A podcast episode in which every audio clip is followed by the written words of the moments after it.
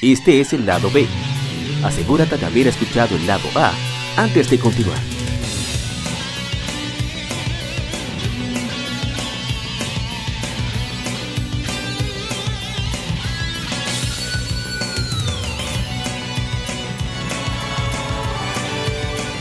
Game Mérides. Juegos y consolas de aniversario son comentados entre hechos y anécdotas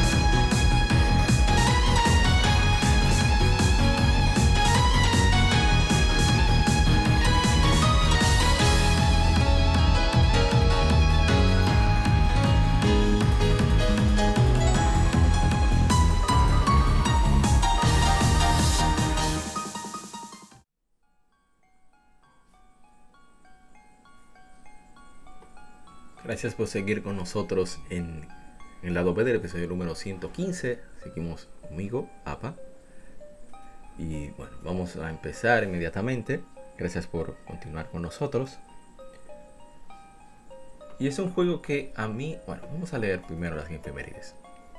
Hace 11 años llegó a América Dragon Quest 11 Sentinels of the Starry Skies, o Sentinelas del Firmamento, un RPG por turnos desarrollado por Level 5 publicado en Japón por Square Enix, pero publicado en Occidente por Nintendo para Nintendo 10. Es el segundo juego de la saga con numeral lanzado en Europa y Australia. Dragon Quest 9 introdujo la funcionalidad del multijugador local a la serie, así como compatibilidad limitada con la conexión Wi-Fi de Nintendo. También es el primero con numeral de la saga en estrenarse en consola portátil, así como visualizar a los enemigos en lugar de ser encuentros aleatorios, como había sido siempre en todo el juego. El juego retiene muchos de los elementos tradicionales de los RPG de la serie, bates por turno, sistema de niveles por puntos de experiencia, etc. El juego fue diseñado para ser de los más difíciles de la saga. Dragon Quest IX alcanzó a tener ventas records en Japón tiene un récord Guinness por su modo de comunicación anónimo, TAG, para compartir mapas, lo cual inspiró el Street Pass de Nintendo 3DS, fue bien recibido por la crítica tanto en Japón como en Occidente, con 40 de 40 en Famitsu y un acumulado de 88% en Game Rankings y 87 en Metacritic. A ver si tenemos eh, comentarios, ah, si tenemos en Facebook unos cuantos, ver más relevantes, a ver si podemos verlos todos. Excelente.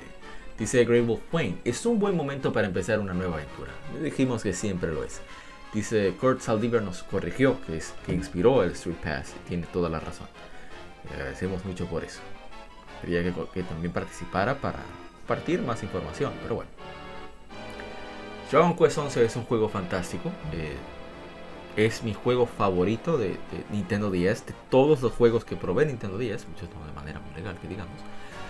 Y este juego me alucinó el cerebro, pero por completo. O sea, me he metido más de 500 horas y, me quedan muchas cosas por hacer, porque muchas requieren de, ya sea entrenar los NPC, a los compañeros que consigues, ya sea que consigas personajes de la historia que se unan a tu grupo, o eh, simplemente eh, tú creas a un compañero para que te, haga la redundancia, ande con, iba a decir que acompañe, ande contigo en las aventuras. Em, ¿Qué decir? O sea, integró varias cosas a la saga Museo de multijugador también es sistema como de combo, por ejemplo, si todos atacan, se va, se va aumentando por, un, por 0.5, se va sumando, eh, más la mitad, por así decirlo, el ataque, hasta que se convierte en por 2, y eso hace que, sea todavía más interesante el combate.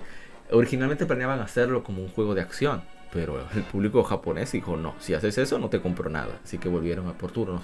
Pero se nota la intención durante las batallas, debido a que si que uno selecciona los comandos, ve la pantalla superior del Nintendo 10, uno puede darse cuenta de cómo se van moviendo los personajes. Y es muy dinámico como se ve. O sea, es realmente dentro de lo posible, dentro de lo que es las limitaciones técnicas de Nintendo 10, es impresionante lo que ellos hacen.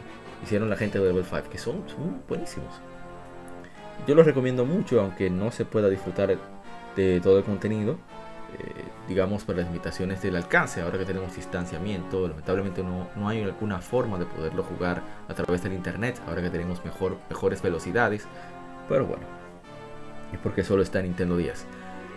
Algo sí que quería compartir es que hay formas de que eh, muchos fans han integrado eh, la funcionalidad online de algunos títulos. Dragon Quest 9 afortunadamente es uno de ellos, así que si tienes la oportunidad de hacerlo, no lo dejes pasar.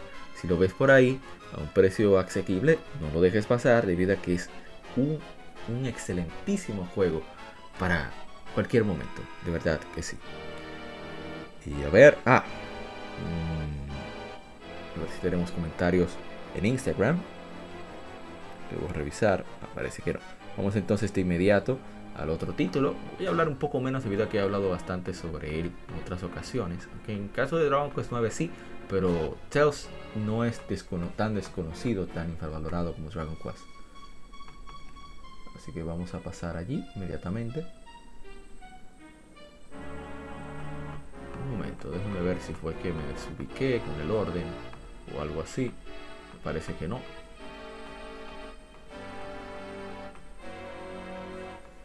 Ah, no, está todo perfecto.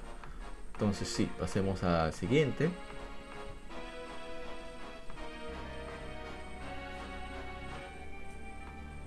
Hace 17 años llegó Tales of Symphonia aquí a Occidente.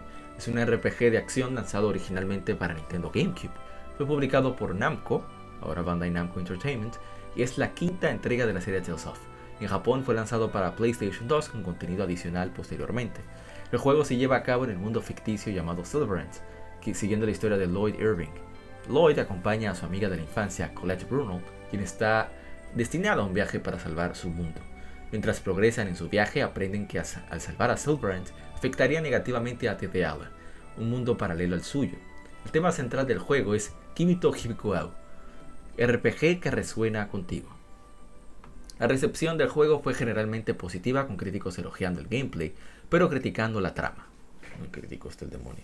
Recibió un premio de la Nihon Game Utai, bueno, no sé cómo se llama, Tayok, no sé, de la Japan Game Awards en 2003. Eh, fue relanzado con el sello Player's Choice de Nintendo y PlayStation 2 The Best. En los Estados Unidos más de, más de 100.000 copias fueron vendidas durante las dos primeras semanas, llegando al millón a nivel mundial. Durante su lanzamiento, Tales of Symphonia generó una franquicia de varios medios en Japón. Es decir, el juego ha sido adaptado a varias colecciones de manga, dos series de novelas, siete dramas CDs, una serie de anime OVA y una secuela titulada Tales of Symphonia Dawn of the New World fue lanzado, lanzada para el Wii en 2008. Tales of Symphonia y su secuela fueron lanzadas como una edición lanzados perdón, como una edición en alta definición en PlayStation 3, en Tales of Symphonia Chronicles en 2013. Luego la versión de Steam llegó, llegó en 2016. ¿Y qué decir de este juego? Un juego maravilloso, unos visuales que todavía se mantienen debido a su, a su estilismo y a, la elección de ir por self shading. Eh, es muy disfrutable, muy divertido. A mí me encanta Tales of Symphonia.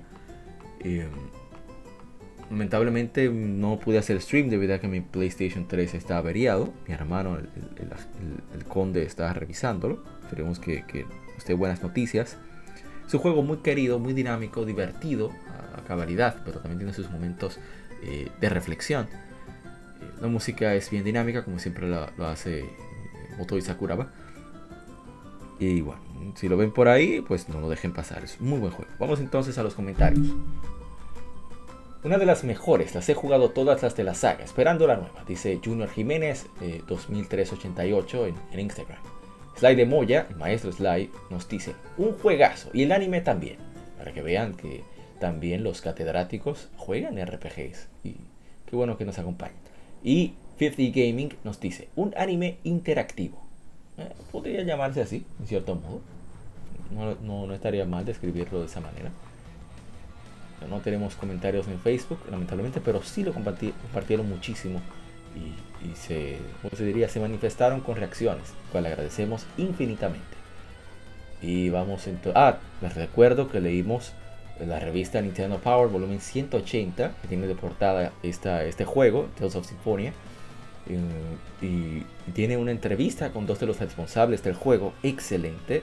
Hicieron los, los de Nintendo Power a, a los Namco Tales Studio. Así que pásense por allá, lo tenemos en YouTube. Eh, que seguro lo van a disfrutar y aprender unas cuantas curiosidades que quizás muchos no, no conocen sobre Tales of Symphonia. Bien, y sobre los RPG en general, hay algunas conversaciones que son casi clases magistrales. Bien, pasemos entonces al, siguiente. que es un, un super clásico también, que más clásico aún.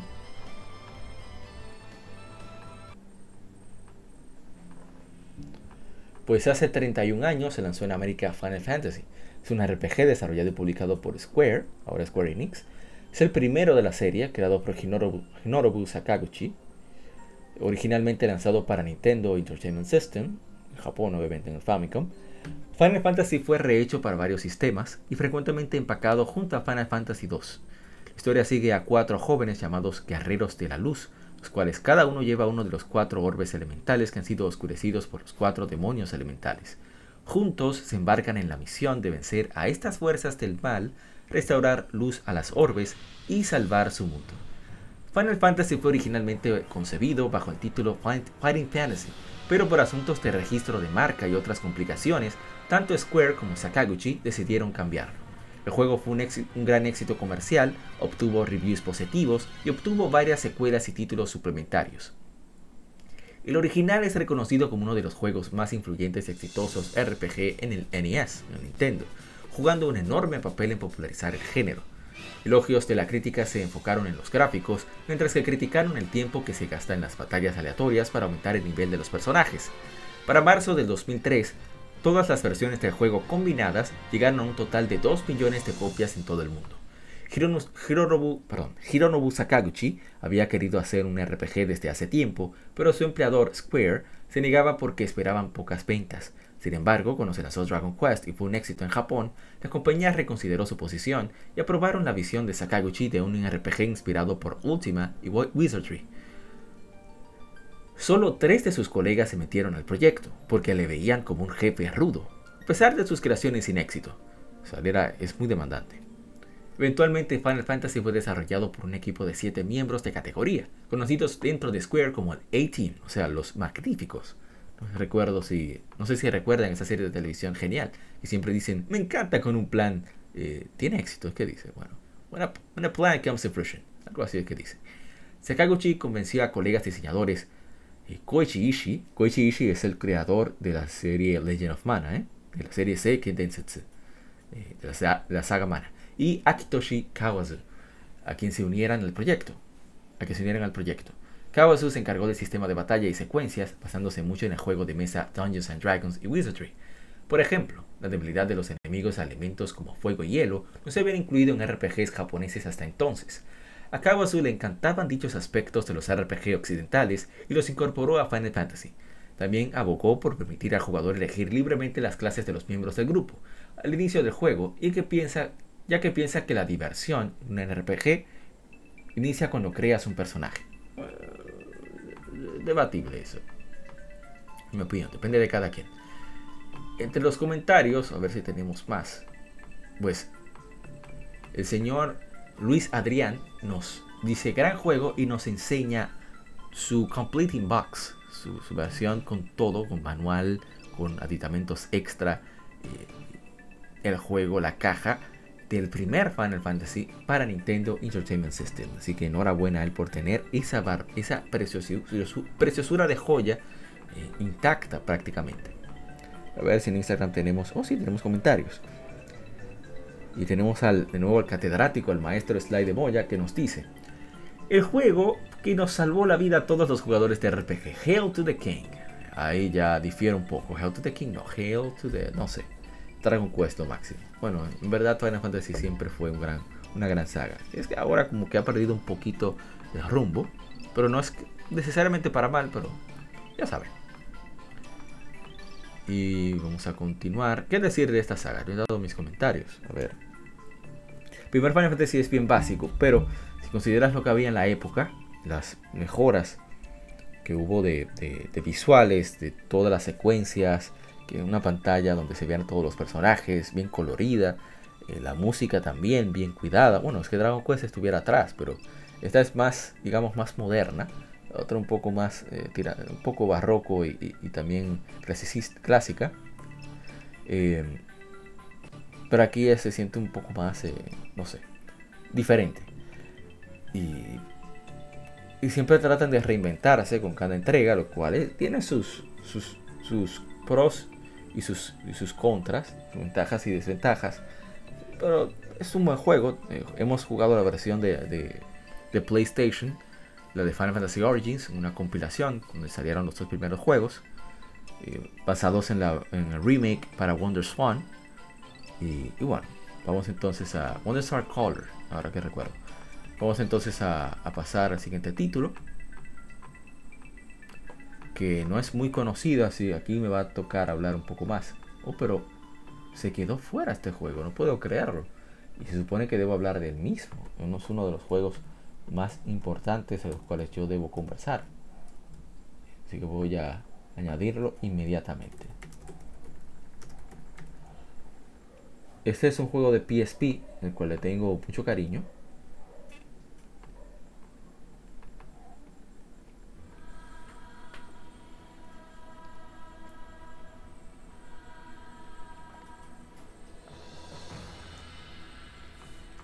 Hace 11 años se lanzó en Japón Last Ranker. Es un RPG desarrollado por Imagi Puk, o POC, no sé cómo se pronuncia, Imagi POC. Publicado por Capcom para PlayStation Portable. Aquí los guerreros son evaluados por su desempeño en batalla por una organización de combate llamada Basalta, cuyo cuartel está en la ciudad de Gandor. O Gandor. El protagonista es un hombre llamado Zeke, que es parte de unos nómadas llamados Cantalera, decide dejar su comunidad para irse a Gandor, unirse a Basalta y llegar a la cima de, ese ranking. En combate los jugadores solo comandan a Zeke en turnos activos, casi tipo Active Time Battle. Sin embargo, no se tiene control directo de sus movimientos. Los ataques del menú utilizan skill points cuando se ejecutan y la barra correspondiente se recarga con el pasar del tiempo. Last Ranker fue dirigido por Kazuya Nino de Image Epoch producido, producido por Minae, Minae Matsukawa de Capcom. La historia fue escrita por Kazushige Nojima, la música compuesta por Yoko Shimomura, eh, ya ven la calidad eh, sonora que tiene, y los personajes diseñados por Tatsuya Yoshikawa. Se lanzó un manga para promocionar el juego. Yo debo admitir, yo sé que no, no hay comentarios, sé que muy pocos conocen este juego, que este título yo lo conocí por un manga. Y cuando termina el manga, por el manga está hecho para promocionar el juego. Y me dicen que es basado en un juego de PlayStation Portable. Bueno, pero yo tengo que probar esto. Porque quedé maravillado con cómo se desarrolla la historia, pero más que nada por los personajes, el diseño que tienen, las habilidades y demás. Y claro, es un poquito más dramática la versión del manga para atraparte más. Pero el juego es genial, o sea, el diseño de los personajes, el gameplay. El gameplay, como dice, como se explicó en las efemérides, es parecido un poco a la System Battle por turnos, pero aquí tienes más acciones en control del personaje debido a que la realización de dichas acciones no tiene tiempo. Tiene límites de, al ejecutarse,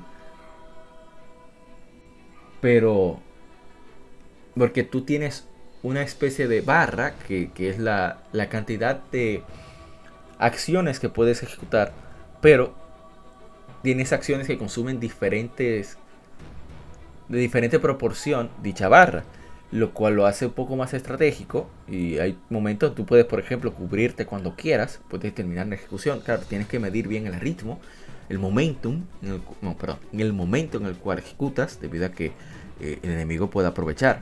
Y tienes una barra de defensa también. Entonces puedes eh, elegir qué arma utiliza Zeke, la armadura y demás la ejecución de, movimientos especiales, así como la cantidad, digamos, de, barra que utiliza dependerá del arma. Si el arma es más larga, pesada, pues requerirá de más. El movimiento dependiendo de qué tanto exija también y también la magnitud del daño que, proporciona, pues eh, va a variar todo eso. Es, hay muchos factores. No, obstante, es más sencillo de lo que parece, pero ellos trataron de, hacer un poco más original su sistema de combate. A mí me, me encantó. Y, es muy muy bueno. Como ven, la, parte sonora no. La maestra Yoko Shimomura no, nunca decepciona. Y es un juego muy entretenido con muy buena historia. Ojalá y Capcom se animara algún día a traernos, a traernos este, este título para consolas modernas debido a que la calidad está, o sea, visualmente se ve muy, muy, pero muy bien. El diseño, de personajes es, es 1A, como decimos aquí en nuestro país y los recomiendo bastante si tienes, tienes la oportunidad de darte chance. Obviamente hablamos de, ustedes saben, no tengo que decir más. Pero ojalá y le den chance, de verdad, eh, que no se van a arrepentir. Está traducido con parche y es un juego que vale la pena, en mi opinión. Entonces vamos a continuar. Vamos con el siguiente título. A ver, a ver, a ver. Hoy que tenemos aquí. Faltan más juegos. Están lejos los juegos que siguen. A ver, estuvo el aniversario de Final Fantasy 4, 30 años, pero hablamos de la saga general de Final Fantasy. Ya hemos hablado de Final Fantasy 4 en otras ocasiones, que es mi Final Fantasy favorita, así que no vamos a abundar más con eso. Eh, así que vamos con un occidental para variar, para que no digan que solo hablamos de títulos japoneses, aunque es lo principal.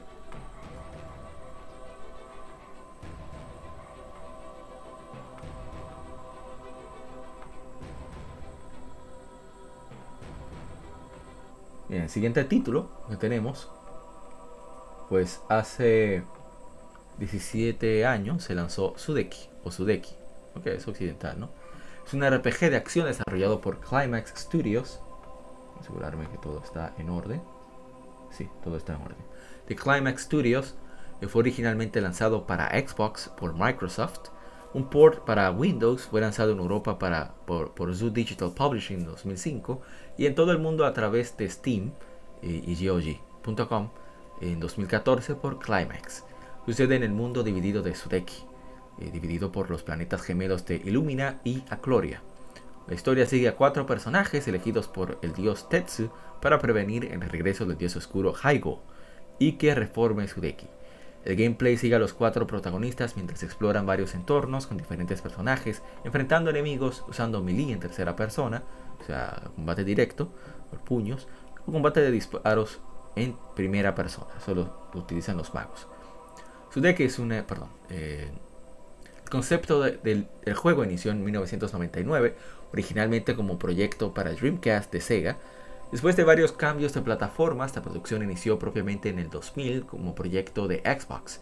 Como primer RPG de Climax, el equipo quiso emular a los RPG japoneses, aunque el estilo de arte fue ajustado de su estética anime al inicio para jalar a la audiencia occidental. El juego tuvo recepción mixta por parte de la prensa. Los elogios se enfocaron en los gráficos y, sistema de combate, pero hubo opiniones mixtas en cuanto a la narrativa, el ritmo y el contenido genérico. Tuvo bajas ventas en todas las regiones. Sudeki es un RPG de acción en el cual los jugadores toman control de hasta cuatro personajes, explorando una variedad de pueblos, áreas rurales, caminos, campiñas, templos bajo tierra y minas en tercera persona. Los mundos están divididos entre Haskilia, el mundo principal, y Acloria, el mundo espejo, el reino de las sombras. Durante la exploración, el grupo puede interactuar, interactuar con personajes no jugables, objetos, etc. Cada personaje tiene su propia barra de salud y puntos de habilidades para ejecutar magia y movimientos especiales. Deck es un RPG interesante debido a que es como un RPG, un juego occidental que pretende ser eh, japonés, oriental o como le quieran llamar. Debido a que si ves el diseño de los personajes, eh, sí se nota que es occidentalizado. Parece algo canadiense, de hecho, a pesar de que es británico. Pero tiene su gracia. Tiene su gracia porque tocan ciertos. Hay ciertos elementos en el, en el, diálogo que no creo que estuvieran presentes ahora en el diseño tampoco, en un juego hecho en Occidente. Eh, pero es muy entretenido. O sea, tiene estos personajes que atacan a distancia, como son eh, los dos magos, y los dos guerreros son los que atacan de cerca, como es obviamente, pero el cambio a primera persona no es tan cómodo, no obstante, no está cómodo, es decir, en, el sentido de que si no te gusta mucho, como es mi caso, puede incomodar, pero para enemigos que están lejos o en el aire, etcétera, etcétera, pues es bastante útil. Otro aspecto también es que hay muchos elementos interactivos, como son propios de juegos occidentales. No sé si puedes llamar NPCs, pero hay mucha aunque es bien genérico el juego en sí, tratan de marcar un poquito las diferencias entre ciertas áreas, lo cual lo, hace vistoso para su época. Para mí era bastante impresionante ver ese juego. Eh, más o menos en su época, creo que lo jugué como en 2005-2006. Y es agradable. De hecho lo tengo por ahí original. A ver si le tomo una foto. La subo a las redes. No puedo decir que lo recomiendo, pero quería tocarlo debido a que fue como de esos roces que tuvo con los RPG occidentales, aparte de Jade Empire y, Fable, que fueron a que más horas les dediqué, y bueno, aparte de Mass Effect y The Witcher, The Witcher 3. Es un juego que tiene su... que creo que habría que probarlo y decidir por uno mismo si, si continuar o no, si vale la pena el tiempo o no. Por suerte en unas horas es fácil de definir. Así que ese es su deck de Xbox que también está en, en, PC. Bien, 10 eh, años de, de, Bastian y vamos a ya con el último de la tanda. A ver, si tengo comentarios. Olvidé, esa parte. Pero a ver, a ver, a ver. No tenemos comentarios. De hecho, poca interacción. Sabemos que no muchos le hicieron caso a su deck. Efectivamente, pocos con... Ah, con su deck hubo unos cuantos. En, Instagram, Darkseed497 nos dice, hagamos tendencia a su deck y volverá hace años he esperado algo. Dijimos, ojalá, de verdad que sí, pero el estudio no ha dicho nada al respecto. Quizás deberíamos todos de preguntarles. Eh, dice Andrés Carrero 93, pensaba que era un juego desarrollado por Rare. En verdad el diseño, eso es lo que parece. uno de esos diseños estilo Jet Force, una mezcla de Jet Force Gemini, el estilo más eh, realista o de hecho Cameo Elements of Power se parece también. Y la ilustración de portada que tiene su deck. Puede ver en nuestro Instagram en Legion Gamer RD. Y bueno, eh, pasemos entonces al último de la tanda, que es uno muy querido por mí. Aquí vamos a empezar con la música.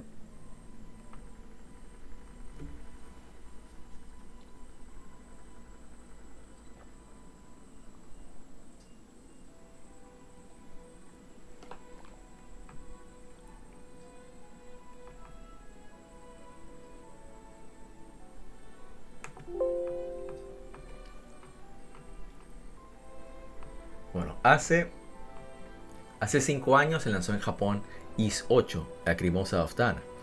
Es un RPG de acción desarrollado por Nihon Falcon, realizado y publicado en Occidente por Nipponichi Software America, originalmente para PlayStation Vita. Luego llegó a PlayStation 4, Windows y Nintendo Switch. Adol está en un barco de pasajeros llamado Lombardia, como marinero, se dirige a Astandria, al continente de Eresia, pero la nave es atacada en el archipiélago, del mar Gaet por una criatura gigante y se hunde. Cuando Adolf despierta, eh, se da cuenta de que ha naufragado en las costas de la isla maldita de Seiren. En su búsqueda de otros pasajeros se une con la noble, la noble Laxia von Roswell y el pescador Sahat Nautilus para ayudar a sus compañeros náufragos a sobrevivir y buscar la manera de escapar de la isla. A su vez, él quiere entender qué hay detrás de sus sueños con Tana y Klusia, una mujer misteriosa que de una era prehistórica, la cual aparentemente tiene una conexión con la isla de Seiden y el destino de Adol.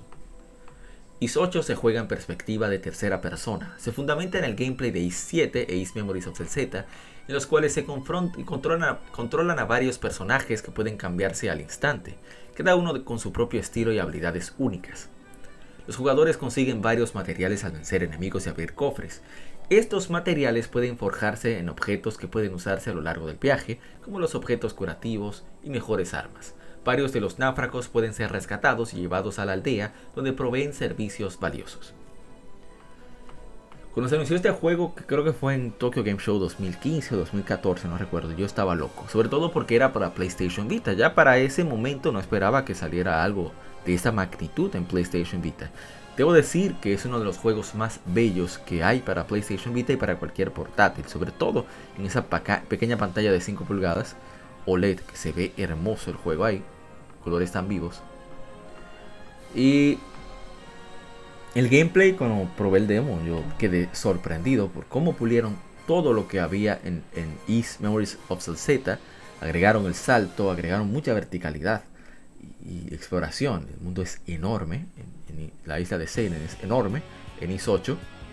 Una música exquisita. Y debo agradecer a los amigos de, PlayStation Gamers Club.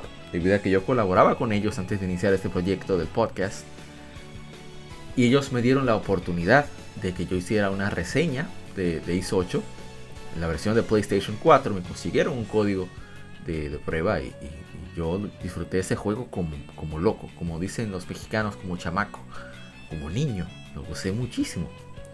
Es un juego que quizás Is no destaca por su guion, pero este Is en particular tiene cierta, toca ciertos temas como de convivencia, de, de solidaridad, de de supervivencia, pero en sentido de supervivencia de que, oye, tienes que moverte adelante sin importar los obstáculos que se te interpongan, eh, sin importar las, las, tragedias que te ocurran, hay que seguir adelante, hay que sobrevivir y, por esas personas que quizás no, no están con nosotros por una razón y otra, por eso tenemos el peso, la obligación de seguir adelante con más ánimo, con más fuerza. Y el juego te da ese mensaje, pero de manera muy natural, no solo con, el guion o con los eventos, sino también con el juego en sí. Te incita a ser mejor, a mejorar, a seguir adelante, a buscar la manera de, soportar muchas cosas que suceden que, es imposible sobrevivirlas. Bueno, no imposible, pero muy, muy difícil. Pero aparte de eso, eh, un juego maravilloso, maravilloso, maravilloso, que, que no puedo dejar de recomendar, que, que ojalá todos puedan probar, sobre todo la versión de PlayStation 4. Creo que la de Steam ya está decente. Y no sé la Nintendo Switch. es un juego de verdad que en todos los aspectos, quitando quizás los gráficos que no son los mejores, Falcom lamentablemente todavía no tiene la habilidad y, y, el presupuesto para ello, pero esperemos que lo logren. Pero todo lo demás les digo que no tiene nada que envidiar a cualquier juego. Para mí fue el juego del año 2017. Para mí. O sea, fue mi juego del año 2017. Lo amé con locura. Todavía me encanta. De hecho, le saqué platino de nuevo. Me gustó tanto que le saqué el platino en PlayStation 4. Y luego le saqué el platino en PlayStation Vita. Así me encanta el juego. De hecho, tenemos el gameplay, let's play completo de la versión de PlayStation Vita. Está en, un playlist, una lista de reproducción en nuestro canal de YouTube. Pueden disfrutarlo si, gustan. Con todos los. Todo el castigo que me dieron en ese juego. Porque no, es fácil el juego. Pero tiene tantos elementos. Eh, me refiero a interactivo. O sea, el, gameplay de, pesca es genial. hay mucho que explorar. Hay, muchos, hay que buscar lugares que te lo muestran como puntos turísticos, por así decirlo, de la isla. Eh, las historias, las misiones secundarias del juego son súper entretenidas. Y, son graciosas. O sea, el juego te divierte en todo momento. Y siempre te dan ganas de explorar. Pero también vas con cierto cuidado. Porque no sabes qué te vas a encontrar. O sea, aparecen enemigos que te, llevan de un solo. Aunque creas que vayas, como decimos en, inglés, eh, overpowered, overlevel, niveles más altos pero a veces no es suficiente. Y tienes que aprenderte las mecánicas o te aprendes las mecánicas. Niveles no van a ser suficientes. Así que no puedo dejar de, implorar que le den chance a IS 8. Hay un demo tanto en PlayStation 4, en la PlayStation Store de PlayStation 4, como en la eShop de Nintendo Switch. No sé si hay en Steam o GOG. Tendría que, tendría que averiguar. Pero denle una probadita sean un poquito conscientes que Falcon Studio Studio es una empresa que solamente tiene 50 empleados.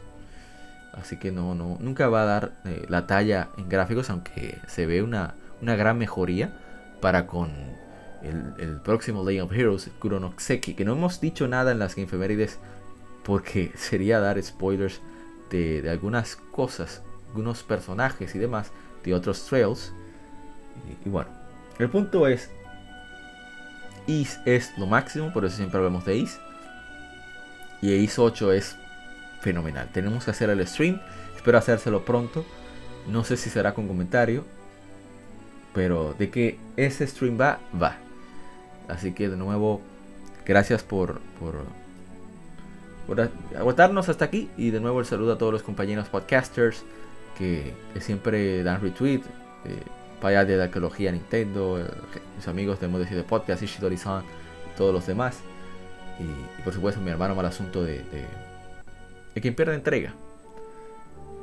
Y ya vamos a pasar así al, al especial de, de Star Ocean, conmemorando su vigésimo quinto aniversario.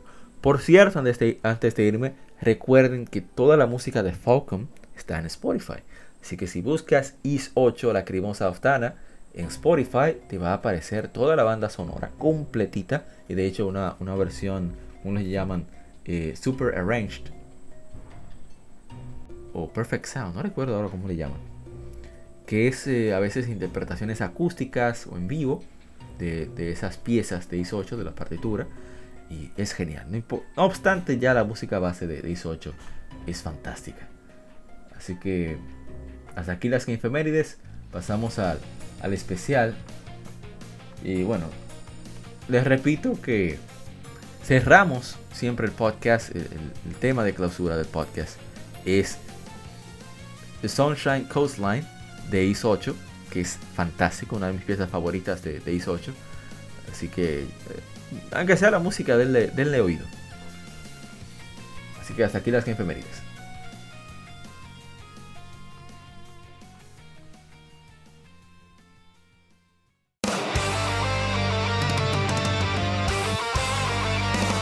Para revivir los grandes momentos y títulos del videojuego clásico, no dejes de escuchar cada mes Modo 7 Podcast Ven y recuerda con nosotros entre análisis retro, datos y anécdotas la época dorada del videojuego.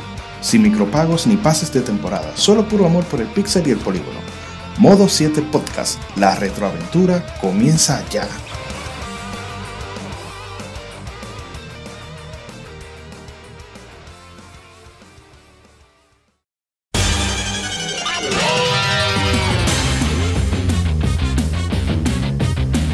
Puedes escuchar Legion Gamer Podcast en iBooks, Spotify, TuneIn, iTunes, Google Podcast y demás plataformas de podcast de su preferencia, buscando Legion Gamer Podcast. Recuerda seguirnos en las redes sociales como arroba Legion Gamer RD. Visita nuestra página de Facebook para que seas parte de nuestros streams de las Game donde recordamos y jugamos algunos juegos de su aniversario.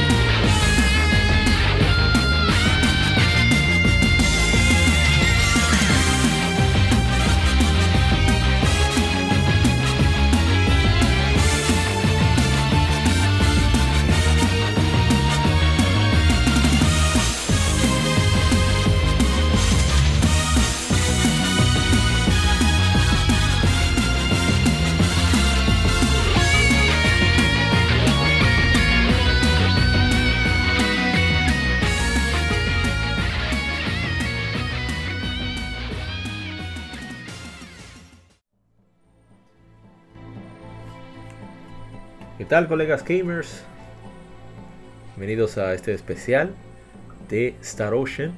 Me acompañan mis hermanos, los más cegueros y los más adentrados en los RPG. Mi hermano Lajar Sama de Retroact Entertainment. ¿Cómo está Lajar Sama?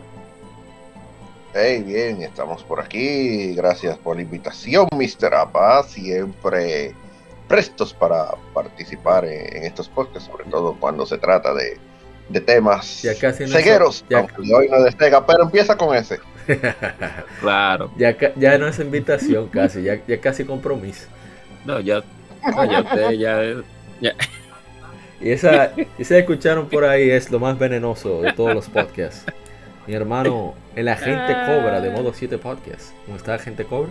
Sí, es bien de bien. Buenas noches, buenos días, buenas tardes para los que nos escuchan. Legion Gamer Podcast, de nuevo trayéndoles estas iniciativas tan interesantes y hablar de una de las RPG más, más trascendentes en el mundo de los videojuegos. Claro que sí. Muchísimas gracias por escucharnos. como que no termino de, cuajar, pero bueno, hablamos de eso a lo largo de. Sí, sí, tiene sus altas y sus bajas, tiene sus altas y sus bajas, pero, pero, pero es interesante porque el comienzo de esta compañía, bueno, tú lo hablarás más tarde, Amado, no, o sea que no voy a indagar. Exacto. Así que vamos arriba y, nada. El gamer nos une, o sea que síganos escuchando. Y bueno, vamos a hablar sobre, como dijimos, Star Ocean. Como ya escucharon, es el inicio de Star Ocean First Departure, que es un remake que hicieran para el PSP. Eh, basado en el engine del Star Ocean 2, eh, Second Story, o Second Departure, que se llama en el PSP. Bueno, en fin. Eh, Star sí, La, la, de PSP se llama Second Departure. Sí. Entonces, Star Ocean. Porque la. Ok. Fue, se lanzó eh, para el Super Nintendo, para el Super Famicom en Japón en 1996. Eh, vamos a ver un poco de su origen. Y es que el equipo de Telenet Japan, los varios empleados, eh, sobre todo los tres principales, tres cabecillas, Yoshiharu Kotanda, que era programador en ese entonces y el actual presidente de, de, de Triace, que es la compañía que hace los Star Ocean, Masaki Norimoto, diseñador de juego, y Joe Anasuma, que es el director.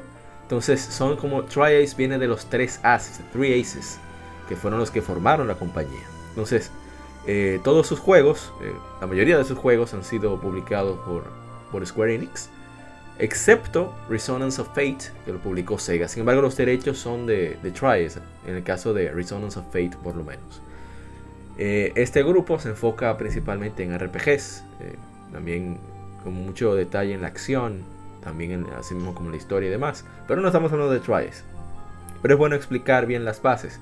La razón por la que formaron esta compañía es porque ellos habían eh, trabajaron en el desarrollo de Tales of Fantasia para Super Famicom, que se en 94, 95 por ahí.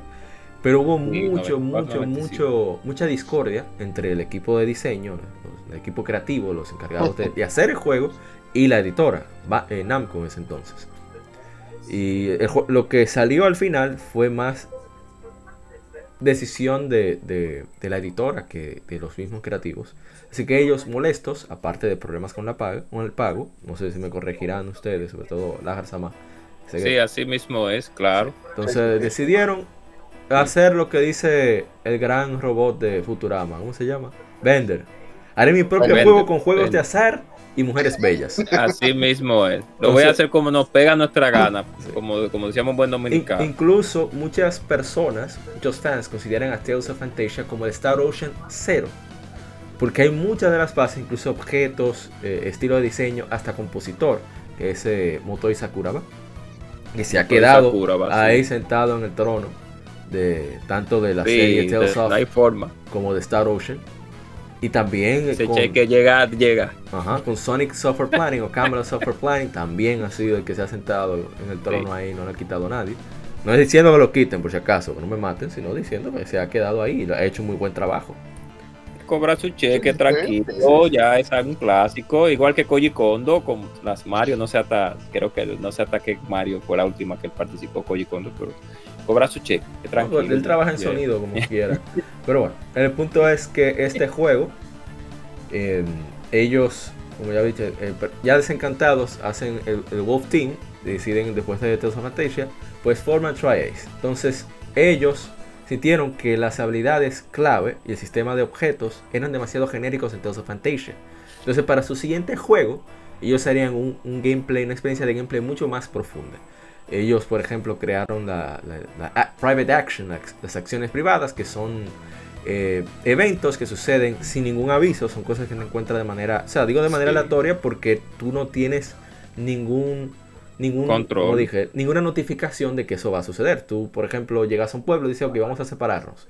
De repente te encuentras a un personaje de tu grupo y decides conversar con ellos. Y dependiendo de, las elecciones en la conversación, pues puede ser que la, la relación se, haya, se haga más cercana o se mantenga eh, normal.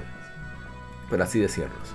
Pero te revela mucho de la personalidad, de la historia, del origen de los personajes, eh, qué tan compatibles son como, como, el grupo y demás. Y bueno, dependiendo de, las, de esas elecciones, serían. No hay un camino correcto, simplemente tú vas a una relación más profunda o menos profunda. Entonces, con el fin de tomar, de contar una historia más grande, entre comillas, ellos eligieron que el espacio fuera el escenario. Entonces ellos llevaron el poder de Super Famicom a sus límites con 48 megabits de, data, que era lo máximo que se podía en un cartucho, y utilizaron un chip SDD1 para ayudar con la compresión de casi todos los gráficos y la, y la información del mapa, lo que quiere decir que llevaba todavía más datos que, que Tales of Fantasia, obviamente. Ellos usaron el Flexible Voice Driver para comprimir, eh, llevar más allá los 64 kilobits del límite de espacio del ESPC 700, el chip, eh, al mover los samples de, voz y también tenía sonido envolvente 1996. Esos criminales. Así es, así es. Nada más hay que escuchar el intro de Tale of, o of pues, eh, oye, me que Tales de Star Ocean, de la de la First Departure, no la versión de PSP, sino la, versión original, la original, para que ustedes se den cuenta de la calidad de sonido que tiene este juego. Y eso es que eso, que es un Super Nintendo. Y, de hecho que ellos tuvieron que bajar la calidad a, los samples de voz para tener, para que cupiera. Y usaron el modo 7 generado por, o sea, modo 7 de gráficos de rotación, escala y demás, utilizado por el software, que ah. eh, sucede cuando tú sacas un objeto de, la, de los cofres de tesoros y entonces para... Eh, fue un problema para poder reciclar muchos de los tiles, de los cuadros de, visuales y demás. Tuvieron que hacer un rejuego del, del carajo para que ocupiera todo eso ahí. Entonces ellos comenzaron a realizar la, secuela inmediatamente, ya terminaron con el primero, que fue Star Ocean Second Lo bueno es, y, y, sí, disculpa Mauri por la por la interrupción. Lo bueno fue que ese juego le hicieron tres gente, fueron tres gente. Prácticamente. Prácticamente. Y Eso es para que usted vea la, la, capacidad que tenían esas personas. Lo más interesante también es que en Nintendo Power de 1996 Enix America, que existía en ese entonces, lamentablemente habían dejado de publicar juegos en, Norteamérica porque las, ventas eran muy bajas. Pero ya... Eh, sí, era muy baja. Pero se había hablado sobre este juego en Nintendo Power. Pero eh, Nintendo no quiso eh, publicar Tales of Fantasia. Así que como ya era en 1996, porque el juego saldría en 1997, pues lamentablemente no pudo lanzarse fuera de Japón. Eh, no obstante, eh, hay traducciones no oficiales, eh, se llaman muy completas, llamada, se llama Star Ocean Fantastic Space Odyssey. La hizo DJAP Translation. Unos fans que hicieron un excelente trabajo llevando ese, juego a otro nivel. Un, casi, nivel casi profesional lo de, lo de esas personas. Ya para abundar un poco más sobre la música, como dije fue Motoi Sakuraba uso muchos de, los temas, hay temas que se repiten en toda la saga, como Star Ocean Forever a partir del segundo. Y hubo un disco que lanzaron llamado Perfect Sound Collection de Star Ocean, uno arreglado y también uno con, la, con el sonido original en MIDI. No sé si está en Spotify, había que revisar. Y bueno, no hablamos de la historia del juego, voy a decirlo rápido ya para que hablemos sobre este. Y otros detalles. Y es que este juego se trata de es muy simple, de tres amigos de una raza que se llama Felpool, que tienen como algunas formas medio de gato. Todos tienen orígenes medio gatudos, todos los personajes de este planeta, el planeta Rogue. Ellos están en una villa que se siente medieval, incluso ellos lo que hacen es patrullar por todo el lugar, asegurándose de que todo esté en orden, así comienza la historia. Pero aparece una enfermedad sí, Muy aburridos estaban. De hecho el protagonista estaba casi depresivo por eso. Por cierto, no había nada en la villa, no había. En japonés se llama Ratix. pero para. Para nosotros en Occidente lo cambiaron a Roddick, o nos salió para PSP. el personaje. Que no le digan Ratix. Sí, porque tiene que ver con rata. Eh, me parece muy interesante ese personaje porque no es un héroe impulsivo, que era lo, que estaba de moda en esa época. De hecho, eres comedido. a él tienen que alarlo para que haga cosas. De que no, pero vamos a pensar. No, no, no, y eso lo, ese yo, lo hizo como más interesante para mí, el personaje de Roddick. Está Millie, que es la, aceleradita del grupo, la que va a todo dar. Y al principio Dorn, que es eh, amigo de ambos, que está aficiado de Millie, por cierto. Pero ella, ella, ella está atrás de, de Roddick todo el tiempo. Y él se quilla. De Roddick, un clásico, es un clásico. Y Roddick ni, ni, ni fue ni fan ni idea. Pero. Es que no, típico protagonista japonés. Es que, es que Roddick resuelve. protagonista japonés. Roddick resuelve. Pero en fin, em, pasa algo de la enfermedad y ahí luego va avanzando la historia y resulta que se, todo eso se debe a, la intervención de personas de otro planeta, incluyendo terrícolas. Es el año de 346 después de, los viajes espaciales. En Star Ocean dividen la época según el descubrimiento espacial. En época, digamos, en año normal sería el 2432. O sea que sí sería en el 2000.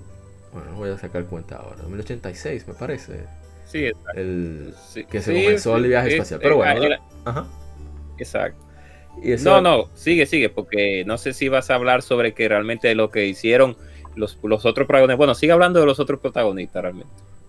Yo no quería mencionar mucho, pero sí aparece uno de los personajes icónicos, porque su familia aparece en todos, absolutamente todos los juegos, que es Ronix J. Kenny. El apellido Kenny aparece, ese es el Sith Star Ocean, prácticamente. Sí. Todos los juegos aparecen descendientes relacionados. Sí. Eh, Idia Silvestri, que es una, bueno, él es un especialista en disparos y es el capitán de, del Calnus, también ese nombre es muy recurrente en la saga, Calnus es la nave que casi siempre se utiliza. Y la Silvestri, que es la oficial de ciencias, artista marcial, y es la segunda al mando de Ronix. Y aparecen más personajes que tienen, unos parecen tigres, más tigres, otros hombres lobo, y así sucesivamente. ¿Y qué es otro? ya, es que... Ajá, dale, ah, No, que lo que pasa es que el... Exacto, disculpe lo que pasa es que la artista marcial, el nombre que se me olvidó, lo dijiste ahora mismo, Ilia y el caballero, que es el que tiene una, lanza, eh, una lanza, una. Usa es arco y flecha, bayoneta un, arco y flecha. Ellos son, ellos son, eh, ellos vienen de otro, de otro, no de otro planeta, ellos vienen de otro universo. de, otro lado, de, la, galaxia, pues en la vía, es en la, vía láctea todo. Exactamente. Y bueno, eh, hay más personajes. aquí hay muchísima variedad de, personajes en el sentido de que son opcionales. Y de hecho, si tú eliges a ciertos personajes para tu grupo, los consigues, te reniegas de otros. Lo cual hace que la experiencia sea particular para, para, cada quien. Y, ¿qué? Ah, que estar rejugable. Sí, lo hace muy... Y que no es largo, el primer juego no es largo. Se puede repetir. Sí, el primer juego no es largo. De hecho, es la, historia que más me gusta de todo por eso, porque es simple. Pero bueno. Es eh, muy simple realmente, sí. Sobre el gameplay, no hemos hablado... ¿eh? ¿Cómo, ¿Cómo fue?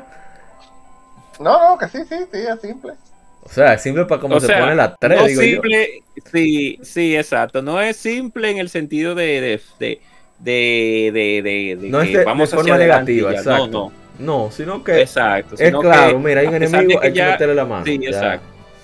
Exacto, hay una persona que, que, está controlando, bla, bla, bla, bla, bla, bla, entonces hay que ir allá, hay que resolver, tenemos que resolver con el asunto de la cura de la enfermedad y después de que resolvemos con lo de la cura, tenemos que seguir resolviendo, o sea, no, no es algo tan profundo así. El 3 te ponen que, que si yo qué, pero, pero la tema, pero la, Sí, el, tema era un Tú no sabes quién es el protagonista. Bueno, hablamos de eso ahorita. ya lo sabes.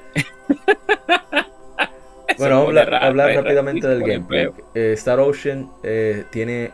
Ellos dicen que no es acción en tiempo real, sino que es una mezcla entre estilo de acción y combate por turnos. ¿Por qué? Porque tú tienes un límite de movimientos, de movimiento, o sea, de, de ataques. Y para ciertos comandos, por ejemplo, no sé, digamos que tú usas a un hechicero, entre comillas, porque aquí no existe la magia, sino que le llaman simbología. Y las, los skills, las habilidades especiales de, digamos, artistas marciales, guerreros y demás, le llaman artes especiales. Entonces, para tú utilizar la simbología, por ejemplo, un hechicero puede tener 20 hechizos y tú no, puedes, no puedes ejecutarlos todos por comandos. Solamente, por lo menos en el primer juego, tienes quizás dos, o, vamos a poner como tres o cuatro combinaciones para poder ejecutar los movimientos especiales. Y, son muchísimos hechizos. Así que simplemente tú pausas el juego, entras al menú y eliges el hechizo que necesitas. Que de hecho, generalmente yo los juegos así, los, Star Ocean. Yo me fajo con mi espadachín. Y entonces cuando yo necesito algo, cambio inmediatamente. La mayoría de, los Star Ocean puedes cambiar en tiempo real de personaje. Cambio, hago mi hechizo y vuelvo otra vez para atrás. Sí, normalmente lo pones modo automático. Sí. Y nosotros estamos usando la, la computadora, que tú prácticamente le puedes poner que ellos hagan acciones específicas. Sí. Aunque en el primer juego no hay mucha variedad, pero ya después del segundo se pone interesante. Sí, se va aprendiendo. Sí, en el segundo se pone porque tiene más opciones. Pero es como un, es como un mix. Por eso es que Telo Fantasía y la saga de Star Ocean son, a veces se parecen tanto, porque, porque como vinieron de los mismos creadores, el sistema de batalla, aunque sea un poquito diferente, claro, el de Star Ocean más agresivo, pero se complementa mucho en muchas cosas. Sí, y, de hecho eso me parece interesante, que ellos hicieron ese juego en Super Nintendo. Y a diferencia de Tales of Fantasia, o sea, vamos a compararlos mucho, pero no quiero que se sienta que uno está menospreciando o, o, sobreprendiendo uno sobre el otro. Simplemente que al ser, como dijo la gente Cobra, tan similares, tener tantas similitudes, hay que marcar más las diferencias. Entonces, ellos hicieron el juego top view, o sea, el, modo, el campo de batalla en el primer Star Ocean no es 2D como en Tales of Fantasia. Es top view. O sea, tú te mueves eh, en pseudo 3D prácticamente. Bueno, 3D, top view. En las ocho direcciones. Entonces tú tienes. Y, y, el ataque cambia según la distancia que haya. O sea, si tú ejecutas el botón de ataque a un enemigo que está lejos, de hecho el juego te lo indica, el, vamos a decir, decir, el movimiento de inicio contra el enemigo no va a ser igual que cuando está cerca. Entonces hay que tomar todo eso en cuenta en el juego. Y eso me parece súper interesante. Lo hace un poquito menos frenético, pero más estratégico, en mi opinión, que la, serie Tales of. repito, eso no lo hace mejor, simplemente lo hace diferente, en mi opinión. Sí, claro, porque en la saga de Tales, por lo menos vamos a comparar la primera, la Tale of Fantasía, tú tenías a Kles, Kles, que más creo que me recuerdo que es el, nombre, Kles, sí, tú tenías a Kles, tienes al segundo, que ahora se me olvidó, y la brujita, pero la brujita, eh, todo eso, ellos están en automático, igual que en, que en, Star Ocean, pero ¿qué pasa? Eh, la brujita y el compañero, que se me olvidó el nombre, Fleche, el del arco y flecha, están en una posición, está, eh, en una posición estándar que no se mueve mucho por el comando que tú eliges. Sí, sí. O sea, la brujita siempre está tirando de lejos magia y el arquero que se, eh, está tirando la flecha. Y con Kles tú vas y avanzas y das los golpes. Pero en Star Ocean los personajes toditos están moviéndose. Sí, se mueven constantemente. ¿Es verdad? Sí, se mueven constantemente. Entonces, mientras, eh, mientras Ratix o Rodix está, uno está atacando con él, los otros te siguen atacando también. O sea, de forma automática. Igual en el Tails, pero en Tails, por lo menos la primera, están un poco pseudo estáticos en, en, su, en, su, en, su, en su lugar. No se mueven tanto como el protagonista. Es, esa es la, pequeña, una de las grandes diferencias que tienen entre los para, dos. Para hacerlo, ah, esa es otra cosa, que se centraron mucho para Star Ocean en, se basaron en Star Trek relación de los personajes y demás, y, el ambiente ciencia ficción. Entonces, para hacerlo más ciencia ficción y menos fantasía, aquí la magia, como dije, le llaman simbología, y en lugar de ser los MP, que todos los RPG tienen MP, ellos no le llaman Magic Points, le llaman Mental Points, puntos mentales. Oye, esa Exacto. Ah, porque se supone que con la tecnología la magia no iba a, sustentarse. Y es lo que me gusta mucho, o sea, de, coherencia en, la ambientación, es que, por ejemplo, eh, el oficial Kenny y e Ilia están en este mundo y deciden usar ropa, eh, ropa que existe en este mundo y armas que existen en este, en este mundo. No, ellos pudieran usar su pistola láser, qué sé yo, y cosas avanzadas, pero deciden mejor utilizar lo que encuentran donde están. Y eso se ve a lo largo de la serie. En, bueno, vamos a hablar de, la Star Ocean 3 ahorita. Eh, Sama, usted va a contarnos algo del gameplay del primer Star Ocean, una curiosidad. ¿Cuándo lo conocieron? No sé. Bueno, mira, eh, el primer Star Ocean, yo creo que lo más importante que, que tiene fuera lo que yo te mencionaron del, tema de, del gameplay y eso, que, realmente ya lo habíamos visto en, en esta otra saga que no mencionaré para que después no digan que estamos eh, criticando algo por esto. eso, va como quiera. Ah, bueno, imagino. Pero yo creo que lo más interesante. Diga, no, la, saga tele es buenísima, pero, pero es que vienen de los mismos autores, hay que compararlo. vienen de la misma gente. A mí no me tripa tanto la saga Teos, a mí me tripa más. Ok. Esos son otros 500. Eh, Bien, de Lo que le iba a decir era que aunque a nosotros no nos llegó en su tiempo la, la Star Ocean, porque, dato interesante, Star Ocean 1 nunca salió eh, de este lado del charco Así hasta PSP. O sea, en Super Nintendo nunca la llegamos a tener. El juego más poderoso que movió la consola de Super Nintendo de este lado, además de Street Fighter Alpha, fue Final Fantasy 3.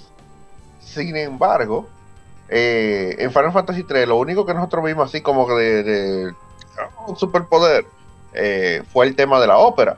Pero el problema es que Star Ocean tenía voces. En la batalla. Decían su cosa todos los personajes. Exactamente. Entonces, el shock, porque yo la llegué a jugar, ya que no estaba de este lado. Obviamente, yo la primera que jugué fue Star Ocean 2. obviamente. Claro, eh, claro. Entonces yo dije, claro, y yo dije, conchale, pero ¿y dónde está la 1? Pues, se llama Second Story. Second Story, exacto. Yo dije, conchale, pero ¿y dónde está la 1? Sí, ¿y dónde está la 1? Entonces, buscando, buscando, eh, encontré que era de Super Nintendo, pero que solamente estaba en Japón. Y encontré una mm, mal parchada eh, al inglés. Y cuando yo jugué eso, yo me quedé, no, pero no, pero ¿y qué fue? ¿Qué pasó? Cuando yo Violaron. eso, no, pero Violaron el Super Nintendo. Lo violaron. Yo dije, no, espérate. ¿Y qué es lo que está pasando aquí? No, pero esto tiene que ser un mod, una vaina rara. Y me puse a buscar y no, efectivamente. O sea, tenía la voz en, y yo, oh, pero ¿cómo así? y a mí, por lo menos, me impactó porque en, en ese tiempo, vuelvo y repito, eran los tiempos de PlayStation. Eh, Tuve un juego de Super Nintendo que tenía prácticamente la calidad de un juego de PlayStation eh, a nivel de sonido, tú decías, conchale, pero ¿y qué diablo era el Super Nintendo? pues vuelvo y repito, o sea, a nivel de explotar el, modo 7 y el Super Nintendo per se, Street Fighter Alpha, estamos hablando de un juego que hace que el Super Nintendo cargue. Sí. O sea, el juego cargue el Super Nintendo. Pero y no estamos hablando de Batman Forever, no estamos hablando de Batman Forever con su Hold On, que también carga, pero no va, no hablaremos de Batman Forever. Exacto. Eh, la cuestión es, pues no, porque aquí carga, porque tiene que cargar. Pero bueno, la cuestión es. Eh, Buen por eh, de la Fado, un por muy bueno, a pesar de esto. Exacto. Eh, y realmente es que tú dices, coche, pero el Super Nintendo tenía poder, realmente, tenía power. Y entonces uno dice, coche, una consola de 16 bits, eh, o 32 prácticamente, porque fue Street Fighter forzó ahí ese 32 y tú dices, conchole, el PlayStation es de 32 bits precisamente. Ahora uno entiende por qué tenía tanto poder el, PlayStation 2. No era que el Super Nintendo estaba de todo desfasado. Era que el medio del, Super Nintendo, le hace la cinta, era lo que estaba eh, evitando limitado. que... Exacto, lo tenía limitado. Ese era el freno de mano que tenía puesto ahí. Si, si realmente se hubiese dado ese, ese invento del, del Super CD, eh, otra historia probablemente hubiese, hubiese sido. O sea, así como salió el Sega CD, que por ser de Sega tal vez no fue tan famoso, eh, si hubiese salido ese Super CD, eh, Sega iba, hubiese tenido realmente serio problema. Pero quizá también hubiese, hubiese sido más interesante porque la gente se hubiese volcado también a ver qué ofrecía Sega en ese sentido y se hubiesen encontrado con el Sega. Ahora, no, la guerra de consolas hubiera sido diferente también, la guerra muy diferente, la guerra de consolas hubiera sido, no se sabe qué sistema hubiera ahora mismo. Mira, deberíamos hacer un, un porque hablando un what if. ¿Qué hubiese sido? Eso lo hicieron los amigos de modo 7, muy interesante. ¿Qué, hubiese sido si hubiese pasado tal cosa? eh, la guerra de consolas. Pero bueno. Pero la para que... Sigue, sigue, sigue. Sí, sí, sí. Oh. La cuestión es que no, no, no, es un invitado que él pueda aparecer cuando él quiera, de que volvamos a hacer los podcasts de, juego. Pero anyway, la cuestión es que eh, ese Star Ocean realmente me impactó mucho. Eh, no tanto, no lo puedo decir que el gameplay, porque obviamente ya había jugado eh, la Star Ocean 2, ya yo sabía lo que íbamos, pero ese, esos elementos fueron lo que me impactaron, y además de los gráficos, los gráficos son muy buenos. Eh, están al nivel de Chrono Trigger, que Chrono Trigger es uno de los juegos que realmente explota gráficamente el, Super Nintendo junto con Final Fantasy 3, o bueno, 6, vamos a decir como, como es, ¿verdad? Sí, claro. Que también explota eh, al máximo los gráficos del, Super Nintendo y se ve muy bien, el juego es muy bueno, pero yo creo que si es posible, deberíamos pasar al que yo creo que es el plato fuerte de la, eh, de la saga. No porque sea el mejor, sino porque fue donde todo el uh. mundo lo conoció. Exacto. Pero Así antes mismo, de eso, eh, contar rápido, porque ya hablamos de, lo que pensamos de juego y demás. Eh, en mi caso yo no lo conocí, o sea, sí veía que existía en Super Nintendo y lo había visto gameplay, yo quedé igualmente no tan impactado porque no lo probé, debí de probarlo. Pero, o sea, como se ve el juego y, lo que hicieron con, el Super Nintendo realmente fue una cosa impresionante. Y, quiero recalcar, recalcar mucho lo que dijiste sobre parecer un juego de PlayStation. Que quizás ahora, mucha gente, la mayoría de, los, de los gamers no, no, no le damos tanto, tanta importancia a esa diferencia de evolución de los 16 a 32 bits. Pero la gente cobra siempre ha resaltado eso de que bueno, yo sí lo pude sentir, sobre todo el cambio de Mega Man X de Super Nintendo a PlayStation. Claro. Es muy importante ese cambio. O sea, tú poder divisar las facciones de Mega Man en el rostro. óyeme. Real. Es otra cosa. Pero bueno. Eh, es, es por eso que a veces, y discúlpeme ya para morir para terminar, es por eso que a veces, en estas últimas tres generaciones, a veces, a veces, yo no me sorprendo tanto ya de los cambios generacionales porque ya últimamente lo que somos, lo que hay es más access, mejor y más shaders y más y uno que otro en ya mejorado. claro, hemos evolucionado cuando bastante. Uno se da cuenta del salto en consolas cuando un estudio first party lo explota. Exacto, ahí es donde ahí, ahí donde iba a recalcar, sí, ahí, ese es el punto y principalmente cuando es eh, un first party para una consola como tal, no, no multi, sino una consola en específico. Porque si vemos juegos como Ghost of Tsushima, la misma gente de también de Ratchet Clark, Ratchet Clark, que cuando trabajan, la misma gente de Microsoft, cuando trabajan con una consola en específico, que les e intentan explotar el, la potencial de la consola. Ahí es donde tú te das cuenta realmente para lo que da. Porque cuando las hacen en multi, cuando los juegos son multi, siempre utilizan unos parámetros para que cada consola sea lo más compatible posible. a veces la desarrollan en una, como pasaba en tiempo de PlayStation que era la de Sí, que... ¿Aló? Hello, sí, ah, sí, sí. Bueno, eh, ¿cuándo te conoció Star Ocean 1? Rapidito, gente cobra, para saltar siguiente, bueno, capítulo. Star Ocean 1, como, como muchas personas, como mi querido amigo Werner, la conocí. El DeLorean. sí, vía DeLorean. Porque, ah, pero antes de lo que el, nosotros ya teníamos una trayectoria con juegos de Enix anteriormente. Siempre he hablado de que nosotros, yo y mi hermano, siempre desde pequeños nos ha gustado jugar las JRPG y las RPG en general. Somos, nos creamos de chiquitos jugando RPG. Y ya nosotros teníamos una trayectoria con Enix ya sabíamos de muchos títulos que Enix había desarrollado. Entonces, para la llegada del Super Nintendo seguimos consumiendo productos de Enix, pero, pero, pero, ese, ese título lo llegamos a conocer fue después de Tale of Fantasy, que de nosotros buscando información nos dimos cuenta de que el equipo, había un juego que había desarrollado, sido desarrollado por Enix, pero que no había llegado al Super Nintendo, porque aquí teníamos Chrono Trigger, ustedes saben, Final Fantasy, etcétera, etcétera, etcétera. Pero las, amalgamas de juego de Enix no llegaban porque no vendían, no vendían y era no eran populares, lamentablemente no eran populares. Este exacto, no eran populares. Y después, gracias a la historia, pues encontramos, claro, encontramos, claro, primero jugamos la de Second Story, por, lógica, como la, nuestro amigo querido amigo Laja. yo también. Y después nos volvimos para atrás. Yo vi ese, ese, a ese rubio ahí con la pistola. Porque el tiempo de, Play, de PSX o PlayStation, en las casas se enfocaron un poquito más en traerlas, los, claro, por después del boom de Final Fantasy VII. ah, bueno, si continúa. Si yo creía que te va a hablar directamente del juego, pero si va a hablar de la situación adelante, no lo interrumpo más.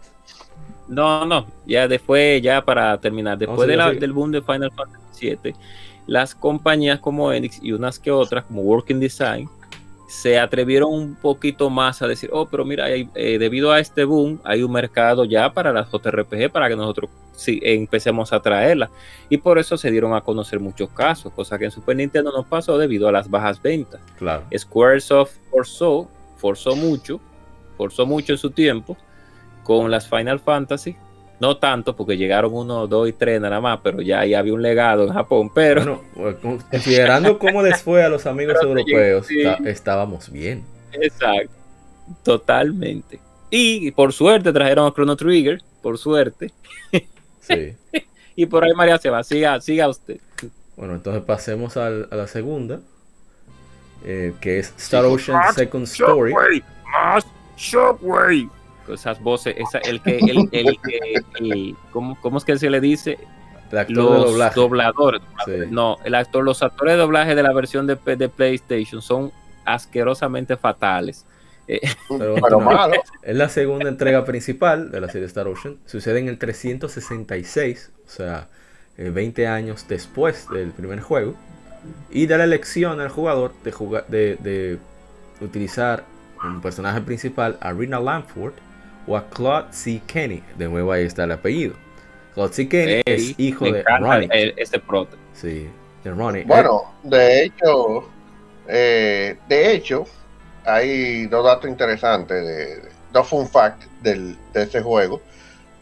y uno es que es técnicamente el único Star Ocean que está uno detrás del otro. Sí, es cierto. Eh, porque esto lo vamos a mencionar ahorita. La, la loca cronología de Star Ocean eh, por si acaso, pues, se lo preguntan, la 1 no es la 1. Exactamente. Entonces, la 1 es la, pen, es la, la eh, penúltima prácticamente. Exacto. sí, tipo Star Wars. Sí, entonces, eh, prácticamente los únicos dos juegos que están uno atrás del otro es precisamente la 1 y la 2. Y eh, este es donde el apellido Kenny está totalmente relacionado. Así es. No, pero todos son familia, absolutamente todo. Es increíble. Pero, sí. Pero este eh, es el, más directo de todos. Sí, sí, sí. Entonces, eh, eso involucra el viaje, dependiendo de las elecciones que haya el jugador, también el personaje y demás, para incentivar. En esa época era común incentivar a mucho al, replay value, tomar decisiones diferentes y demás. Claro, estamos viendo con algunos juegos ahora, pero en esa época. Este juego tiene 105 finales, creo que tiene. Si no, 105 son, eh, bueno o 95 finales, según. un finales, pero no recuerdo que eran tanto, ¿no? Pero, eh, fue el, como ya pudieron darse cuenta, fue el primero de la serie en, traerse de manera oficial a Occidente, a Estados Unidos y Europa. Y, y, le fue bastante bien. De hecho, quien lo lanzó aquí en Occidente, quien pagó toda la, toda la localización y lo distribuyó, fue Sony, fue Sony mismo, por lo menos en, en América. Y luego salió un remake para PlayStation Portable, Star Ocean Second Evolution, en 2008. Y, ah, olvidé mencionar, eh, esta serie también es famosa en Japón porque los, tiene unos manga muy buenos. Bueno, no voy a decir que son excelentes, pero son muy entretenidos. Eh, lo digo porque me, he leído unos cuantos, claro. ¿Qué ustedes esperaban? que no me a jugar. muy entretenido. mucha gente no lo sepa, tiene un anime también. Star Ocean X, eh, 2002. Sí. Sí, la IE que estoy quillado porque no lo terminaron. Ah, pero que se acabó el presupuesto. Pero bueno, eh, el manga también es muy bueno, de, todas las Star Ocean, no te lo voy a decir. Los mangas.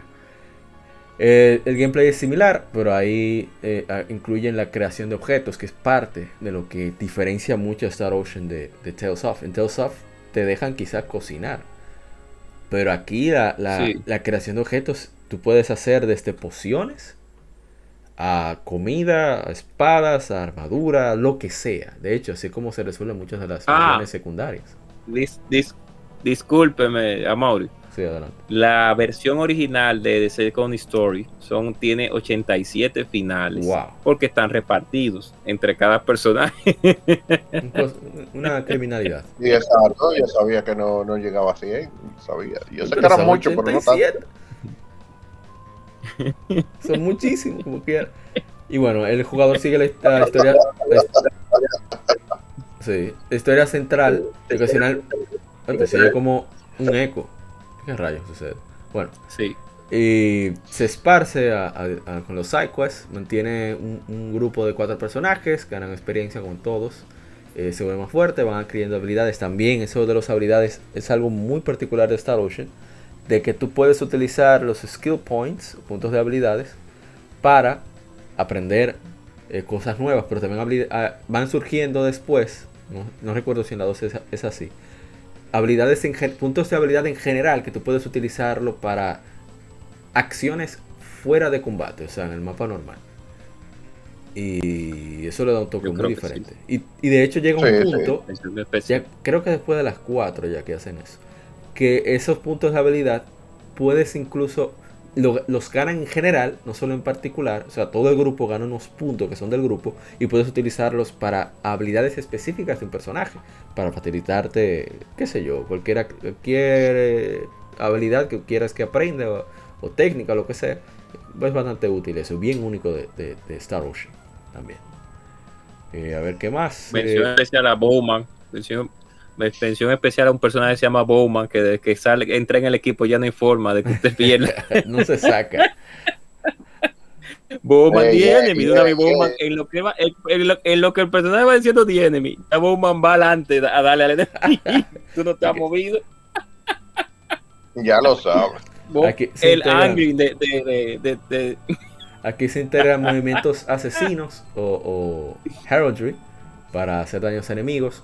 Eh, hay un campo de batalla más amplio. Eh, suceden más en tiempo real. Hay más control total sobre el personaje principal. Igual, eh, los, tres, los demás, igual que, en el anterior, se utiliza la, máquina. Uno puede cambiar en cualquier momento. como dije, puede estar la perspectiva tanto de Classic Kenny como de Rina Lanford. Y, y bueno, una solamente ves una parte de esa historia. Por ejemplo, qué sé yo, hay un momento que Rina y Claude están en desacuerdo. Tú ves la parte de Claude, no sabes qué sucede con Rina. Entonces, para tú saberlo, bueno, tienes, tendrías que haber elegido a Rina o hacer un, Cuando termine ese juego, iniciar de nuevo con ella y así sucesivamente. Hay muchísimos finales, como dijeron, 87. Muchos private actions. Hay una mecánica más clara sobre el rating del afecto, de la relación entre los personajes. Y muchísimos miembros del grupo. Dios mío, ¿cuántos miembros? Sí, porque eh, un sí, claro. Y eh, quería enfatizar algo que no hablé en que no sé, que no se dijo, no sé, no se dijo, no sé, no se escapó. Es que en el equipo original ellos querían introducir ese sistema de afecto en Telos Fantasy, pero por asuntos de, de decisiones de Nanco no se pudo eh, no se pudo desarrollar tan bien como ellos quisieron hacerlo en su propio juego. Esto fue también otra de las razones por las que los tres los tres eh, haces dijeron no, nosotros tenemos somos demasiado sí somos demasiado duros para estar que recibiendo órdenes de, esta gente. Vámonos nosotros. Que son, eso es muy difícil que suceda ahora con lo porque sí hay salen más juegos, están los cines, bla bla bla, pero es muy difícil eh, sobrevivir ahora como está la industria, hay demasiada competencia, demasiado juego. En esa época no en esa época el talento de alguna manera podría buscar el éxito por sí mismo. Ahora es muy difícil. Pero bueno, sigamos. Ahora es difícil, sí. Bien, entonces... Está el, disculpen ¿Ah? el sonido. Sí. Eh, que por suerte está el el, el, el, el, jump, no, el crowdfunding, por suerte. En algunos casos. A pesar de malas, malas, malas, a pesar de malas cosas como Mighty no, ¡ay! Ya, ok. Yo no estoy de acuerdo con el crowdfunding generalmente, porque el crowdfunding debería. El crowdfunding debería ser un, asunto con accionistas. O sea, tú depositaste 100 dólares del proyecto, de, de, toca un porcentaje de las acciones de lo que produzca el juego. Así que debería de ser. Si estás pagando un producto que va a salir. tres que tengo que jugarla. ¿Qué se va a hacer? Mira, yo soy suficiente con que mi nombre aparece en los créditos de Mighty Number 9, ya sea accionista de avaricia. bueno. Fácilmente termino yo pagando vaina y de, de esta Sí, fácilmente. Sigamos. Entonces, en la historia, como dije, cuando si Kenny eh, tuvo la. Eh, encargaron la misión de, la, con la Federación Pangaláctica, que se forma como la alianza de todos los planetas, civilizaciones que tienen la capacidad de viaje intergaláctico, deciden hacer un, solo gobierno, se, se, unen.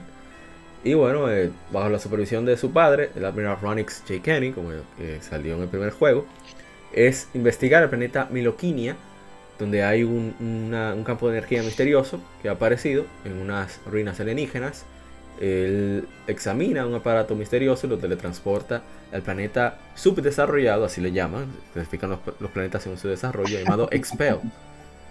Eh, entonces al mismo tiempo Rina Lanford está descansando en el bosque sagrado, fuera de su aldea en Ardia, y le ataca un monstruo, pero Claude se teletransporta al área, al área y bueno, va a salvarla. Entonces después eh, Rina decide que Claude es el héroe de la luz, que se ve en las leyendas de Expel, Y en un momento de gran peligro para el planeta, él lleva la espada de la luz, que es su pistola láser, el Face Gun. Y, y está vestido de ropas alienígenas. Estoy citando textualmente eh, lo, que, lo que dice la información. Entonces va a su villa sí, para pero no sí, que ropa alienígena, una chaqueta, un pantalón. Bueno, pero no hay de esa vaina, de ese planeta que tú quieres. Ah, eso sí, eso sí, eso sí es verdad. Entonces le, lleva a la aldea, entonces le explica que es un meteorito llamado el globo, ah, el globo hechicero de, hechicería, Sorcery Glove, que es eh, quien traerá desastre, que después de su, de su, impacto ha traído desastre al planeta hace tres meses. Y que, eh, bueno, Claude, con la esperanza de volver a casa, eh, concuerda con investigarlo.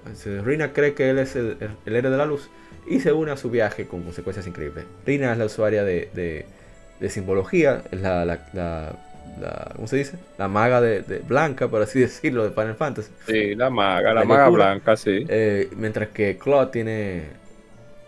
O sea, usa pistola, pero también usa la espada. sí. Su Max, Max Shockwave, Max Shockwave. Eso lo arreglaron en la versión de PSP, por suerte. Dios mío. Por suerte. Y un montón de personajes más. Un, uno muy interesante es. Eh, uno muy interesante es la Mega Mami. Eh, eh, Celine Jules. Que ah, se acompaña. Ah, y, sí, sí, sí. Y, y Díaz Nuestro querido Mago Negro. Que es amigo, amigo de la infancia de Rina. Que Claude se pone más celoso que el carajo. Resulta que no le interesa con, con Díaz, porque sabes, son amiguitos de la infancia y van para allí, como tú estás, y esto, y él se quilla, él se, prende. Vete con tu, un momento no llega y le dice, vete con tu Díaz entonces. Oh, ahí está. Hmm. Ay, qué risa. Eso pasa. Sí. Entonces. eso, eh, a eso para que ustedes vean que no, no, son personajes regulares que uno ve en, en RPGs clásica, que es el típico protagonista que no habla o que no es tan extrovertido.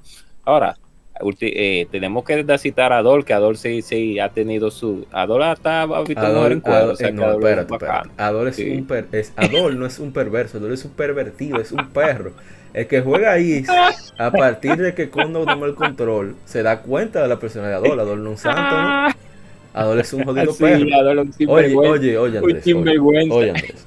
En East Memories of Z hay una muchacha de, de, una, de un bosque, oye, que uno siempre tiene que hablar de East.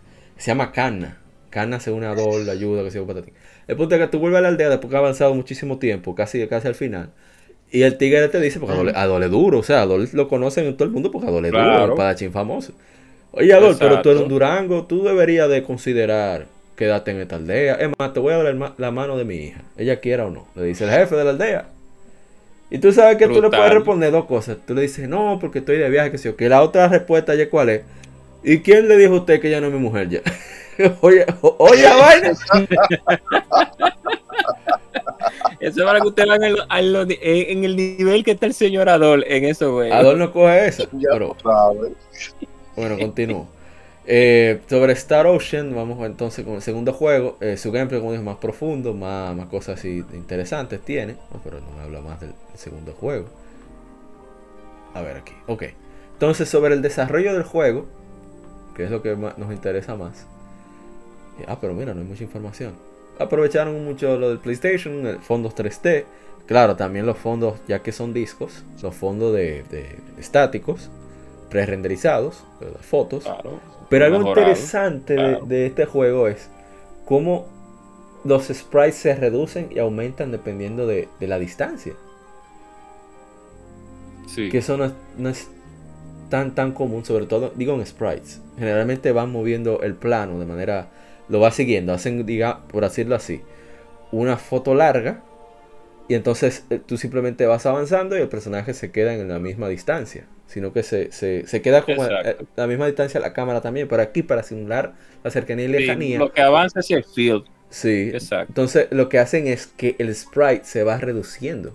Eso me, parece muy interesante como tomaron. Y también la, los fluidos del movimiento, que, qué sé yo, tú sientes como un control total de, del movimiento del personaje.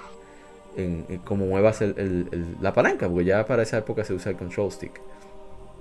Y bueno, qué decir. Le fue muy bien a Star Ocean 2, vendió más de un millón de copias. Em, Qué bueno. Sí, le fue muy bien. Se lo merece.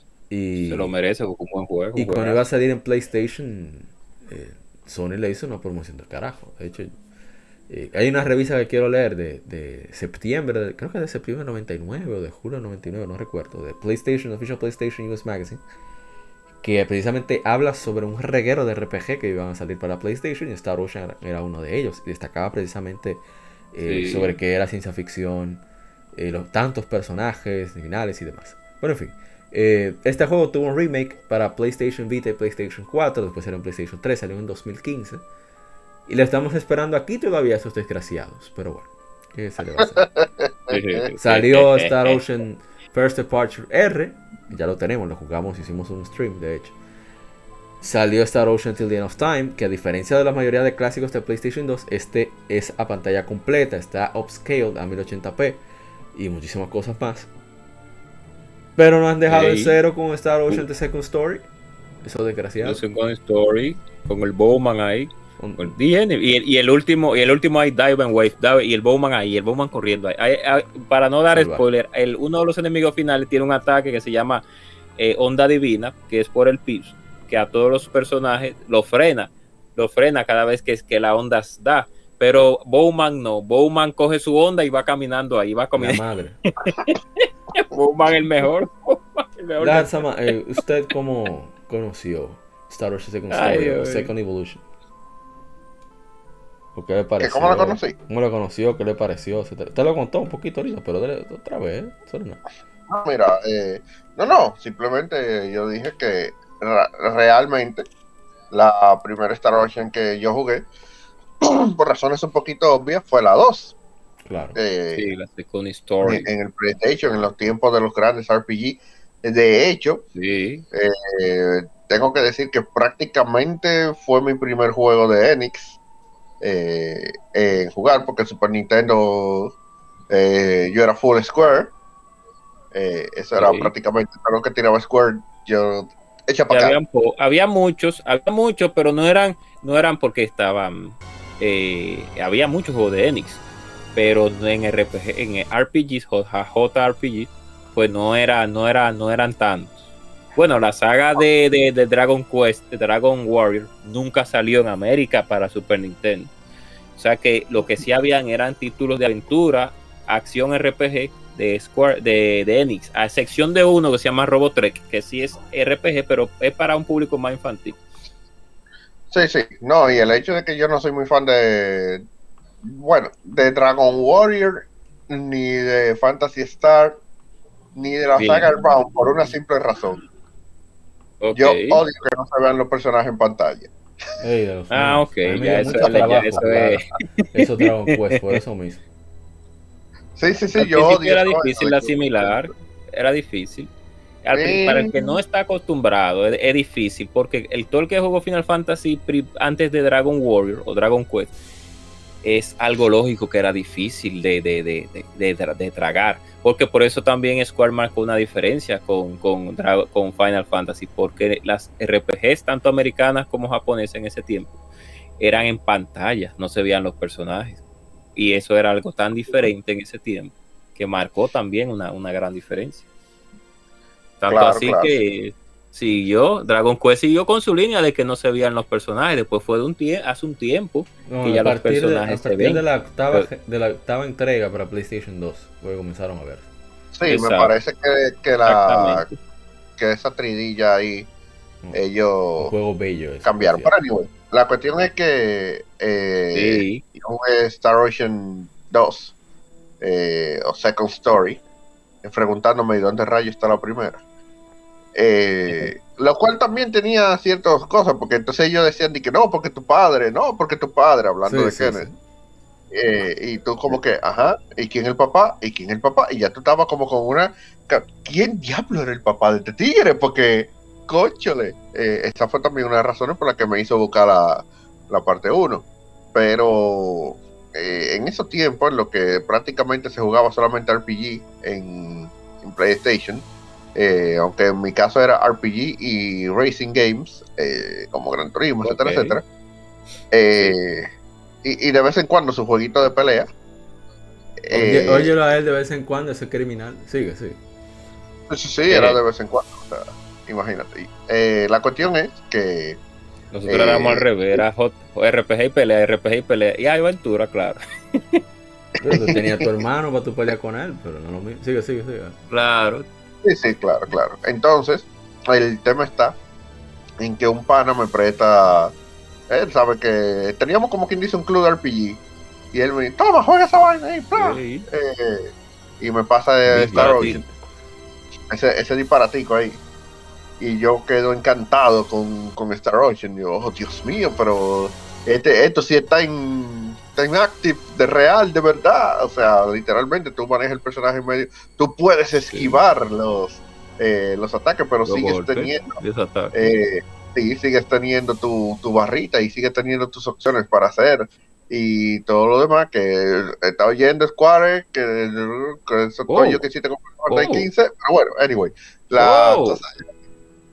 eh, realmente un, yo me lo encontré que era un sistema muy interesante, porque eh, uno viene, venía de jugar, por ejemplo, Final Fantasy VII, eh, que tú tenías tu Time Active Battle, entre comillas, entre muchas comillas, eh, pero al final del día los personajes no se movían y eso era algo que si ustedes supieran, a mí no me importa, a mí me gustan los, los JRPG que son así, tipo... Eh, de hecho, una de mis críticas al remake de Final Fantasy VII es que ellos lo volvieron un action RPG. yo me siento más jugando Dark Souls que jugando una Final Fantasy. Y no me gusta, porque a mí no me gusta mucho esa clase de. de las mecánicas eh, lo copiaron de ahí, de hecho. Ese sistema de, de, de, debilidad de enemigo contra cierto tipo de arma, y fue comenzó con eso. Ah, sí, sí, sí. Entonces, el tema es que Star Ocean tenía un sistema que me hacía callarle la boca a personas que, por ejemplo, no jugaban al pipo y me decían, ay, yo no juego eso porque los tigres no se mueven, están ahí para me da, yo te doy, claro, claro. Tú me das, yo te doy. Ese que... sí, y que tú me das, yo te doy, a mí no me gusta esa vaina. Entonces, Star Ocean me permitió callarle la boca a ese tipo de gente que no querían jugar RPG por eso. Y literalmente yo convertí al JRPGismo a gente eh, a, a, Star Ocean. Porque cuando me saltaban con eso, digo, no, yo no juego, Toma. Oiga eso. Se. Este no, loco, pero eso es lo máximo. Ok. Ya, te está acostumbrando, sí. Ahora juega Final Fantasy. Y ya, se, se tiramos su Final Fantasy. No le importaba ya si, si tú me das, tú me doy. Sí. Porque ustedes saben que la cosa más importante de los RPG no es solamente su gameplay, es su historia. las historias que se cuentan eh, o se contaban, porque ya los últimos RPG hoy en día como que son más eh, parafraseando a, a, Dross, eh, la sustancia sobre el estilo, el estilo sobre la sustancia, mejor dicho. mainstream. Eh, sigue, sigue, ah, Sí, sí, sí, eh, y ya no tienen como que ese toque que tenía, por ejemplo, Star Ocean 2. La historia de Star Ocean 2 es. No voy a decir que es simple, en el sentido de simple, sino simple en el sentido de que es fácil de entender. Exacto. Y es, y es una historia Exactamente muy bien hecha. ¿Por qué hago ese hincapié? Porque Star Ocean Second Story tiene uno de los problemas, eh, o sea, tiene un elemento que causa problemas a la hora de contar historias. ¿Qué elemento es ese? Viajes en el tiempo. Entonces, hay un problema ahí, pero ellos lo manejan de manera muy, muy buena, excelentemente. Eh, lo hacen y realmente termina siendo un juego con una muy buena historia. De hecho, repitieron ese, ese formato con, dándole ya más valor porque hay viaje en el tiempo, pero no es como que algo tan trascendente. Lo que pasa ustedes saben lo que pasa cuando hay viaje en el tiempo. Sí, sí. Eh, eh, esos suecos argumentales que, que están haciendo, al no ser tan, tal vez tan, tan, no lo tiene, pero Till the End of Time se trata más de eso. Nada que ver con el tema, con el título que sea Till the End of Time, ¿verdad? Entonces, eh, siguiendo con Star Ocean, eh, tengo que decir que mi personaje favorito, eh, pese a lo que muchos creerían, no es ni Clodo, ni Díaz, ni siquiera Leon. Leon me tripea pila. Ese chamaquito está loco. Ey, es duro, él es científico. el gato científico. Sí, y, ni es Bowman por si acaso. Eh, eh, el, el, el destripador del juego. No, mi personaje favorito es Aston. Ese no es el que tiene los, dos serpientes. La dos dragones. El tipo da risa, sí. El que tiene los dragones, el sinvergüenza. Porque ellos viven peleando. Los, los dragones viven peleando. Sí, sí, sí, los dragones se viven peleando. Encima de eso. Tú ves que él gana, sabes que hacen su pose de victoria. Y tú ves que, que él está tratando de calmar a los dragones, muchachos, pero ya. Sí, los dragones viven, viven eso. Oye, y no se comen la vaina de él, la comida de él se la comen también. Sí, sí, sí, creo que el tigre lo tienen, lo tienen manillado. Que eso es que tú ves que en el arte del juego, el arte del juego, discúlpeme por la interrupción, el arte del juego, ven a, al a, ese personaje que no está riendo, se está como, como agraviado, así, está preocupado, un poco, sí, muy preocupado. Sí, los dos dragones. bueno, de hecho, en el anime, él cuando aparece dice que máteme, que sé yo qué, porque los dragones literalmente le comen, él está flaco y toda la vaina, porque los dragones le comen la comida y toda la cosa. el tigre, realmente, para mí es el mejor personaje del, del juego. Y una clara representación de lo que es Star Ocean, porque uno viene acostumbrado a tener personajes que no voy a decir que son perfectos, pero son personajes que prácticamente eh, sí, tú sabes que sí, tienen, son humanos, qué sé yo qué, pero tú te quedas como que falta no, hay mucha profundidad en, ellos. Exacto, en, Star Ocean no, en Star Ocean son tigres que tú te los podrías encontrar. Eh, Exacto. Bueno, su personalidad, tú dices. La personalidad. Pero un tigre con la. Exacto, con la personalidad de Aston tú te lo puedes encontrar en cualquier sitio. Mm, de Final Fantasy, yo te puedo decir que tal vez tú te puedes encontrar con un Shadow, tal vez, un tigre Edgy, y emo, y también. Tú puedes encontrar con, o exacto, un Cecil. Pero por ejemplo, un Cian está difícil que tú te lo encuentres. O incluso un Lock está difícil que tú te lo encuentres. Pero por ejemplo, vuelvo y repito, ah, el mismo clodo, tú te puedes encontrar con un clodo. Y precisamente un ejemplo que, que, dieron ahorita, que, creo que fue el mismo mapa que lo dijo, que el tigre le celaba con a, a Rena con Díaz. Pero no tenía nada. Explícame, ¿por, qué tú estás celoso? Eso es lo más normal del mundo. Esto aparece donde sea. Entonces tú te identificas con los personajes de, de, Star Ocean y eso es lo que hace el juego. Creo que lo hace mucho mejor y, más o menos. Vuelvo y repito, no con eso estoy diciendo que sea el mejor juego de la saga, pero es muy, muy, muy bueno y es una excelente manera de, entrar en la saga. Si, por ejemplo, eh, el que tuvo la oportunidad de entrar con Star Ocean 2, normalmente va a ser uno de los que más se quejan de las últimas entregas. Sí, sí. Eh, eso es así. Muchas quejas son válidas, pero tienen, tienen su razón, es lo que yo entiendo. O sea, del por qué pasó eso, entiendo que tienen, tienen un porqué, que no es por decisiones ni siquiera creativas. Eh, pero hablamos hablar de eso en su momento. Eh, Agente Cobra, ¿y usted? Star Ocean 2, ¿cómo llegó a eso? No, Star Ocean 2 llegó de la mano de mi hermano Ronald, que la conseguimos. Ah, pero Sí, que la conseguimos original. Claro. ¿Y qué pasó con ese No, mafioso no. ahí es donde voy a contar, eso es lo que voy a contar oh, ahora. Llega de la mano original. No me está gustando por no sí, sí, fue lamentable. llega de la mano original de, de mi hermano de creo que fue por su amigo Jonathan, creo, si no más creo, de, la antigua Playpoint, que le llegó, no me recuerdo bien si fue de la mano de él, pero nos llegó original. Y, pues nos, eh, nos llegó original, pero no teníamos en ese tiempo PCX. Después conseguimos el PCX y se comenzó a jugar el juego. Lastimosamente, pues el juego, teníamos un amigo de nosotros que se llamaba Miguel Ángel, que también era un, era un pequeño joven que lo teníamos como un aprendiz de juego de RPG, o sea, un pupilo. Ah, mira, ok, eh, nosotros siempre le decíamos algo. No, no, yo, fui de eso. Para dar un ejemplo, muchos juegos de Xbox, de PlayStation 2, yo no tenía un GameCube, si era que tenía el GameCube en esa época. Entonces yo iba a un, vecino que estaba como a dos o tres calles y yo me sentaba a ver jugar. Y así yo aprendía más o menos cómo eran los juegos y demás. Bueno, si, ah, tú, no tienes el aparato de tocar ver tu Twitch en vivo, claro, claro. Entonces, era ese un pequeño pupilo. Nosotros siempre decíamos que en el grupo, como éramos amantes de las RPG, que tú mira, tú puedes jugar juegos de pelea, puedes jugar juegos de aventura, puedes jugar juegos de carrera, pero eso hasta que tú no has probado un RPG. Cuando tú pruebes un RPG, ahí es donde tú vas a ver la diferencia de lo que es los juegos regulares a las RPG.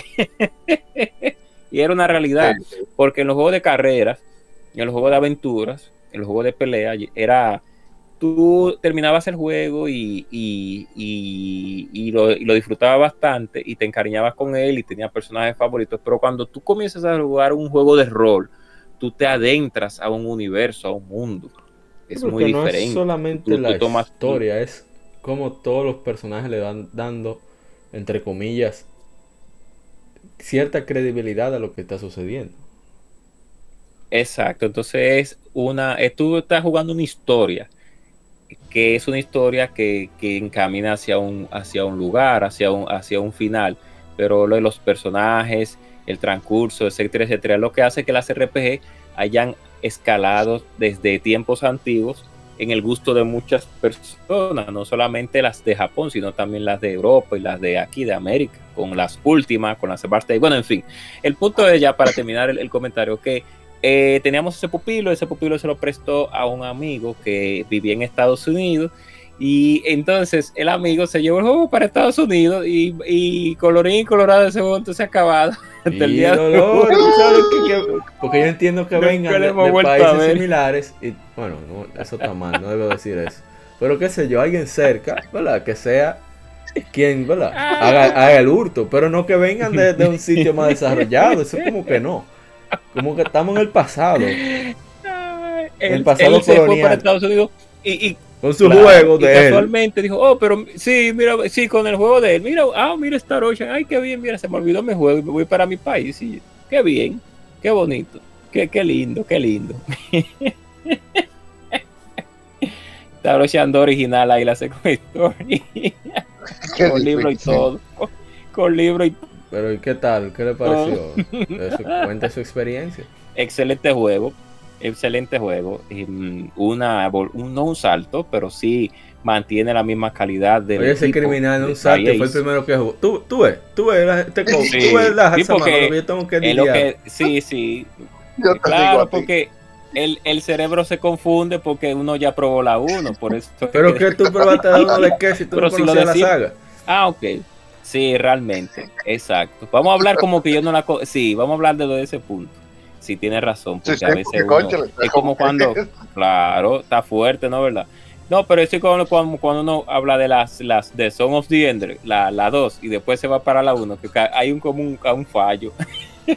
pero en fin. No, tú ves, ahí yo estoy bien eh, porque yo jugué la 1 primero. Ah, sí, exacto, qué bueno. Continúa, continúa. Entonces, el, la 1, el sistema de batalla me gustó muchísimo, porque era un sistema de batalla que, que era muy activo. Nosotros estábamos acostumbrados, lógicamente, a Final Fantasy, a Chrono Trigger, estábamos acostumbrados a Dragon Warrior, pero no estábamos acostumbrados a un sistema de batalla más activo.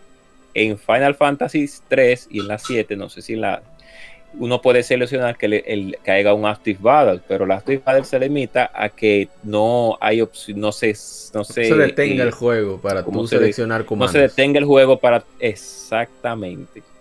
Pero aquí no.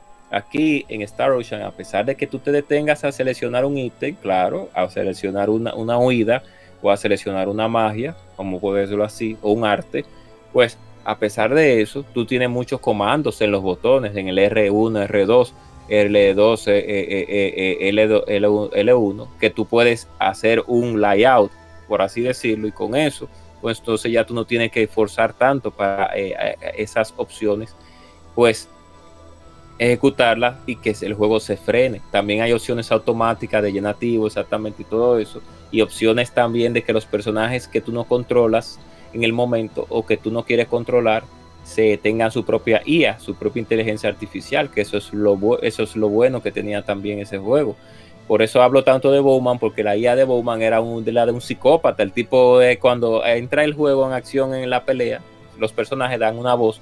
Regularmente el protagonista dice The Enemies para comenzar la pelea, ¿no verdad? Y los otros dos personajes hablan otras cosas. Pero Bowman, en lo que él decía The Enemies, ya Bowman había tres cuartos o tres o siete pasos delante del personaje hacia adelante. Bowman no cogía esa, dije que, dije que vamos a esperar que no, yo cojo, yo cojo para adelante y resuelvo. Inclusive había un, había un punto en que Bowman resolvía el combate, Bowman resolvió el combate solo y tú ni siquiera había llegado, tu protagonista ni siquiera había llegado a darle a algún enemigo, ya Bowman lo había resuelto. Es difícil. Que es otra cosa que me gusta mucho, que ese estilo frenético también que tiene ese juego, que ha tenido la saga, la 3 tiene un estilo muy frenético también, bastante frenético. pero, vamos a hablar de eso dentro de un momentito. Bueno, en mi caso Star Ocean fue... Como dije, aquí, bueno, ustedes sí, porque ustedes tenían, bueno, como me llevan un poco de edad, podían tener más movimiento por toda la ciudad. Por lo tanto, tenían acceso a esas revistas de videojuegos que eran multiplataforma. En mi caso no. en mi caso, a mi Pro, sí. Solamente llegaba, llegaba Club Nintendo. Y si acaso después, como del 2004, 2005, comenzaron a llegar las, las EGM en español. Pero después de ahí no llegaban más revistas de videojuegos. Esa es mi revista favorita, por cierto. Pero bueno, em, cuando yo voy a, la pulga, yo había escuchado hablar de Star Ocean. Me, había mencionado a alguien, no sé. Y yo veo esa cara y digo, mmm, eso está como, como, como apetitoso. Y decido darle un chance. Ay, ¿para qué fue eso? Lo único que me detenía de jugar era que tocara la novela, tenía que soltar la televisión, porque ¿verdad? Era, eran los jefes que querían un juego de béisbol. Sí.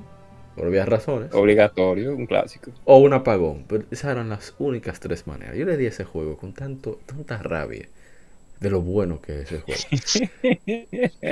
porque que era muy diferente a todo lo que había probado. Si yo había probado Tales of Eternia, primero yo probé Tales of Eternia antes de, estar luchando. Pero ese, esa capacidad de moverte completamente en, el, en, el, campo, a libertad, o sea, en las ocho direcciones, por así decirlo. Y, el cambio más dinámico de personaje y la, el ambiente de ciencia ficción le le dio un toque muy diferente y hizo que disfrutara de ambas sagas por igual. Aunque siento que Star Ocean se dedicaba más a sacarle el jugo a nivel técnico al sistema donde aparecía, quiero decir. Quitando los remakes, obviamente. Y bueno, ya le dijeron todo sobre el segundo juego. Un juego completo, con personajes interesantes que se dejan querer, una historia envolvente. Y vamos a pasar inmediatamente al, al tercer juego. Que aquí sí yo tengo opiniones un poquito... No es que no me guste el juego, pero hay cosas del juego que yo no disfruté tanto, pero eso hablaremos en un momento. Eh, vamos entonces, ¿dónde es que vamos? Star Ocean 3, ¿verdad? Sí. El 3, que es Till the End of Time. Sería para, para el PlayStation 2. A ver primero lo general y el desarrollo. Star Ocean Till the End of Time es la tercera entrega. Eh, lanzó para PlayStation 2. Luego salió un remaster para PlayStation 4. Sucede 770, en el 772 de la era espacial. Que sería 400 años después de los eventos del segundo juego. Esta es, según entiendo, me corrija la Jarzamay y la gente cobra, es el último de, la saga cronológicamente. ¿Es así? Sí. Casi. Ah, Casi. Me guayé, me guayé. No, no, hay uno, pero que pasa es que la gente no lo cuenta. Pero sí, es canon y es parte de la saga. ¿El Blue Sphere cuál? ah, la Anamnesis. Ajá. Oh my. Ok, tiene sentido. Bueno, aquí, eh, a ver, la historia es que en 2858 o 772 de la era espacial, eh, inician un resort llamado Haida IV y Faith Lane nombre tan extraño, Fate. Está de vacaciones con su familia, Robert Ryoko Lingott, y su amiga de la infancia, la amiga de la infancia bastante bien que se ve el amigo, Sofía Steed. Ellos están disfrutando sus vacaciones sin tener que ver con universidad y demás, que él está estudiando el campo de genéticas simbológicas, simbiológicas, no, simbológicas, de simbología, eh, vicia bastante juegos de realidad virtual, juegos holográficos le llaman, de simulación de combate. Y eh, cual hace que le den su boche porque viven viciando en vez de disfrutar de las vacaciones. Como uno que va al resort con el bendito PSP, yo no sé para qué. Ya. Pero uno va con el PSP y lo usa realmente. Y uno no deja de comer, obviamente, y de ver las mujeres que. A mí dejar eso, porque después cancelan el, podcast por estar de. Eh, eh, no, sí. ponle explícito y ya, no hay problema. No, no, como quiera, porque no, hay, que, haya malas palabras, hacer las expresiones que sean eh, micromachistas. Pero sigo. Eh, ah, hasta que la, facción galáctica, conocida como los Bendini, que son los que están contrarios a la Federación Galáctica, invaden el planeta y con intenciones desconocidas. Ellos eh, tienen que huir al Harry, que es una nave de escape, una nave espacial. Eh, entran a un pod de, escape, una cápsula. Y Fate cae en el planeta Vanguard III. Ahí conocí a Cliff Fitir, que es un... A mí me encanta ese personaje, porque él es es como que coge esta chelcha, todo lo, toma relajo, todo lo toma de juego, pero el tipo resuelve, porque el tipo es un. Claro. Un, un, un recompensas. Y está muy experimentado. Tiene años peleando con, con los Mindini, con la Federación Pangaláctica, con todo el mundo. De hecho, es buscada por ambas organizaciones, buscado, perdón, por ambos. Entonces, él tiene un interés especial en Fate, así como el, el, líder del grupo antifederación, que es Quark. Eh, ¿Por qué está? Bueno, y explican mucho sobre la federación, el lado oscuro de, esta federación, eh, lo explican bastante aquí. Y bueno, eh, el viaje es más sobre averiguar quién rayos es Fate, por qué tantas, tantos organismos, digamos pangalácticos, están interesados en él, y hablan acerca del origen de su universo. Ahí explican mucho sobre eso. Está Fate Sophie Steed, que ya mencioné, Pepita Rossetti, que creo que sale en la versión internacional, es que uno lo utiliza, no sé, que es la que nos tocó a nosotros, de dos discos. Eh, Keith Liffitir, de Inclusion, eh, la gente de Close, eh, son mucho más fuertes que los humanos comunes porque su... Eso es parte de lo que me gusta. Ah, los Star Ocean tienen diccionario, olvidé mencionar eso. Tienen un diccionario para explicarte toda la terminología. No, está a partir del segundo, yo no me recuerdo si está en el segundo juego. Yo creo que es, es, yo creo. que en el primero no está. Sí, sí, sí yo creo que, sí, porque, sí, porque hay unas palabras que al principio el protagonista no entiende. Que le habla, le habla. Eh, no, no, pero me, refiero. No, porque estoy seguro porque no tienen el aparato de traducción simultánea que ellos consiguen. Exacto. Ellos tienen siempre. Yo me refiero es que el juego te proporciona un, un lugar para tú buscar terminologías. En el 3 yo sé que está, en el 2 no recuerdo. Bueno, el punto es que tiene diccionario para tú buscar, te explican la historia de, por ejemplo, quiénes son los Closian, eh, qué es la Federación Quark, qué han hecho. Te, oye, pues una cosa, ahí se fueron unos cuantos megas largos. ah, mucho contenido, sabroso. son dos discos de PlayStation 2, dos DVD. Pero bueno, continúo. Neon Zephyr, que es de del planeta, bueno, del, mundo Aquarian, que es donde caen. no, mentira, es el segundo planeta donde va, pero vamos a dejarlo ahí. Aparecen muchos personajes interesantes, cada uno con su propio, digamos, interés, sus propios orígenes, te lo van explicando a la medida que avanza la historia. Está Mirage, hey, Mirage, lo máximo. Con esa mujer, señor Padre, Dios mío, lo máximo. ella es la, la, que manda, o sea, ella no es la jefa, pero es la jefa. O sea, ella es la que está por debajo, qué sé yo qué, pero al final se hace lo que ella diga. y me encanta Mirage. Todo, el Mirage es como, como esa famosa asistente de, ciertas personas que trabajan. Fulano, siempre lo menciono, que ellos son los que hacen todo, pero no se llevan ningún okay, Ok. Y también es Closing, o sea que, es fuertísimo. Es fuertísimo.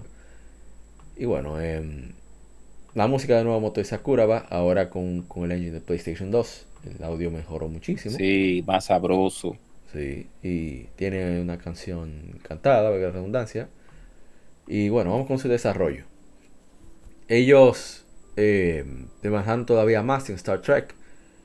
Eh, hablan sobre la confianza. El sistema de batalla se mantuvo casi intacto del, título anterior, pero al estar renderizado en 3D en lugar de 2D y, compraron más estrategia en, las peleas, eh, le dio bastante trabajo el proceso de cambiar a 3D pero con el PlayStation 2 no se le hizo tan incómodo. Eh, hubo dungeons, hubo calabozos que no llegaron a la versión final, pero Eh, después llegaron, hicieron que llegara la versión internacional, que fue la que tuvimos aquí en Occidente, de dos discos. Em, cuando salió en febrero de 2003 en Japón, eh, todavía fue muy poco tiempo después de que Squaresoft y Square Enix se unieran, se aliaran y se convirtieran en Square Enix. Eh, no le fue tan bien en Japón, o sea, las impresiones que, dio el público y, las personas, eh, parecía que tenía ciertos bugs y no funcionaba perfectamente los modelos originales de, PlayStation 2, en los SSPH 1000, digo 10000. Entonces, eh, ellos dijeron que fue Sony, que, fue que ellos, ellos hicieron Star Ocean con librerías actualizadas que no eran compatibles con los modelos originales. Sony dijo que no, que ruedan durísimo. Bueno, no dijo eso textualmente. Pero ellos negaron toda responsabilidad. Pero eh, no le fue bien en las ventas. Luego lanzaron la versión de, de Director's Cut, que fue la que salió aquí. Añadieron muchísimas cosas, eh, elementos como esos dungeons que faltaron y arreglaron los bugs. Eh, Adray Lasbert y Mirage Coles fueron agregadas como, bueno, Adrian no recuerdo si es masculino o femenino, como miembro del equipo en la versión Director Scott. Ya era parte de la historia, pero no era jugable. Y Adray no estaba presente en la versión original. Así que esa fue la versión que tuvimos. Hicieron ciertos balances para la versión americana y arreglaron los errores. ¿Y qué decir? Cuando yo veo. Iba a contar yo, pero siempre tengo que ir de último. Eh, ¿Qué decir de la historia? la historia es interesante. Como ah, mira, ese fue el primero así con el diccionario. El gameplay eh, es más o menos similar. Encuentros. En lugar de encuentros aleatorios, como eran el primer y segundo, primera y segunda entrega, aquí uno viaja en el campo o en los dungeons. Aparte de los combates que sean obligatorios por eventos del juego, uno los encuentra y decide si luchar o no, si puede escaparse. Eh, ahora uno tiene solamente tres miembros, como Star Ocean Blue Sphere. Que hay ay, tengo que hablar sobre Blue Sphere un poco antes de continuar con el 3. Blue Sphere sucede en el mismo universo de Star Ocean 2, Second Story. Sale originalmente para Game Boy Color. Eh, después, ocho años después, se lanza para móviles. Y sucede dos años después de Star Ocean Second Story, en el planeta Edifice. Y la historia se centra en Precious F. Newman, que es una inventora. Leon Diaz Getz, que es el, el inventor, el gatito. Es el gatito, ¿verdad? No me he equivocado. Es la sí. sí, el gatito. Necio, que es el gatito ese, por cierto. Eh, sucede una perspectiva de arriba. Pueden realizarse varias acciones en el campo. Hay acciones privadas que mantienen. Ellos adaptaron el gameplay a, a, las limitaciones técnicas del Game Boy Color. Pero es un Star Ocean hecho y derecho. Y era para más o menos calmar las ansias por la tercera entrega, To the End of Time, y para cerrar con The Second Story. Em, ellos agregaron más, o sea, 16 personajes. Y. A ver ¿qué, otra cosa se puede resaltar. Ah, solamente tenía 4 megabytes el juego. Y 3, un tercio era para los calabozos. Exacto. Se parece mucho a Telo Fantasía en el sistema. Sí, claro. Porque por las limitaciones obvias del Game Boy Color. Exacto. Pero, pero fue un. No, no sé si llegó a América, creo que no, eh, a Maui. No, llegó a América. Nunca de Japón. De hecho, una explicación que dan es que Enix eh, no quiso localizar el juego porque eh, el trabajo que iba a hacer adaptar el texto esa fue la razón por la que al Dragon Quest V no llegó aquí. Porque es que los textos en, idiomas eh, indoeuropeos son más largos en japonés. En tú puedes reducirlo con el kanji, el tamaño que ocupan, el espacio. Entonces, eh, adaptarlos era muy. Aparte de que cuesta dinero, iba a tomar mucho tiempo. Y ya eh, para la fecha en que salió este título, déjame asegurarme de la fecha 2001, imagínate, ya había salido el, Game Boy Advance. Entonces, tú no vas a querer centrar tus esfuerzos en, un sistema que ya era muy tarde. Y sobre todo ya una empresa como Enix que no había tenido éxito en Occidente. Bueno, ya no, digo más. Continúa, gente cobre. Exacto. No, ya, eso, eso era. Eso Eso era de, de, Al contar rápido la historia. Eh, después de que termine Star Ocean 2 eh, Claude invita a Rina, a Leon y a, y a, a vivir con, a la Tierra con él. eh, Ashton, Celine Díaz, no Chesapeake Bowman, se mantuvieron en el planeta Expel. Entonces Ernest y Opera se van a conseguir tesoros y caen en el edificio en el planeta Edifice. Eh, Opera envía una señal de SOS a Prisis que buscan al, coro completo, al grupo completo, sin Claude y Rina, que está en una misión de la Federación Pangaláctica. Y ellos construyen una, nave y se van al planeta. Entonces ellos entran a la atmósfera del planeta de manera eh, precipitada y eh, pues se estrellan. Entonces exploran alrededor y buscan a sus compañeros, esperando, con la esperanza de que Claude y Rina les rescaten en algún momento. Se ve divertido, o sea, la trama y la explicación del gameplay que dan, eh, se ve divertido el juego. Hicieron un remake. En prácticamente un DLC de Star Ocean. Exactamente. El remake que salió en el 2009 fue solo para celulares, su servicio, era con una compañía, y, por, e, y cerraron en 2018, o sea, duró nueve años el, servicio de, ese juego. Eh, ah, continuó con Star Ocean 3, después de ese pequeña, pequeña distracción bastante larga. Eh, decía, entonces aquí tenemos dos tipos nuevamente, artes especiales y la simbología, como siempre, los puntos mentales. Y aquí es donde viene el gran cambio para mí que me afectó mi disfrute. Ah, pero mentira, estoy hablando tonterías. Till the end of time, ok, estoy hablando tonterías. Eh, ellos introducen aquí una vara de bonus, perdón, una, una, barra de bonus, que a medida que tú consigas, cumplas con ciertas, ciertos objetivos, que no son marcados claramente, sino que, ¿cómo explicarlo? Es como si logras ciertas hazañas en el combate, te agregan esa barra de bonus que puede variar, por ejemplo, más puntos de habilidad por combate, un porcentaje bajo, pero bueno, mejor que no tener nada. O, recuperar eh, energía, salud, o, los puntos mentales, mental points, o simplemente más experiencia también, o más dinero. Varía según las hazañas que vayas logrando, eso se ha mantenido en las entregas subsecuentes. Y em, uno de los cambios más importantes es que utilizar simbología o habilidades de batalla puede perderse HP, puntos de salud, o MP, puntos mentales. Entonces hay que tener mucho más cuidado de, de ¿sabes? Que uno generalmente en Star Ocean sobre todo, también en Tales of, uno va y comienza a usar ataques especiales como loco. Para dar más, más piña. Pero en este caso, claro. no resulta así. Y eso lo, hace un poquito eh, problemático. Por lo menos para mí me hizo pasar mucho trabajo. Porque estaba yo muy emocionado dando mi, mi, piña. De repente, mierda, estoy bajito o no. a veces resulta el suicidio de los personajes porque se me olvida. Estoy centrado en sonar al enemigo y resulta que me, me inflijo daño yo. Y ahí queda. Entonces no es solamente que te quedas sin HP y estás noqueado. Es que si te quedas sin mental points, estás noqueado también. Y eso lo hace, para mí lo hace problemático. Ya lo sabe. Y que a ver, ¿qué más? Eh, hay más estrategias para, o sea, la inteligencia artificial puede eh, personalizarse más. Hay todavía la, creación de objetos, me parece que esta es una de las más complicadas de toda la saga. Pero también es la más, eh, ¿cómo se dice? La que mejor recompensa el esfuerzo. Se hacen en diferentes lugares, workshops, en todos los, está incluso en los calabozos también. Em, aunque antes la creación de objetos se hacía en cualquier lugar. Ahora tú te registras en, estos workshops como inventor y tú vas ganando puntos, más hazañas, más habilidades, más compensaciones también monetarias por las invenciones que vas creando y también vas consiguiendo, por ejemplo, si tú creaste una espada de fuego, en caso de que ya quieras otra, en lugar de crearla y utilizar recursos, Tú puedes comprar una y como tú eres el inventor te sale, bueno, eso recuerdo yo, más barato. También el Director's Cut tiene un modo para tú enfrentarte a un segundo jugador.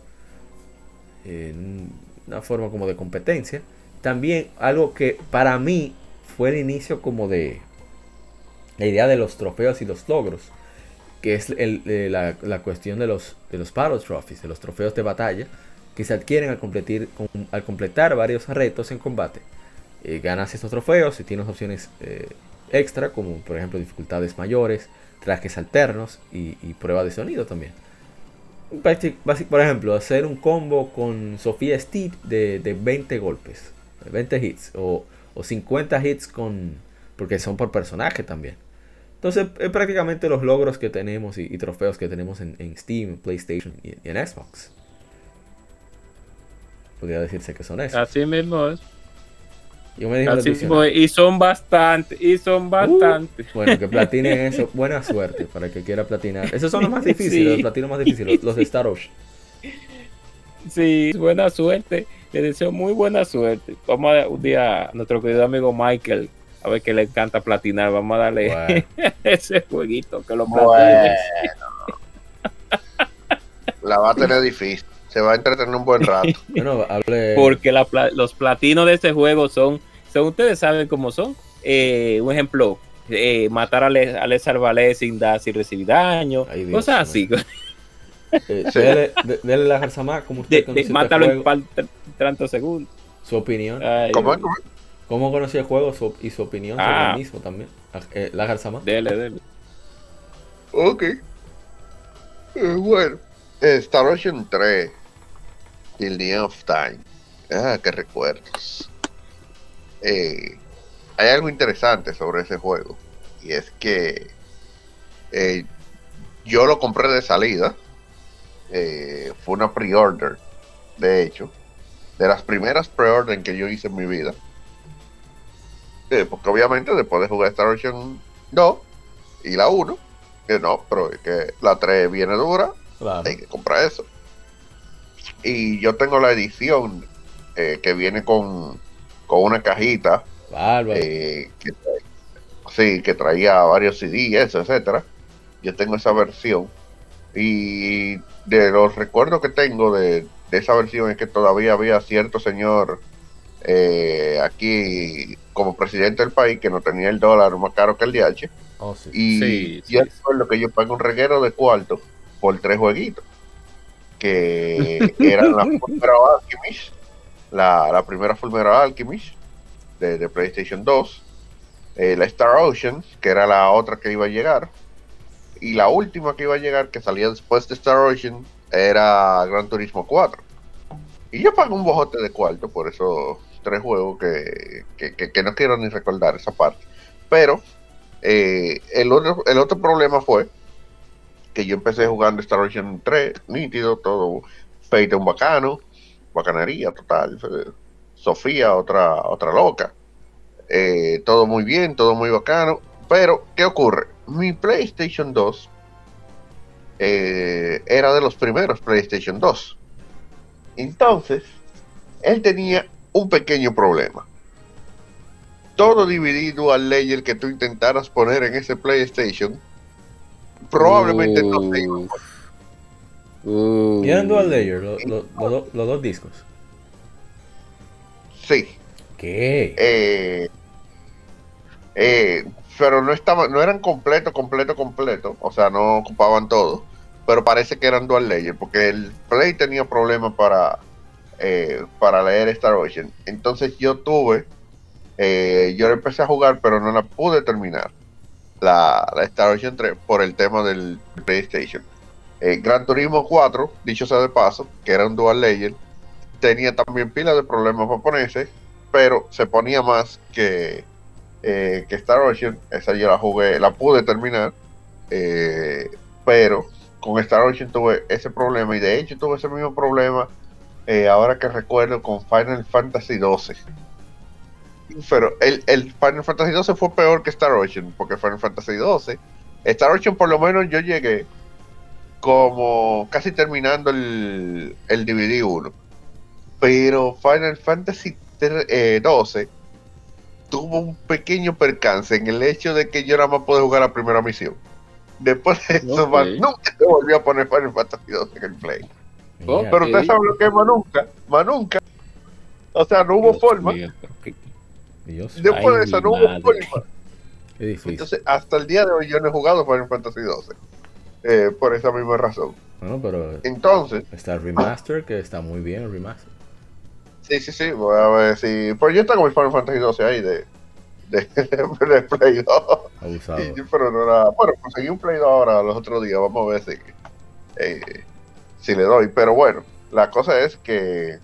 Ah, bueno, sí, mira, ahora también podría jugar la, la Till of Time. Aunque creo que te empecé, ¿eh? si, si no recuerdo mal, creo que, esa fue de las alguna de las que sacaron para Steam. La 4 sí. Eh, The Last Hope sí. sí. sí.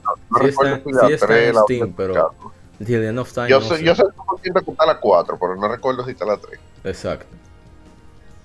Eh, la cosa es que yo conozco a los personajes y todo eso. Yo sé cómo termina la, la Till of Time, porque eh, ustedes saben que más adelante apareció YouTube.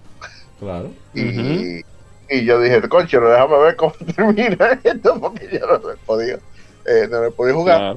Y lo que no he visto es la historia 100% completa, por eso eh, no sé qué tanto ellos metieron el tema de... Yo sé que lo metieron mucho el tema de los viajes en el tiempo, porque prácticamente trata de eso, pero eh, yo sé que el final es una cosa, porque realmente en temas eh, cronológicos, antes de Anomesias, eh, el, por lo menos de los juegos de consola, vamos a decir, ¿verdad? Sí. Para diferenciar. De los juegos de consola, realmente Till of Time es Till of Time, es la última, eh, cronológicamente hablando. Pero luego está Animesias, que, que viene después de eso. Pero sí, el final del juego es, heavy.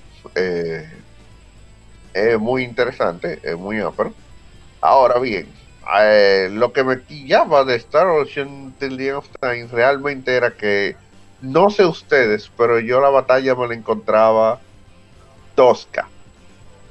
E incluso como que en algunos, en algunos, eh, en alguna parte como que se tornaba aburrida. Eh, el tema de la batalla. eso sí, o sea, el sistema de batalla sigue siendo tan frenético como el de eh, el de la 2, solamente que ahora con un mejor 3D, eh, obviamente, aprovechando las bondades del PlayStation 2, ¿verdad? Claro. Exacto. Pero, como que no sé, como que llegaba un punto en que las batallas como que se volvían repetitivas y como que mm, había algo ahí, como que no terminaba de hacer clic. Eh, pero siguen siendo mejores que lo que pasó más adelante en otras Star Ocean, que ahí, ahí sí es verdad que son medio insufribles la, el tema de la batalla. Pero sí, eh, estaba el tema interesante ese de la barrita. Eh, suerte a que quiera hacer todos los logros. Realmente mucha suerte. Go, ahead, porque De hecho, hay un logro que con las barritas, eh, con lo que estaba diciendo ahorita de de para tú ganar más experiencia, para tú ganar más dinero. Hay unos logros que con eso, de verdad, yo le digo suerte al que quiera sacar todos los logros de, eh, de no todo el mundo por ahora ese juego solo está en PlayStation 2 y PlayStation 4. Ah, en la eh, está, está en oferta ahora mismo, por cierto. ¿Qué tanta la oferta? Quizás la mitad de ¿eh? precio. Como 10 dólares por ahí. Ah, mira qué bien. No, pero eso está muy bien. Sí. Yo lo compré todos ya para salir de eso. Y total, lo voy a dar como quiera. no, que digo. Hay logros inclusive de ese juego que tú tienes que, que, que, que eliminar a ciertos enemigos por tiempo. Y eso, y eso es muy difícil. O sea, es... No, mira. Eh, hablando un poco de ese tema yo no voy a volver a poner, no, no solo por un tema de tiempo, de que uno realmente ya no tiene tanto tiempo como antes, como cuando eh, estaban esos juegos en, su auge, o sea que acaban de salir, eso ustedes ven. Sí. Pero lo peor que hay son esos temas de, de vencer al enemigo en cada cierto tiempo. Ah. Y por qué yo le, yo le tengo un cierto cringe a eso. Porque Mega Man el Neo 1 tenía que ver con eso. Si tú querías conseguir todos los chips, tú tenías que ganarle a los boss, no a cualquier vaina, no, a los boss.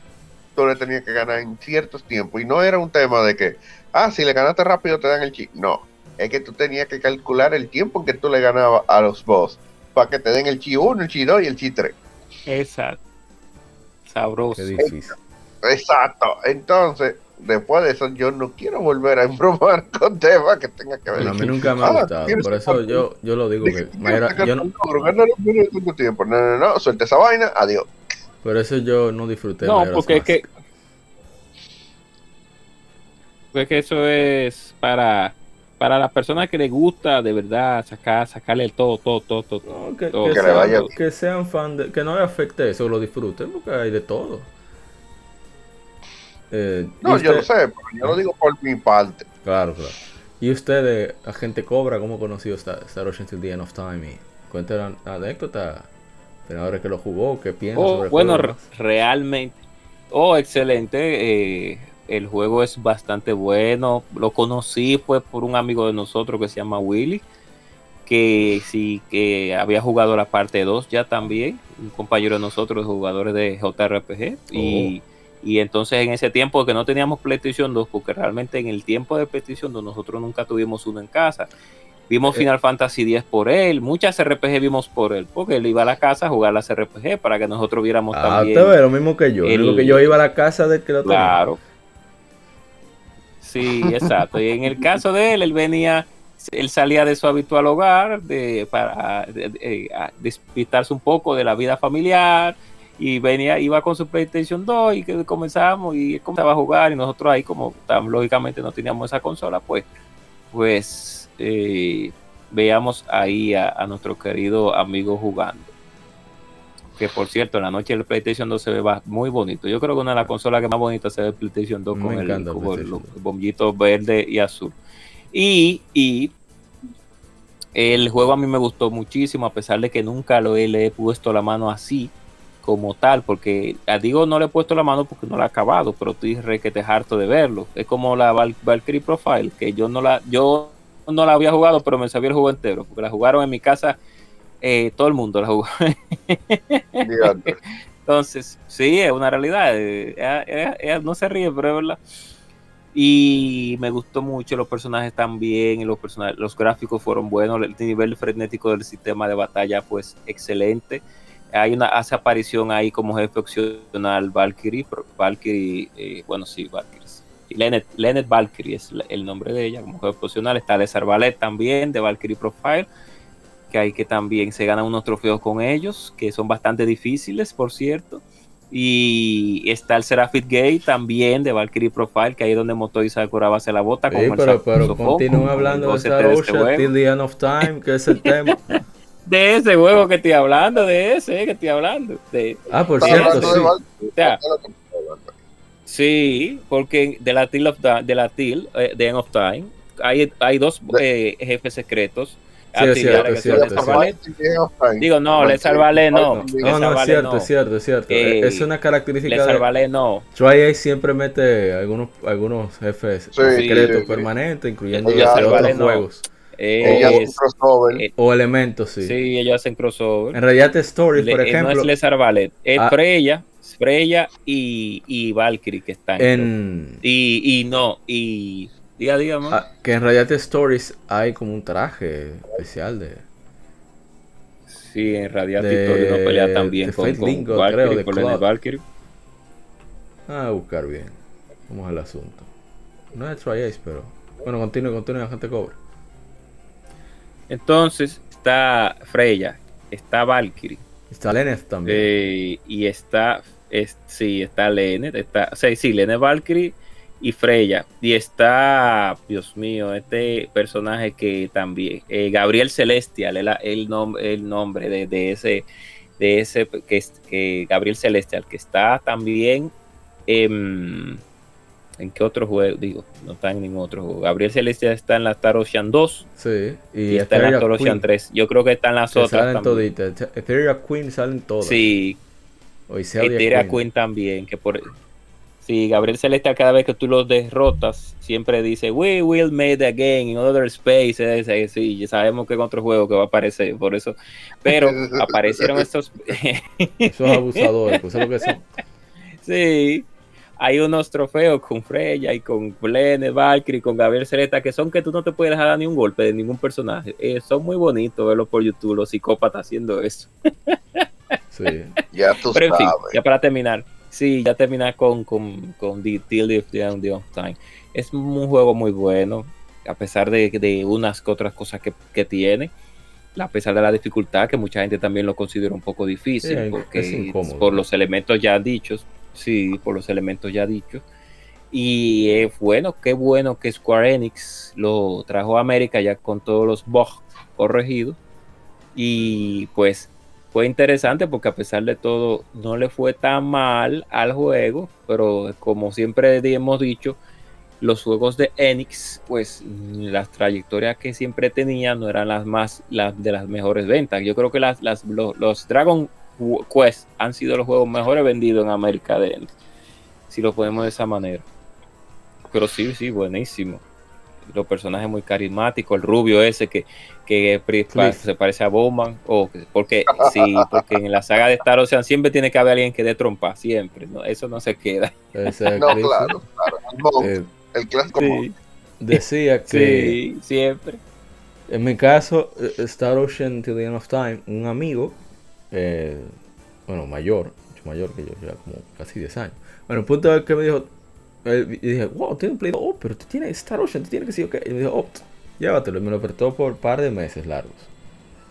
Y, y el vicio fue grande. porque los RPG no se prestan por semana, se prestan por mes. Eso no quiere decir. No, creo que fue como un mes. Pero el punto es que yo le di a todos los juegos, pero yo quería ver qué había en el PlayStation 2. Nunca había tenido uno en casa. Pero Star Ocean le di durísimo. O sea, llegó un punto incluso que yo estaba harto de una clase y dije así, así en la escuela, así el camino a entrar en el Politécnico. Yo no voy a ir. Yo me, voy, a devolver para mi casa, no voy a ir a clase hoy. Y un pana dijo, ¿tú no vas a entrar? No. Ah, pues yo voy contigo. Para descanse, que él murió hace, hace unos años. No he, esperado eso, porque eso es raro que la gente diga, ah, tú no vas a faltar clase, ah, pues yo falto contigo. ni, ni idea de lo que yo iba a hacer. Mi plan era viciar. Y vine aquí y le dije claro a doña, no, no, yo no estaba en coger clase hoy. Me tocaba una profesora un poquito incómoda. No incómoda porque la clase era difícil, sino porque como que le gustaba irse como personal con los estudiantes, como es maestro no podía decir nada. Eso no, mm. no me gustaba eso. Entonces, no, no, estaba de ánimo para aguantar eso ese día. Estaba enviciado. Puse esa Ocean papá, le di durísimo. O sea, una, un buen recuerdo. Pero después, ya cuando conseguí mi PlayStation 2, muchísimo tiempo después, y, y uno de los primeros juegos que compré, aparte de Final Fantasy X, fue Star Ocean to the End of Time. Fue como a 3, 400 pesos en la pulga. No muy barato, pero no muy caro, porque no es un juego tan fácil de conseguir tampoco. Es un RPG. Y me gustó muchísimo los visuales. O sea, a pesar de que los gráficos quizás no son los mejores, son como sólidos. Y el diseño anime era casi casi queriendo ser cel shade. Y, el juego era bien, bien rápido. Que era raro en esa época. O sea, era bien fluido el juego. Pero sí, e, era como un poco, como dijo Andrés, un poco rústico, un poco tosco el, gameplay en sí. Porque quizá quisieron, quisieron dejar mucho de la esencia 2D en un juego 3D y no quedó como tan perfecto.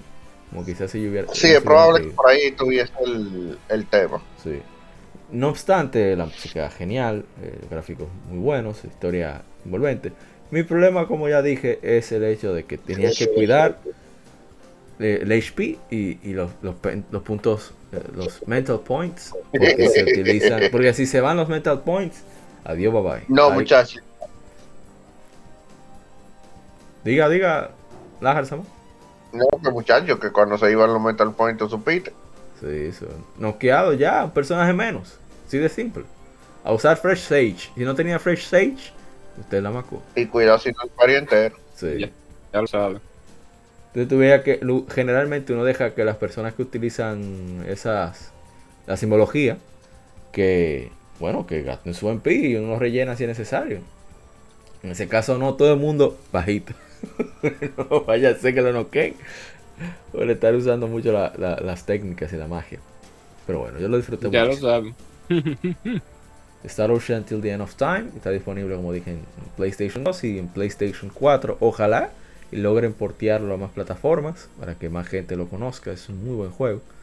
Y ya vamos a pasar al, siguiente que es The Last Hope. ese sí es un poquito controversial, digamos. Un poquito. la versión, la versión internacional. La versión, la versión internacional. No, la controversial era original. Sí.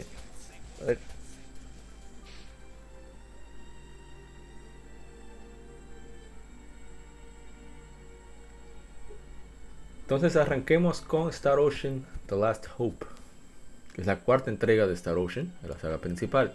Se lanzó inicialmente para el Xbox 360, centrado en Edge Maverick, bien Edge el desgraciado, por cierto, y Raimi Zionji. El juego presenta un mayor énfasis en ciencia ficción que en títulos anteriores. Incluye la habilidad de controlar, entre comillas, el ESRF-003 Calnus. El juego se lleva a cabo varios siglos antes del Star Ocean original, cerca del el año 10 de la era espacial o el año 2097. A menos estábamos cerca del año 2087, fue cuando inició la era espacial según Star Ocean. Una versión actualizada del juego, Star Ocean The Last Hope International, fue lanzado en todo el mundo para PlayStation 3 en febrero del 2010. Siete años después, en noviembre del 2017, Star Ocean The Last Hope 4K y Full HD Remaster fue lanzado para PlayStation 4 y Steam. Tenemos esta versión, es la versión que hemos hecho, del cual hemos hecho streaming eh, por aquí en su momento. Y bueno, en su canal de YouTube, mejor dicho. Y aquí hay ciertos cambios en el gameplay. Es la misma base, pero hay ciertas variaciones. Por ejemplo, ahora el, grupo vuelve a ser de cuatro personajes. Y hay un cambio en tiempo real de, los personajes, o sea, de combate. Y, em, pues, y también con los de reserva. O sea, no, te, no te tienes que preocupar tanto de a quién llevas a la batalla. Eso me parece una buena adición. Eh, también hay personajes que usan que son físicos, orientados a, ataques físicos, pero pueden utilizar artes especiales también, que eso antes no sucedía. Y hay muchos combos que mezclan la habilidad de los personajes. Ambos tipos de habilidades utilizan nuevamente los, puntos mentales, mind points. Y a través de los skill points, pues van aumentando, mejorando esas habilidades, siendo más fuerte, más daño. Hay un nuevo rush mode que hace que los personajes eh, puedan atacar con todavía más, más poder. Y que no tengan, ¿cómo se dice? No resientan cuando les atacan. Por ejemplo, si está haciendo un hechizo, eh, invocando un hechizo, en lugar de interrumpirse, pues continúa como Pedro por su casa, como que no pasó nada. Ahí estoy. Sí, entonces eh, ahora se puede saltar mucho más cómodo, ataques aéreos, pueden realizar combos aéreos y hay un sistema de blind side, o sea, atacar como del lado, el punto ciego. Que ese, tú evades a un enemigo, tienes que dejar cargando el botón, vamos a decir, de defensa. Cuando el enemigo te ataca, pues te haces un, digamos, un dash hacia atrás. Entonces eso lleva una animación que se pone todo en, slow motion y, das, y da la vuelta de manera automática al personaje que estás utilizando. Y ahí todos los movimientos hacen mucho más daño y el enemigo no, puede atacar de manera inmediata. Y funciona con los jefes también. Y, eso me gusta mucho de Star Ocean, que siempre buscan agregarle nuevos elementos a cada entrega. Y en este caso fue eso. También el, sistema BIT, que es eh, aumentar las habilidades activas de los equipos con estilos de batalla preferidos, que otorgan mejores estadísticas específicas para esos sistemas. Eh, Pueden ah, también eh, desbloquearse más acciones. Hay habilidades específicas para los personajes en el campo de batalla. Por ejemplo, Fate tiene por defecto. Fate. Edge tiene por defecto la habilidad de hacer dash. De, así, en ese mapa tan grande que tiene, es enorme ese, el mapa de ese juego. Los mapas son enormes. En lugar de solamente correr, puedes hacer un dash y vas muchísimo más rápido. Claro, esa habilidad la tiene eh, habilitada por defecto, valga la redundancia. Pero eh, Zion G, me olvidó el nombre, me acuerdo siempre el apellido solamente. Remy, ella puede, digamos, eh, cosechar. A medida que, son, eh, que mejora esa habilidad, pues mejores cosas consigue. Aparte de que te da experiencia cada vez que tú realizas una de esas, acciones. Y otro personaje que, puede minar, por ejemplo. Y así sucesivamente. De nuevo vuelve el, el, el lugar de la barra ahora es una especie de tablero que tú vas agregando más bonificaciones a medida que vas logrando ciertas hazañas en combate. Vuelve también el, trofeo de batalla. Y, bueno, te van agregando diferentes cosas. Por ejemplo, más experiencia, más puntos de skill points, puntos de habilidad, más dinero, eh, recuperación de, de, HP y EMP, que eso es muy importante en ciertas ocasiones. Y así sucesivamente. Y la creación de objetos ahora se realiza solamente en la nave. Y está el Belch Vineyard que aparece en la mayoría de los, de, los juegos, según si no me falla la memoria. Es siempre es alguien que es enfermo con crear objetos. Ella apareció en el tercer, la tercera entrega y ha aparecido en todas desde entonces. Ella es la que generalmente maneja la creación de objetos. bien entretenida sus apariciones. Aquí ella hace mucho troleo, sobre todo a Edge. Entonces uno anda en varios planetas en este juego, uno tiene en ese sentido control de la nave y hay muchas escenas de acción privada dentro de la nave.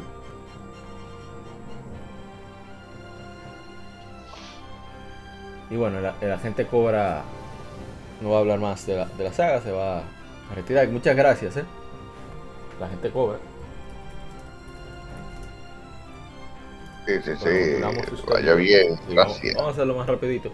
Eh, la historia sucede en el año 10, como dijimos. El mundo está a punto de destruirse. En 2064, 2064 ocurre la Tercera Guerra Mundial. Eh, enfrentamientos entre la Federación Mundial de Repúblicas y que es el gobierno que preside toda la Tierra y sus enemigos en todo el mundo. Entonces se utilizan muchas armas de. Hello, diga gente cover. Hello. Sí. Ah, sí. Que disculpen que me voy a tener que retirar. Eh, y me voy, a, tener que retirar, así que sigo, siga Mauri, sigue Warner con las cuatro, eh, con las Arzama, con las y las cinco. o sea que ya ustedes saben, Disculpen la, ausencia y sigan con disfrutando del podcast. Muchas gracias, cuídese, gente cobra. Claro, claro.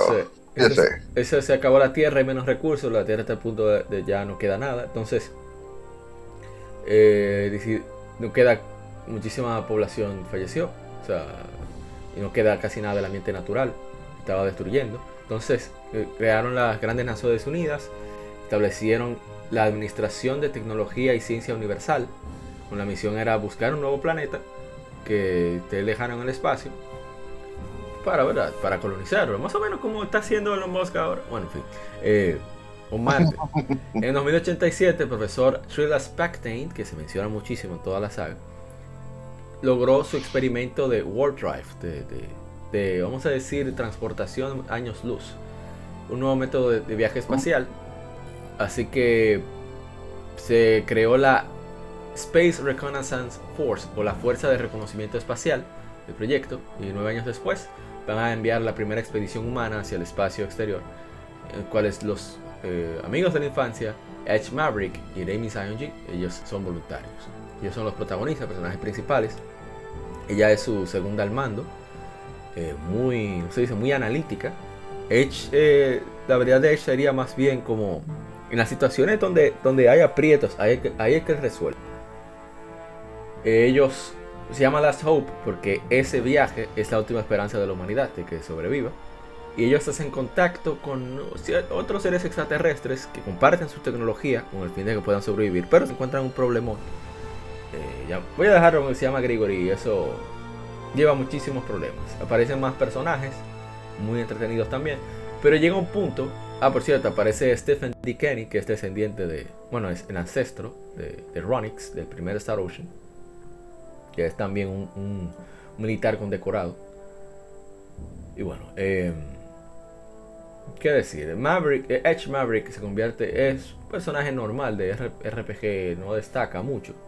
Y después, con cosas trágicas que van sucediendo en el juego, se va poniendo un poco edgy por ejemplo, él decía cosas en el combate como vamos, sí, sí, ok, vamos a resolver. Y de repente deja de decir, eh, deja de hablar, deja de participar por algo trágico que sucede. Y tú dices, contra, después de todas las personas que tú te has llevado por el medio, eso te viene a afectar. O sea, también que te afecte, pero, moncho, son unas horas largas esas. Pero en fin, eh, la historia no es mala, solo que no es nada extraordinario, en mi opinión. Eh, vamos a hablar sobre el desarrollo. antes de hablar del juego en sí. Star Ocean The Last Hope se anunció en el Star Ocean Special Stage en 2007 en el Square Enix Party, eh, que se llamó Star Ocean 4 sin plataforma. El lanzamiento para 360 se reveló durante el, el premier de RPG de Xbox 360 de 2008. En una entrevista con Xbox Japón, semanas antes del lanzamiento del juego, el productor Yoshinori Yamagishi reveló que el equipo comenzó la planeación del Last Hope. Inmediatamente terminaron con The End of Time. Así que el desarrollo tomó más de 5 años, más o menos bueno, 5 años más o menos.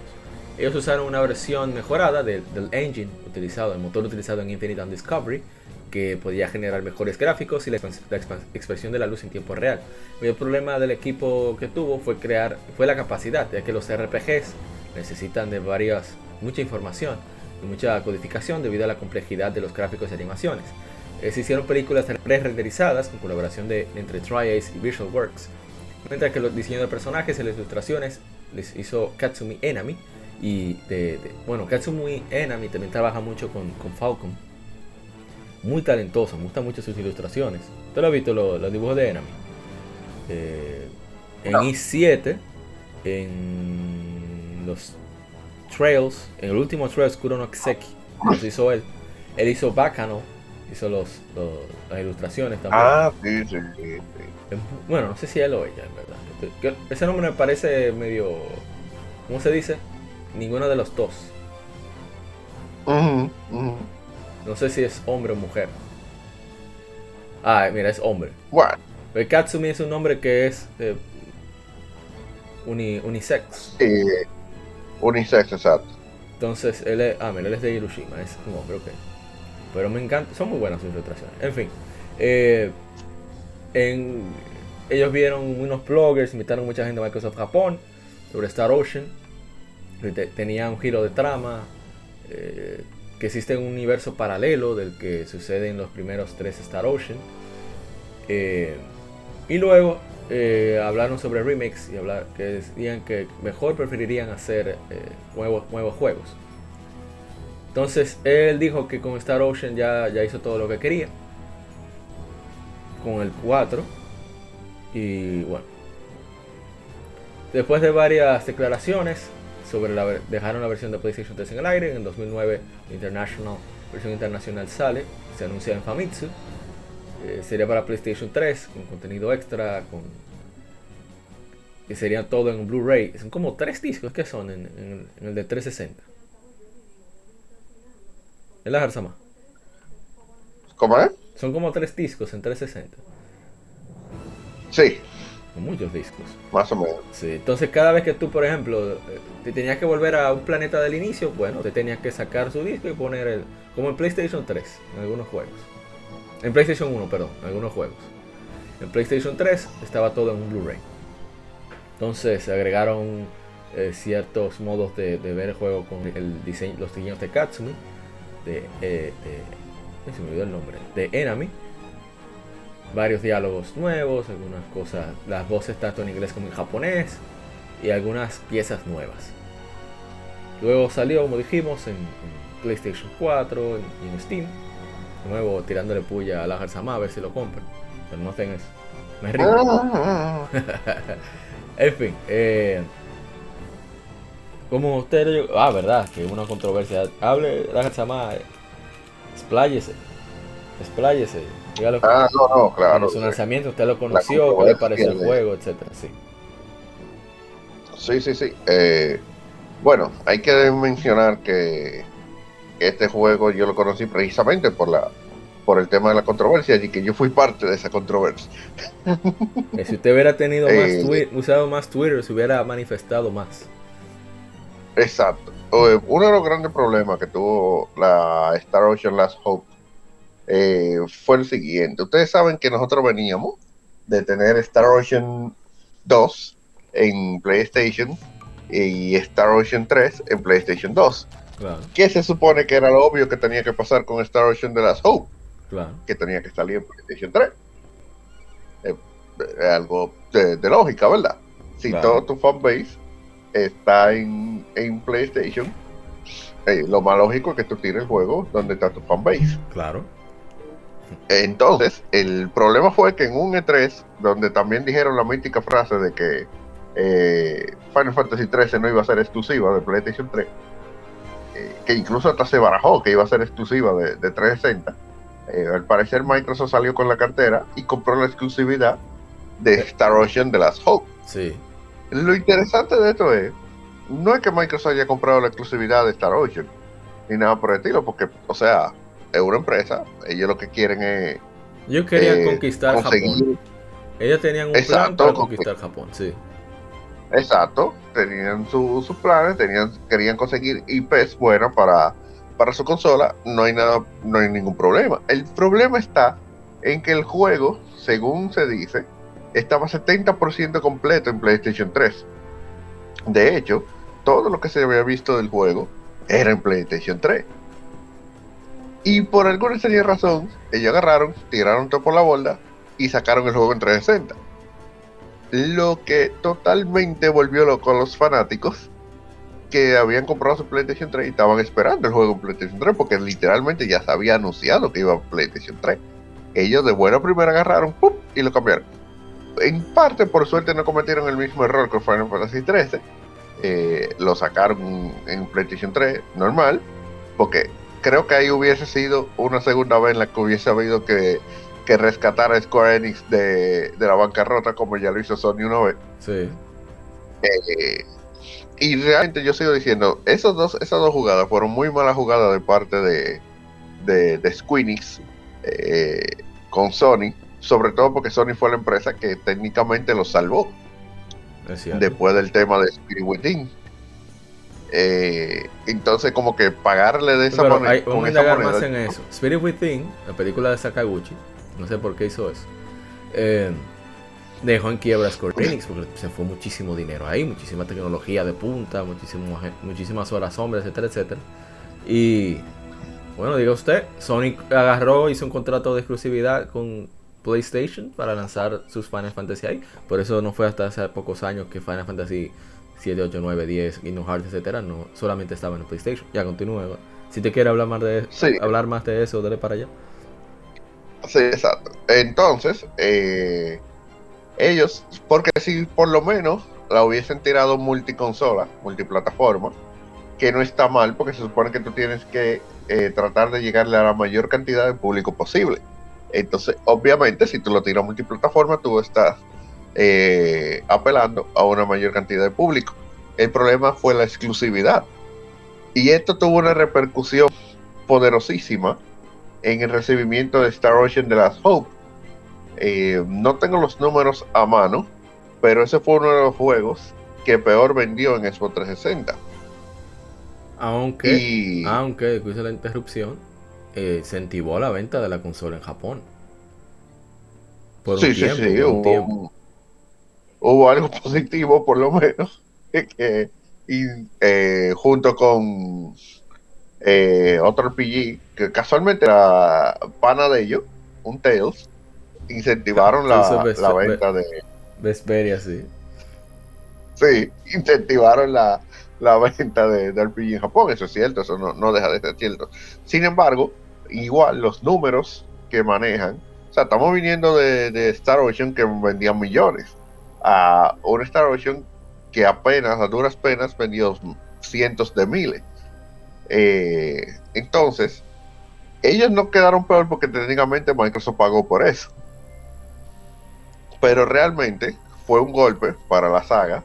Y cuando la tiraron en PlayStation ocurrió algo muy interesante. Hubo gente que sí, que la compró sin ningún problema, pero hubo gente como yo que dijo, no, no la voy a comprar porque ustedes hicieron un disagree con nosotros. Eh, no hicieron esperar pila de tiempo para llegar a eso. Nos tiraron un por malo. Váyanse la, váyanse la porra y yo no la compré. Yo no compré Star Ocean 4. Eh, el juego puede ser lo más bueno que tú quieras, puede ser excelente, pero yo la compré.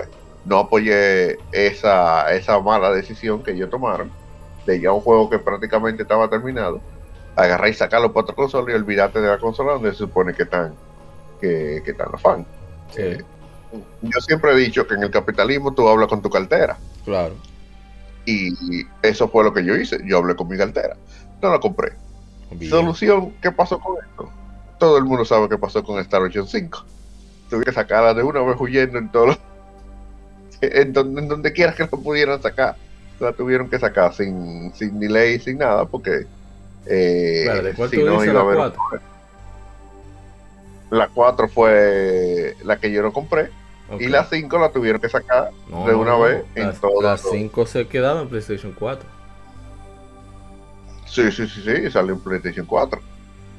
Ah, ya te entendí. Tú dices que tuvo que salir en la consola de, siempre, ahora te entendí. Exactamente. Tuvieron que tirarla donde tenían que tirarla. Sí, es verdad. Eh, aunque creo que la tiraron en PC también. No, la 5 no, eh, todavía. No, la 5 no ha salido, nada más fue la 4 que, que salió. Uh, Juraba que había salido.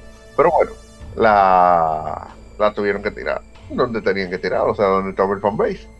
Y en parte eso se debe a las malas ventas que tuvo en, en Expo, porque si vuelvo y repito, si bien es cierto, eh, como dijiste, que ayudó a las ventas de la consola eh, en Japón, no es menos cierto que no vendió lo que normalmente debe vender Así es. Eh, un Star Ocean, porque aunque ustedes no lo crean, ya para terminar mi intervención aquí, aunque ustedes no lo crean, Star Ocean es prácticamente una institución. Star Ocean es un nombre tan fuerte, eh, tal vez como un Final Fantasy o como un Dragon Warrior. Eh, no es una saga para tomarse a la ligera. Es una saga que tiene un fanbase muy fuerte detrás. Entonces, obviamente, tampoco se puede comparar a nivel de ventas eh, con Final Fantasy. El nivel de mercadeo de Final Fantasy es muchísimo más alto y superior a, vamos a hablar de eso cuando, toque, cuando, toque, la quinta entrega. Lo sí, sí, sí, sí. Eh, entonces, uno no puede hacer esa comparación. Eh, porque lo que ellos le meten en marketing a una Final Fantasy nunca se lo van a poner es, es, más del juego. Es más que lo que le ponen al juego a veces. sí, Fantasy 15, ¿qué? Pero nada, se continúe, díganos ahora. Bueno, en mi caso, eh, yo cuando yo era menor en olla cuando salieron, cuando salió la, séptima generación de consolas, o sea, Xbox 360, PlayStation 3. Entonces, cuando cuando sale Star Ocean y sale Blue Dragon y sale eh, ¿cómo se llama? Los Y Tales of Vesperia, no, pero ah, yo, yo, yo necesito un 360 porque ahí es que están los juegos en ese momento. Pero ya después que entramos a la primera década de los, de los 2000, yo dije, oh, pero mira, la mayoría de los juegos que salieron, o los mejores, mejor dicho, que salieron en, Xbox 360, están saliendo en PlayStation 3. Ya había salido Star Ocean, ese fue de los primeros. Cuando yo compré mi PlayStation 3 en 2011, primero, uno de los primeros juegos mm. que yo dije, ok, encárgame ese también, fue Star Ocean de la Hope International. No, lo tengo por aquí, por ahí todavía. Y no obstante, yo lo jugué un poco, pero yo no tiene ni siquiera monitor HD. O sea, yo mm. no podía leer el texto. Y es un juego que tiene mucho texto. Y dije, no, no, tengo que dejarlo para después. Demasiado. Sí, después, menos de, después del año, menos del año, tuve conseguir el monitor HD. Y, y ahí sí ya podía, ¿verdad? De hecho, hubo juegos que yo hasta repetí solo para poder verlos como se debe. Y, pero tenía el problema de los apagones. Porque un defecto que tiene, bueno, si se puede llamar defecto, que, bueno, si es un defecto, que tiene Star Ocean Glass Hope es que es muy vieja escuela en su estructura. Es decir, no te dan indicación clara de cuál es el objetivo, no te marcan en ningún lugar, en ningún lugar cuál es el objetivo o, o qué debes hacer. Los sidequests sí te dicen, pero no te dicen cómo. Y, el otro problema, que es el más grave que tiene la saga, es los save points, los puntos de guardado, están como a hora y media de distancia. Tú dirás, pero ¿cuál es el problema con ah, eso? Tienen problema de los puntos de guardado, cierto. Tú ¿y cuál es el problema con eso? El problema es que si cuando tú estás en un país con energía inestable, como es este, por cierto, hemos mejorado, o sea, hemos mejorado mucho, ¿cierto? Pero en ese momento no. Entonces, tú en medio del pleito, tú de lo más, de lo, de lo más contento, dando pila de golpe, óyeme, tú, de repente se va la, energía y tú te vuelves loco. Que me pasó no, no.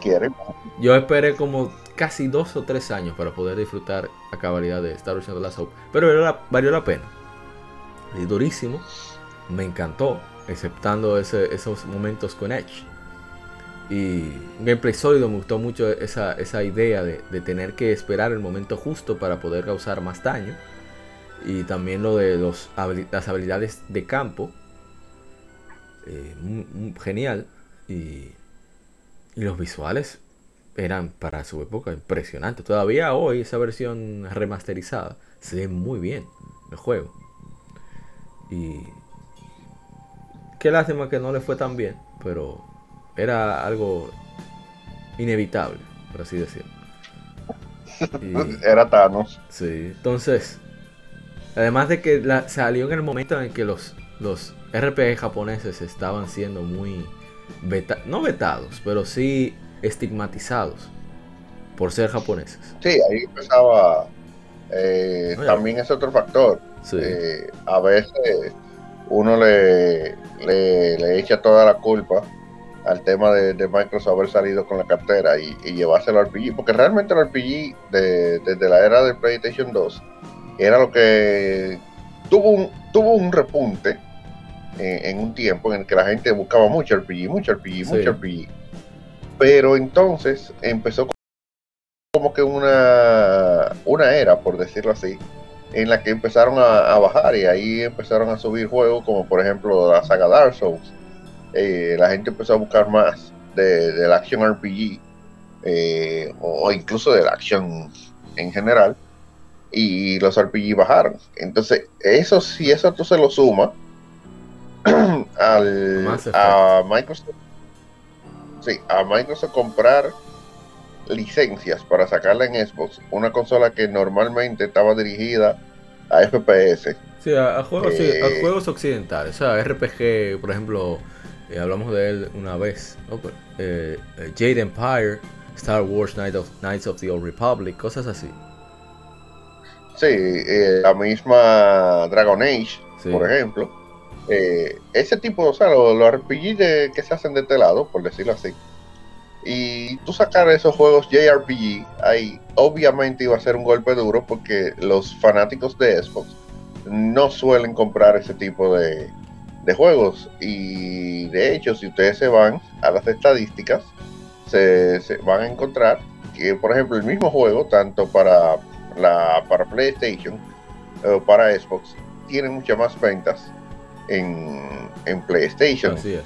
Eh, eh, si usted lo ve, por ejemplo, si lo sacaron, vamos a poner ahora mismo en Switch, incluso tiene más ventas que la que, la que pueda tener en, en Xbox. O sea, eh, ya por lo menos el, jugador de Xbox se ha, no voy a decir culturizado, pero se ha abierto, ha expandido un poco más. Suerte que no lo dijiste.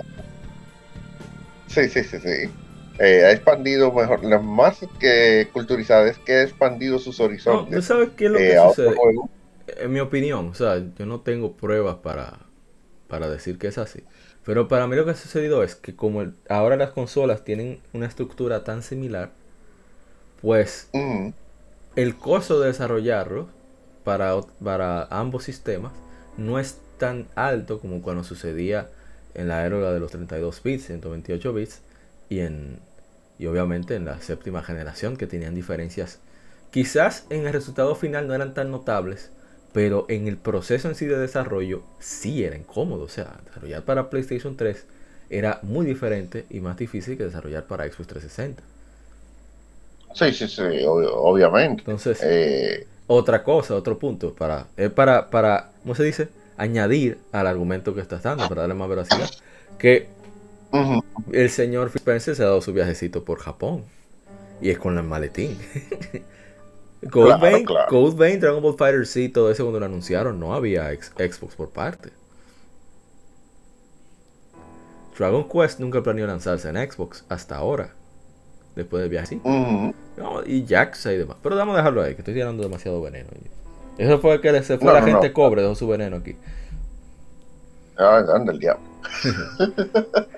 no, pero realmente, realmente eh, es un tema y fue un tema que yo creo que, que dejó mal a los eh, JRPG eh, de la época. Aquí de, por lo menos aquí de este lado, porque en Japón se siguen consumiendo igualito, como que nada ha pasado. Ellos sí tuvieron una pequeña decadencia, pero volvieron no, no, ahora está, subieron. se está yendo mejor ahora, de hecho. Aquí de este lado, digo. Sí, sí, porque creo que todavía está el, el tema como que del desgaste eh, en Japón. Y creo que ahora, sí, como tú dices, creo que ahora están mejor de este lado eh, que, del lado japonés. Eh, pero hay algo gracioso aquí. Cuando nosotros decimos que no, que hay una decadencia en Japón, ustedes creerán que, que, mínimo se están vendiendo dos o tres. No, se venden por pila. Lo que pasa es que se venden menos de lo que normalmente se vende. Está menos de lo, de, lo, de lo que era la media antes. Eso es así. Exactamente no es que, que no, que se están vendiendo muy pocas, no, no, no. Se venden pila. Lo que pasa es que se venden por debajo de cómo se vendían antes. Exactamente. Y esa es la decadencia en el que hay ahora mismo. Bueno, pues algo más que decir de Star Ocean 4, nos, vamos a, la quinta entrega. Digo, hay otros unos spin-offs a mencionar rápido, porque estamos hablando de toda la saga. Sí, sí, sí. Eh, Menciona ahí. Sí, hay uno que se llama Star Ocean Material Trader, que era un juego de cartas gratuito eh, creación de objetos para el sistema, la red social de, móviles en Japón llamada Gree. Eh, ellos terminaron el servicio en 2014, unos, un año bueno, menos de un año después de que saliera. Y, bueno, e, era en el año 5, 5 no especifican cuál, 500 de la era espacial. Planeta Notice, el personaje del, jugador, debe asistir a Tina a encontrar unas, unos pedazos estelares de estrella. Y bueno, eso es más o menos todo lo que dice. Hay unas cuantas imágenes ahí, no es gran cosa, pero sí aparecen muchos personajes icónicos de Star Ocean como Fate y Sofía, etcétera, etcétera, etcétera. Vamos entonces, porque basado más o menos en su época, o sea, en su tiempo. Vamos entonces a, Star Ocean Alien Faithlessness. Es la que entrega de Star Ocean. Se lanzó como plataforma principal PlayStation 4 y en Japón también salió para PlayStation 3. Eh, es un juego de una escala mucho menor que los anteriores.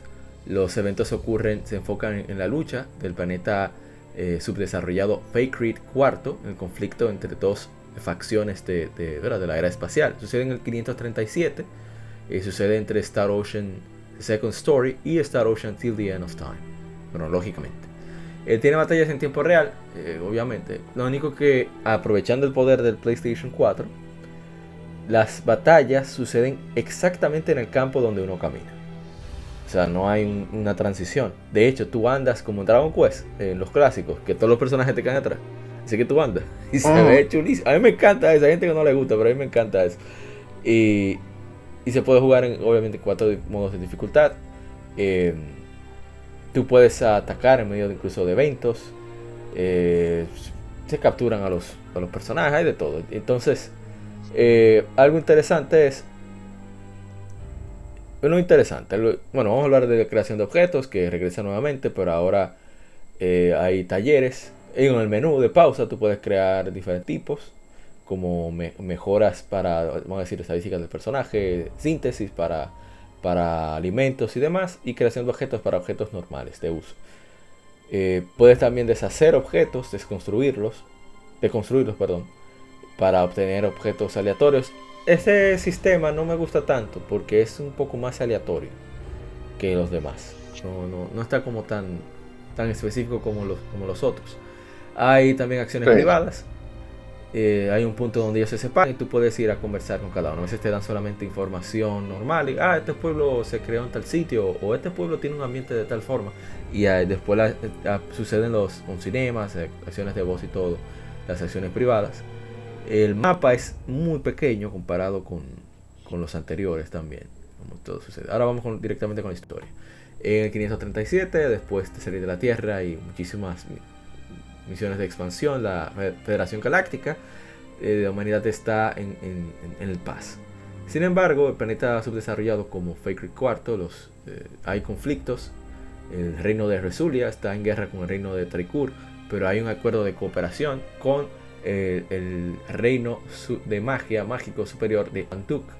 Recientemente, sin embargo, los soldados de Tricor han iniciado a, mostrar armas misteriosas que causen la muerte a cualquiera que le dispare, o sea, que son armas modernas. Después de muchos ataques de bandidos en su aldea, Fidel Camus, que es el protagonista, y Mickey Sylvester eh, se, van y, piden ayuda de, del ejército resuliano, del cual el padre de Fidel, Daryl Camus, eh, tiene una posición importante. Su ayuda es denegada y no pueden pues otorgarles ningún soldado, así que regresan hasta la su aldea solo para encontrar a la misteriosa Rilia. Rilia es una joven, una niña prácticamente, que, que ella tiene, es amnésica y tiene habilidades extraordinarias. Ahí se arma un complot del caray porque esta, una de las organizaciones que fueron las que otorgaron las armas a, esos soldados, pues quieren a esa, esa, niña por alguna razón específica. Eh, Fidel y Mickey son amigos de la infancia.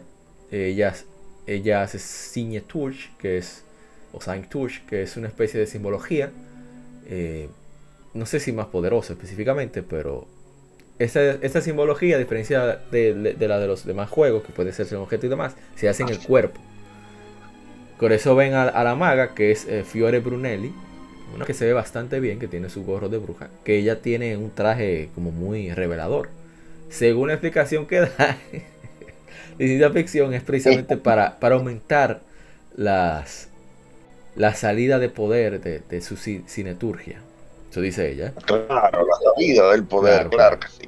está Emerson T. Kenny, que es un soldado de, la Tierra, que está en misión, una misión secreta. Y Anne Patriciani, que es la compañera de Emerson. Ella es artista marcial muy poderosa y muy prominente. Aparte atrás, y lo dejaré ahí para, que, para ver si se interesa mi hermano eh, Sama.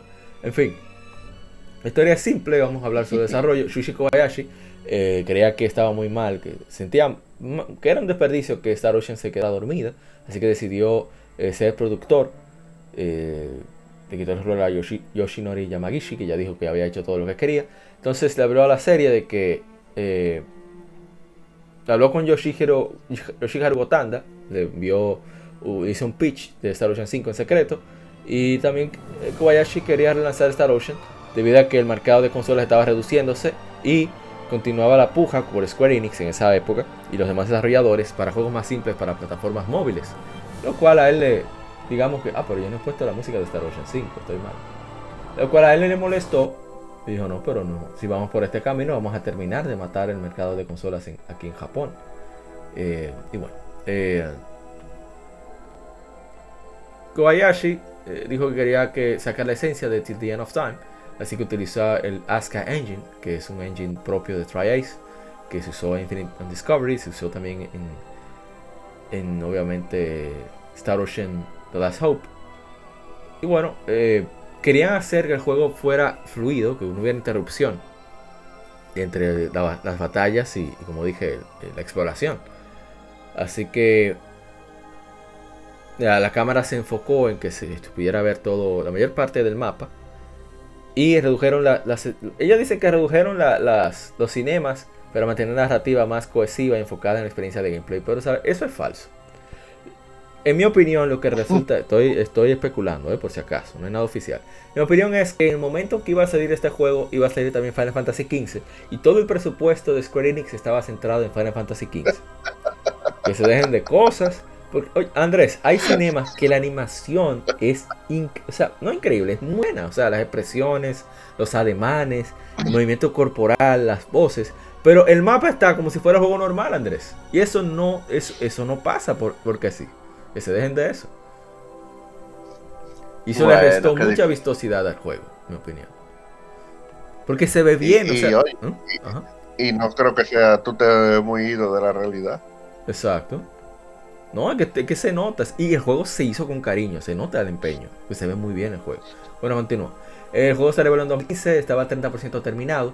Eh, se empezó a lanzar el 25 de febrero de 2016 en Japón y en algún momento del mismo año en Occidente. Sin embargo, eh, fue retrasado debido a optimización. Se, hizo, se, lanzó un demo en PAX East 2016 en inglés y se anunció la edición coleccionista. Estaba casi completa la localización para ese momento y se lanzó en América el 28 de junio, en Europa el 1 de julio del mismo año, 2016. Aunque no le fue tan bien eh, como se esperaba, Desde el inicio Kobayashi no tenía intención de detenerse ahí, mucho de, los, del engine de información de Integrity and Faithlessness, pues se utilizó en Star Ocean Anamnesis, que vamos a hablar de eso ahorita. Si continúa la popularidad de la serie, quizá y hay demanda de los fans, pues pretenden hacer algo también importante para la serie. A mí me gustaría que continuara. Usted llegó a jugar, usted dijo que no anteriormente, eh, la Usted lo, o lo vio por lo menos, no sé. Sí, sí, sí, yo, yo la llegué a ver. Lo que no la llegué a jugar, eh, creo que también tiene un tema con Save Point. Eh, Está mucho más cómodo porque es que el juego es más pequeño. Se puede, se puede, se puede, se puede. Que se puede, se puede, sí, se sí, puede. Sí, media hora por ahí de distancia. Casi verdad. Eh, eso fue lo que me dijeron, había que como que un tema con los seis Pero yo sabía que había algo como que estaba peor. Yo pensaba que esa era la de la hora y media, pero es la. Sí. Cuatro, es la cuatro.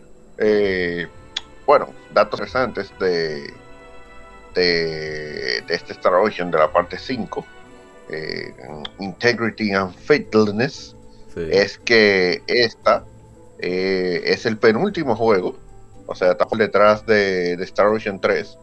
Y teóricamente eh, está por detrás de Animesis también. Eh, porque en un principio Animesis eh, empieza dos años después de, Star Ocean 5. pero por alguna extraña razón termina después de supuestamente. Pero ahorita vamos a hablar de eso. pero sí, en la línea cronológica es exactamente el cuarto juego, no el quinto, el cuarto juego de la, de la línea cronológica. Ahorita vamos a decir la línea completa por si quieren adentrarse al universo de Star Ocean, eh, para que sepan en qué orden deben jugar el, eh, los juegos. Entonces, ese es un dato interesante de, de Star Ocean 5. Eh, el otro dato interesante es que por alguna extraña razón salió en PlayStation 3. Eh, no, tú sabes, que, en Japón, en Japón, los, eh, ellos, los gamers, no hacen la transición de, generación tan rápido. Fíjate que, que Persona. Sí, pero fíjate que Persona 5 salió también en PlayStation 3. También, ¿verdad? Pero como quiera, estamos hablando de 2016. Yo sé, pero imagínate, los japoneses son así, ¿qué se le va a hacer? Y. Eh, no, y el juego se ve muy bien, se ve muy bonito, realmente. El, juego tiene. Eh, tiene un, un personaje que. con dos buenas razones para jugar el juego. Hey, la Brunelli. eh, eh, pero sí, la mayoría de esos personajes se ven muy bien. Eh, Ay, la olvidé, historia... olvidé mencionar, disculpa la interrupción, ahora que usted habla de los personajes. Fue Ak Akira, ¿qué se llama? Uno de, los que también hizo Street Fighter, creo que fue. Uh ¿Sabe? No es que hizo, sino que uno de los, de, de, los ilustradores más famosos de Street Fighter, algo así. Sí, de los ilustradores, exacto. Eh, como iba diciendo, eh, los personajes se ven muy bien, el juego en sí se ve muy bien.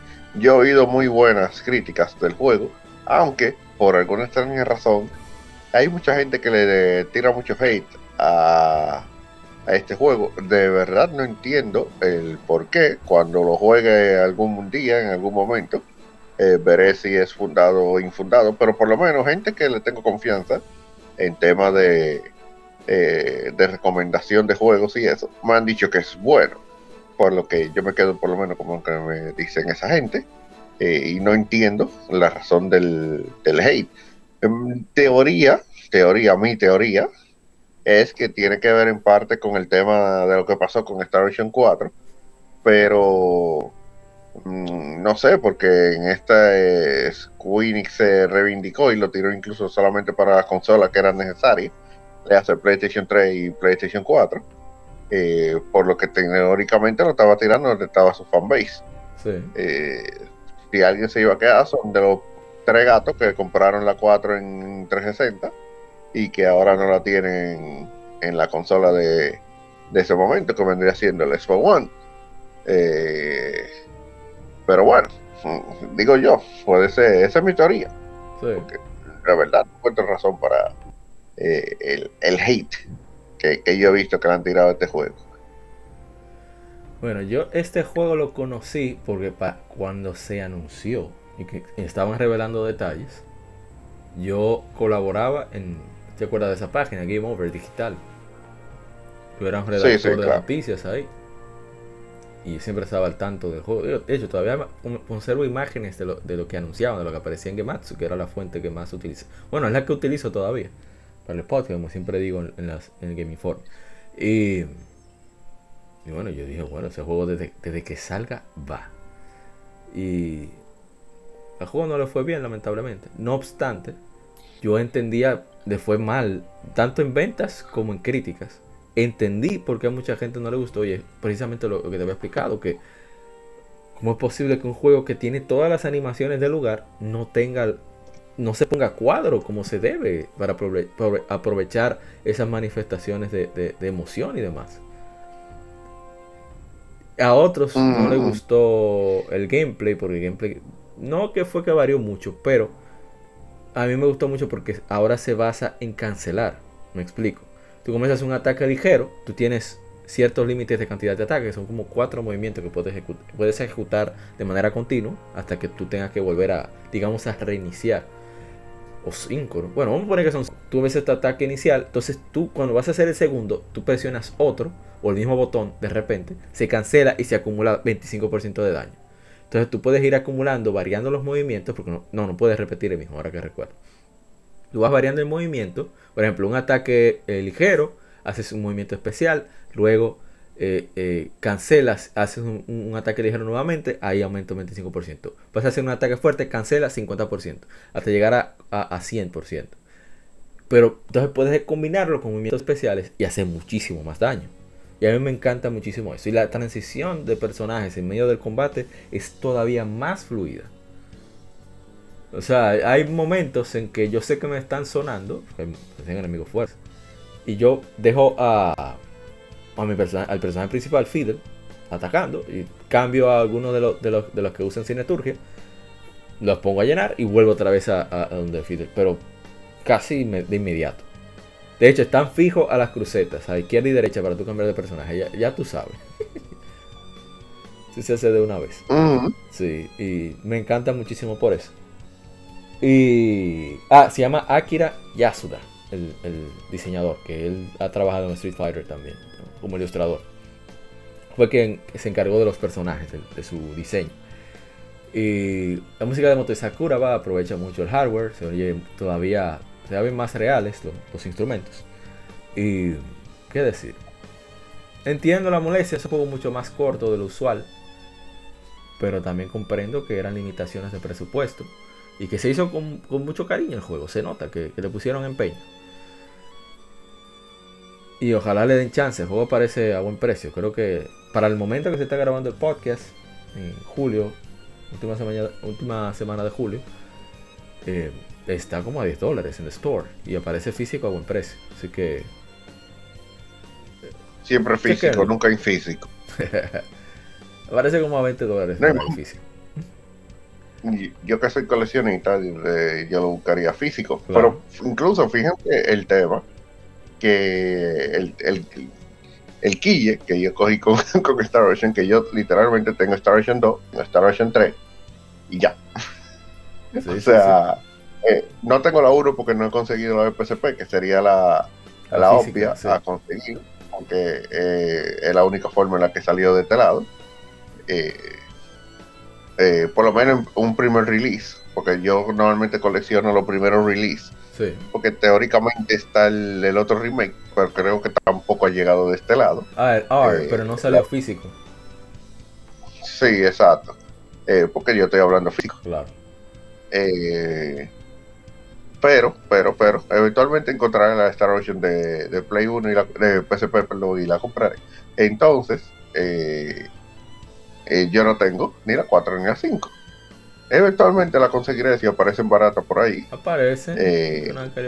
Para tenerla y completar la, la quintología sí, de, de Star Ocean para el, bueno, faltaría la de Game Boy, pero tampoco ha salido de este lado. Ni si tú eh, supieras que puede ser que aparezca buen precio. En Japón los juegos no son tan caros como aquí. No, yo eventualmente la, si un amigo mío que supuestamente se va para allá se va, eh, le, impondré de misión que, me consiga un par. Incluso la misma Star Ocean 1 voy a ver si la ah, si, me la consigue en, Super Nintendo. Eh, aunque sea para tenerla eh, de forma vistosa. Yo tengo pensado conseguir los Final Fantasy japonesa, porque la portada japonesa, mm, eso es arte puro. Son, arte puro. Eh, entonces sería interesantísimo tenerla para display. Saludo a, a un cero, digo Bache, que así es que las tiene. Tiene las, las tiene tres veces cada uno. de PlayStation. Europea es eh, eh, americana y japonesa. Sí, porque me parece que las europeas tienen otra carátula también. Eh, pero sí, la cuestión es que debería ya irle mejor a, Star Wars. Yo entiendo que, que, hubo un tema con, con la 4 y eso y qué sé yo qué, pero eh, creo que de verdad eh, se, se, reivindicó eh, tirándola donde debía de, eh, sacarla. Yo digo que ellos pudieron haber hecho precisamente, bueno, hay que tirar una versión para PlayStation 3, quizá por eso. Pero ellos pudieron haber hecho un porcito ahí a, a One. Yo no creo que se hubiera ayudado, ¿eh? A una cuanta gente, claro, claro, porque que, vuelvo y te repito, el tema es yo no creo... Que mientras más sistema tú, tú saques, eh, a mayor persona tú llegas. Pero sin embargo... No creo que hubiera hecho eh, diferencia. Vamos a pensar que, que, sí. Que yo lo que aunque hubiera salido en te, te, mantengo, mantengo mi especulación de que todo el dinero de Square Enix, todo lo que había en Square Enix se fue en Final Fantasy XVI.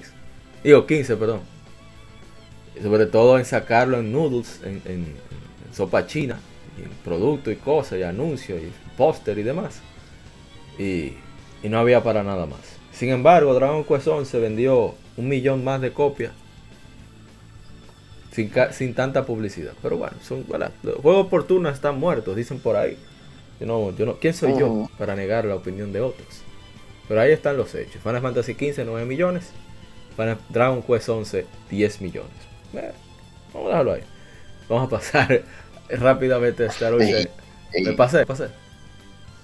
Ey, ey, bájate fuerte, bájate fuerte. Bueno, eh, Star Ocean Anamnesis, voy a hablar rápidamente sobre eso. Es una free to play, un RPG, o era, o ya cerró. ¿O sí? Sí. 2018. Eh, publicado por Square Enix eh, para Android y iOS. Lo hicieron para celebrar el vigésimo aniversario de la serie con personajes de toda la franquicia y música de compositor Motoi Sakuraba. Se lanzó en Japón en 2016, todo el mundo en 2018 y en noviembre de 2019 fue apagado a nivel global y en 2021 en Japón. Eh, tiene ambientes y personajes en tridimensionales, se llevan a cabo en combates en tiempo real, se lleva a cabo que soportan hasta 4 jugadores.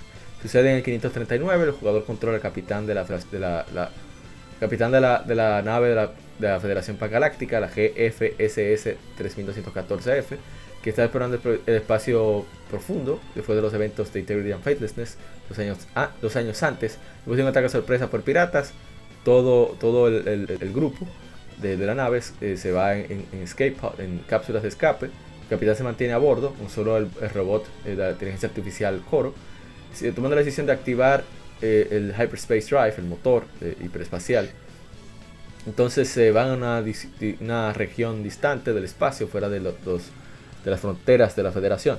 Investigando, eh, encuentran un planeta eh, no desértico en el sentido de, inhabitable, vamos a decir, inhóspito. Eh, encuentran una mujer misteriosa que es atrapada por un, monstruo. Esa mujer se llama Evelis y usa una forma poderosa de magia simbiológica que le permite invocar a guerreros a través del tiempo y, maneja, y logra escapar con ayuda de, sus aliados eh, eh, invocados, invocados. Después se une a capitán a la nave Y el otro puesto, el plan es llegar a la increíblemente distante Tierra. Eh, dale para allá, Arsamán, pues no tengo idea. Sí, sí, sí. Eh,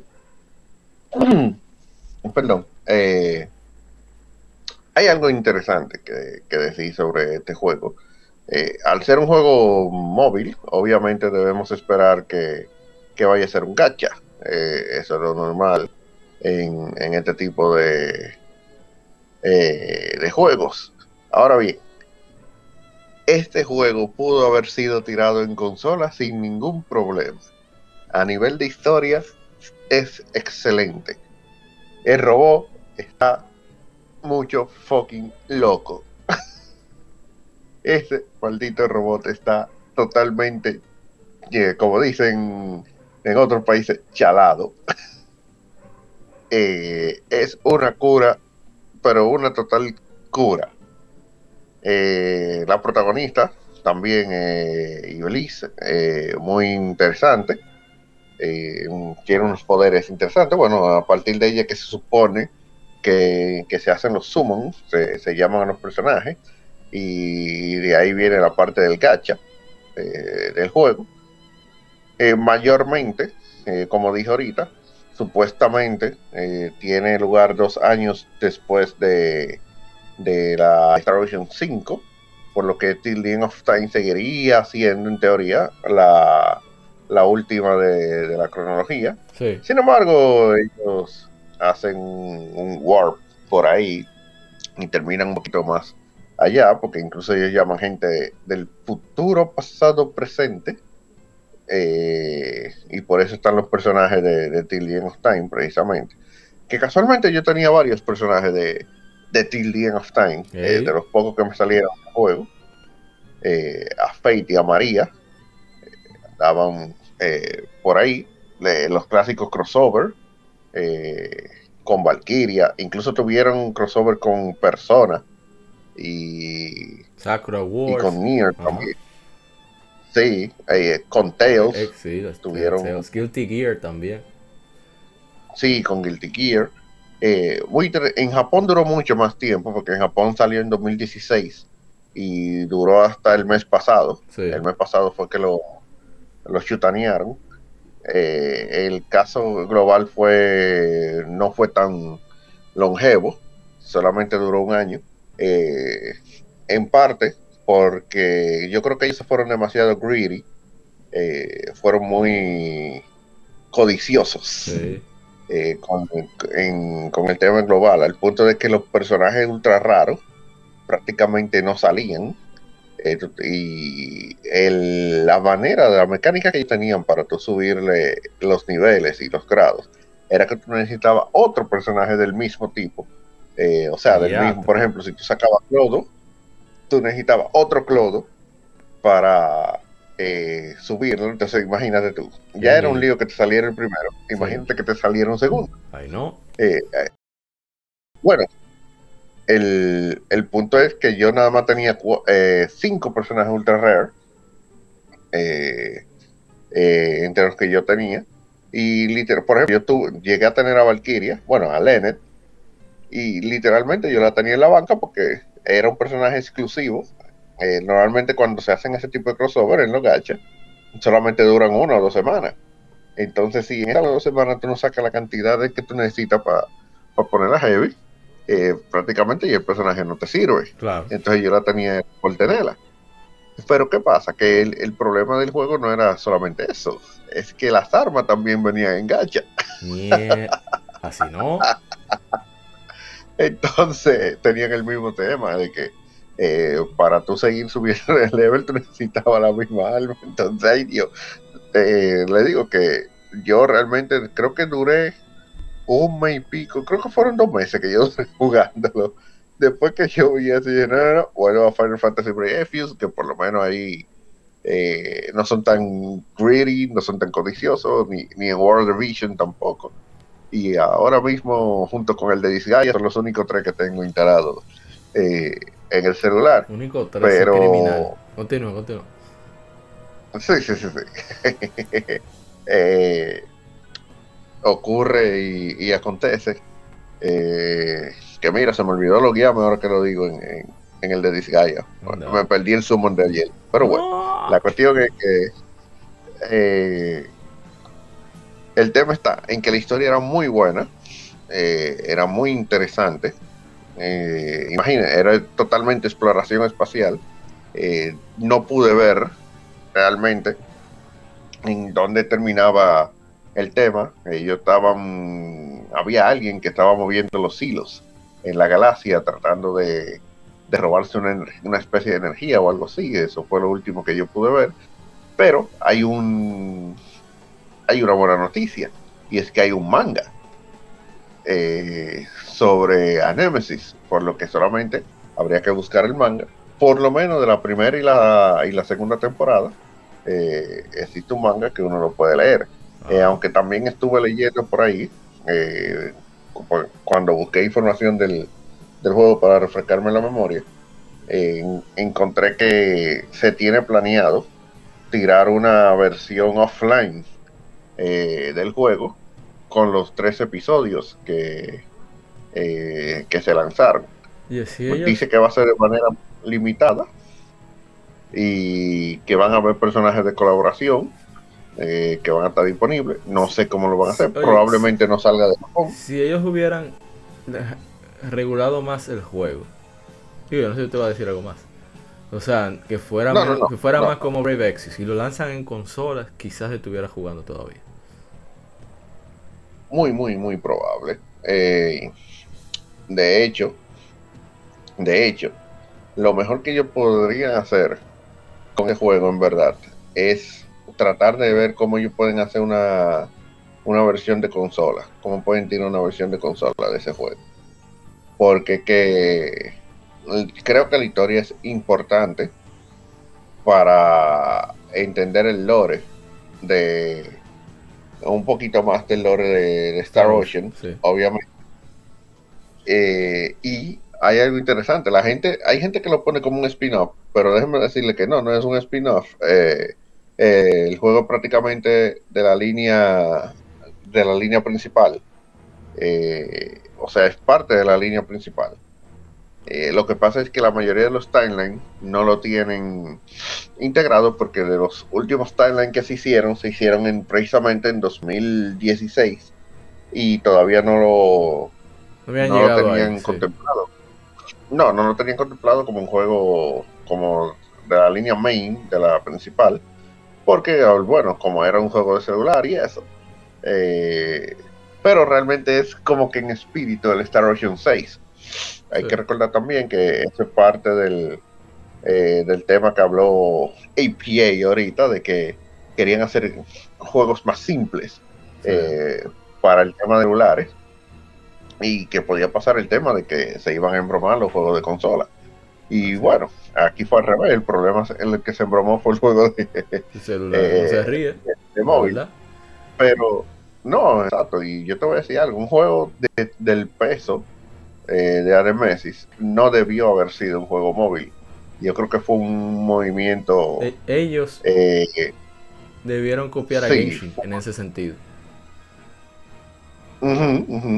Eh, creo que fue una mala decisión que, se tomó ahí. Bueno, Genshin no existía todavía, creo. No, claro, claro. en esa época. Que, le hubiera dado un ejemplo de, lo que debieron haber hecho con, con ese juego, pero Eh, realmente un juego de, ese, de, ese, peso debió haber salido en, consola.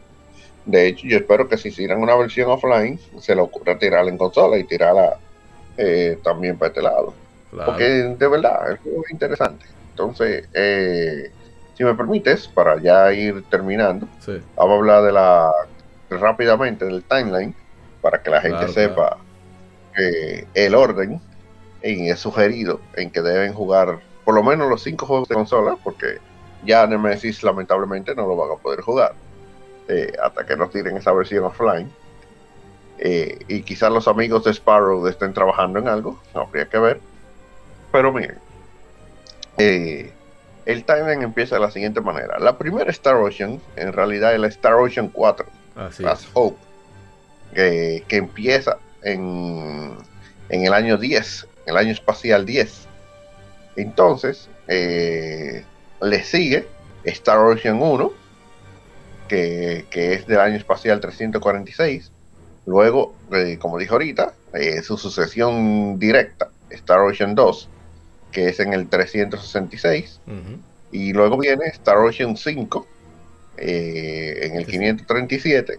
Y por último, Till the End of Time, que es en el año espacial 772. Nótese que ahí entre las 5 y las 7 eh, hay prácticamente 200 años. Así es. 200 y pico. Muchos juegos de años. Por lo que... sí, eso mismo iba a decir que, miren, ahí tú puedes tirar todavía un juego del 600, tú puedes tirar un juego del, tal vez, yo, del, del 700 Plane, eh, porque hay suficiente espacio, incluso entre la 4 y la 1 también hay un regalo de espacio porque hay casi, eh, bueno, sí, 330 años eh, de diferencia entre la, 4 y la 1. Ahí también hay opción a tirar. Mira, que se, olvidé mencionar ahorita y se me pasó que el Star Ocean 5, Fidel Camus, el protagonista, es el más adulto de todos. O sea, tanto en edad, mayor edad, como el más maduro. O sea, la mayoría de los protagonistas de Star Wars son muy jóvenes. Y cuando están en una situación de esas extremas, no saben cómo reaccionar porque son, son adolescentes, son, son niños prácticamente. Pero Fidel no. Fidel no pregunta, ah, mira, que estamos cerrados este tigre, vamos a Ok, vamos a, vamos, vamos a matarlo y ya. Él no pregunta mucho. Y ya. Sí. Y se acaba el problema. Porque aparte de eso, fue criado por un padre militar. O sea que él agarra ese y le da su sajazo al que haya que dárselo. No averigua mucho, no pregunta. ¿A quién hay que darle a ese? Tenga, fuá. y otro elemento curioso, ya que ah, te va a decir algo, digo. No, sí, sí, sí, dale, dale. Que es que Star Ocean tiene la peculiaridad de que los números impares de Star Ocean son, tienen, los protagonistas tienen el cabello azul y los pares son rubios. O sea, si nos podemos saber a todos los oh. protagonistas, Roddick tiene el cabello azul, Claude es rubio, o sea, uno, dos. Tercero es, eh, ¿cuál es? Fate Lingo, es, tiene el cabello azul. Edge Maverick de la Star Ocean 4 de las Hope es rubio y Fidel Camus, Camus de Star Ocean 5 Integrity and Faithlessness tiene cabello azul. Eso, qué sé yo, una curiosidad. Y bueno. Sí, sí, sí. ¿Qué más? ¿Qué más Resuma ahí, despida y acuérdese de hablar de dar spam. Tarush. No, no, no, claro, claro. Eh, no, eh, vuelvo y repito. Totalmente recomendable que juegue la saga de, de Star Ocean. Son juegos que, que valen la pena. No tienen desperdicio. Eh, si usted es fan Sagateus, puede darle para allá con Star Ocean sin ningún problema yo sigo diciendo que muy probablemente le, guste mucho la, Star Ocean 2 por, eh, por alguna extraña razón. Yo creo que es la más balanceada de todas en temas de, de, personaje y, de historia.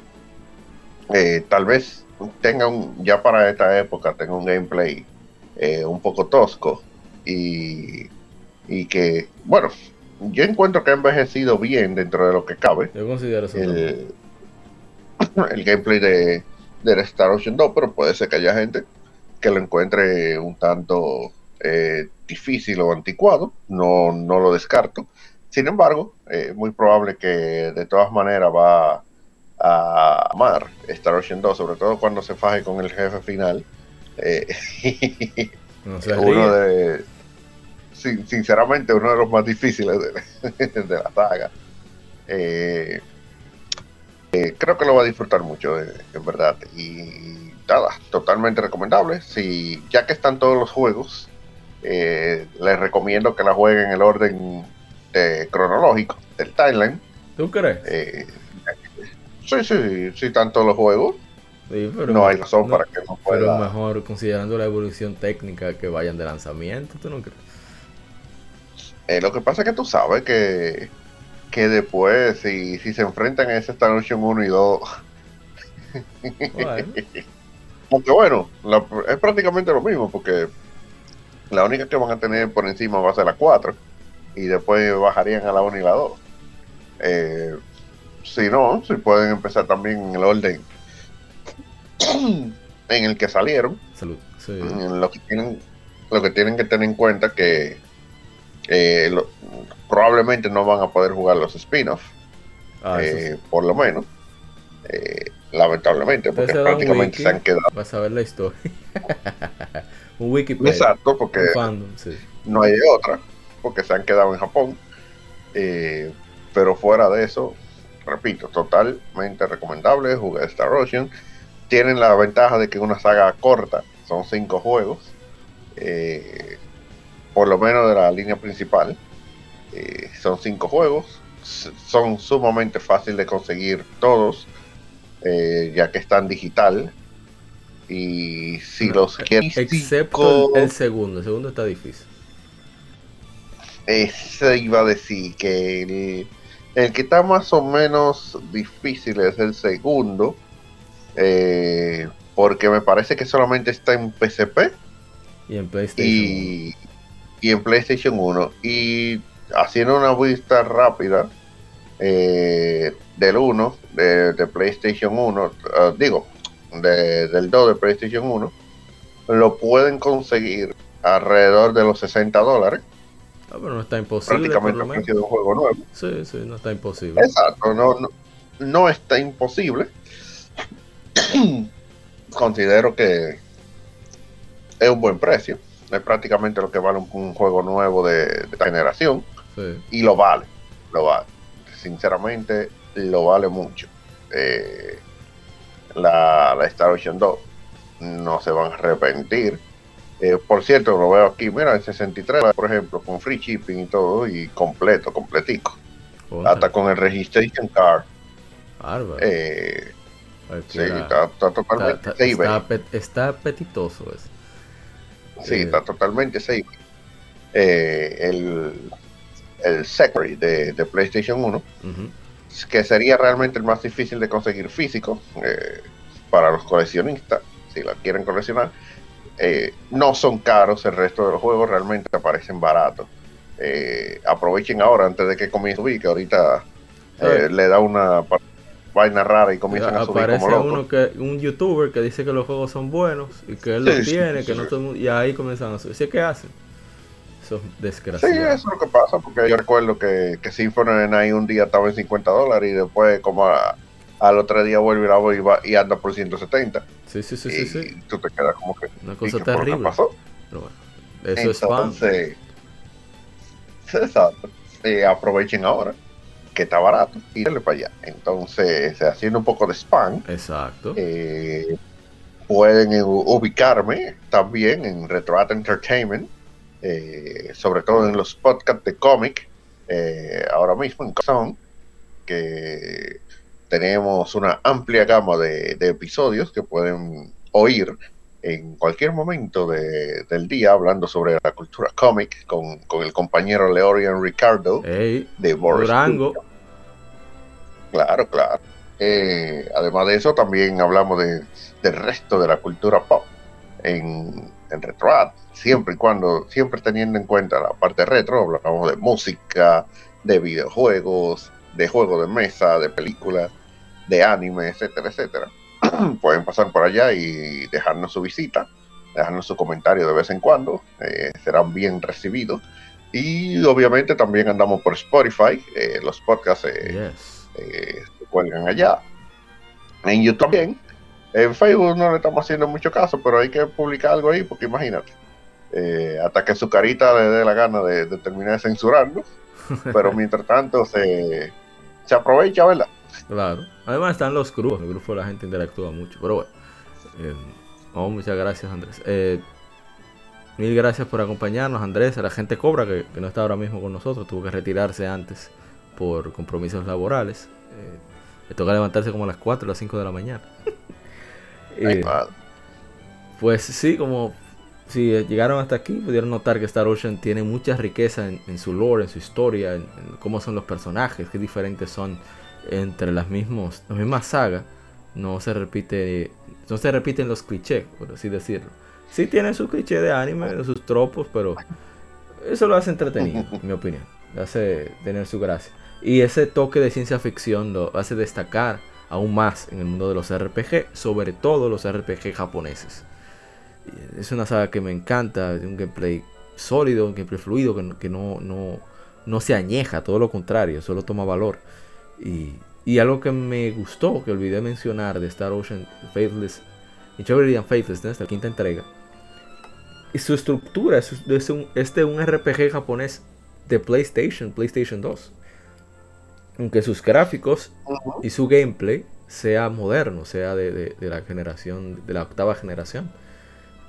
pero a veces me gusta eso, me gusta que, que, esa nostalgia me la dé la estructura del juego y no, digamos así, los componentes artísticos del juego. Que. Breath of the Wild, perdón. Entonces, eh, eh, de nuevo, mil gracias al compañero Lajer Sama por acompañarnos aquí de Retroact Entertainment en este episodio número 115, donde hablamos sobre eh, un especial conmemorando los el 25 aniversario de Star Ocean, una, saga eh, muy especial y espacial. Ey, ey, pum ahí. Eh. sí. Así que esperamos que, nos acompañe para la próxima ocasión, que le den chance a la saga, como dijo la Gersama. hay un especial ahora mismo en julio hasta agosto, mitad de agosto. Están incluidos algunos juegos de PlayStation 4. Ojalá en Steam también pongan, aunque sea, creo que está también especial eh, la, cuarta entrega, The Last Hope International. Así que de nuevo, eh, mil gracias. Soy APA. Recuerda cuidarte siempre y que siga el vicio. Somos Legión, somos gamers. Legión Gamer Podcast, el gaming nos une.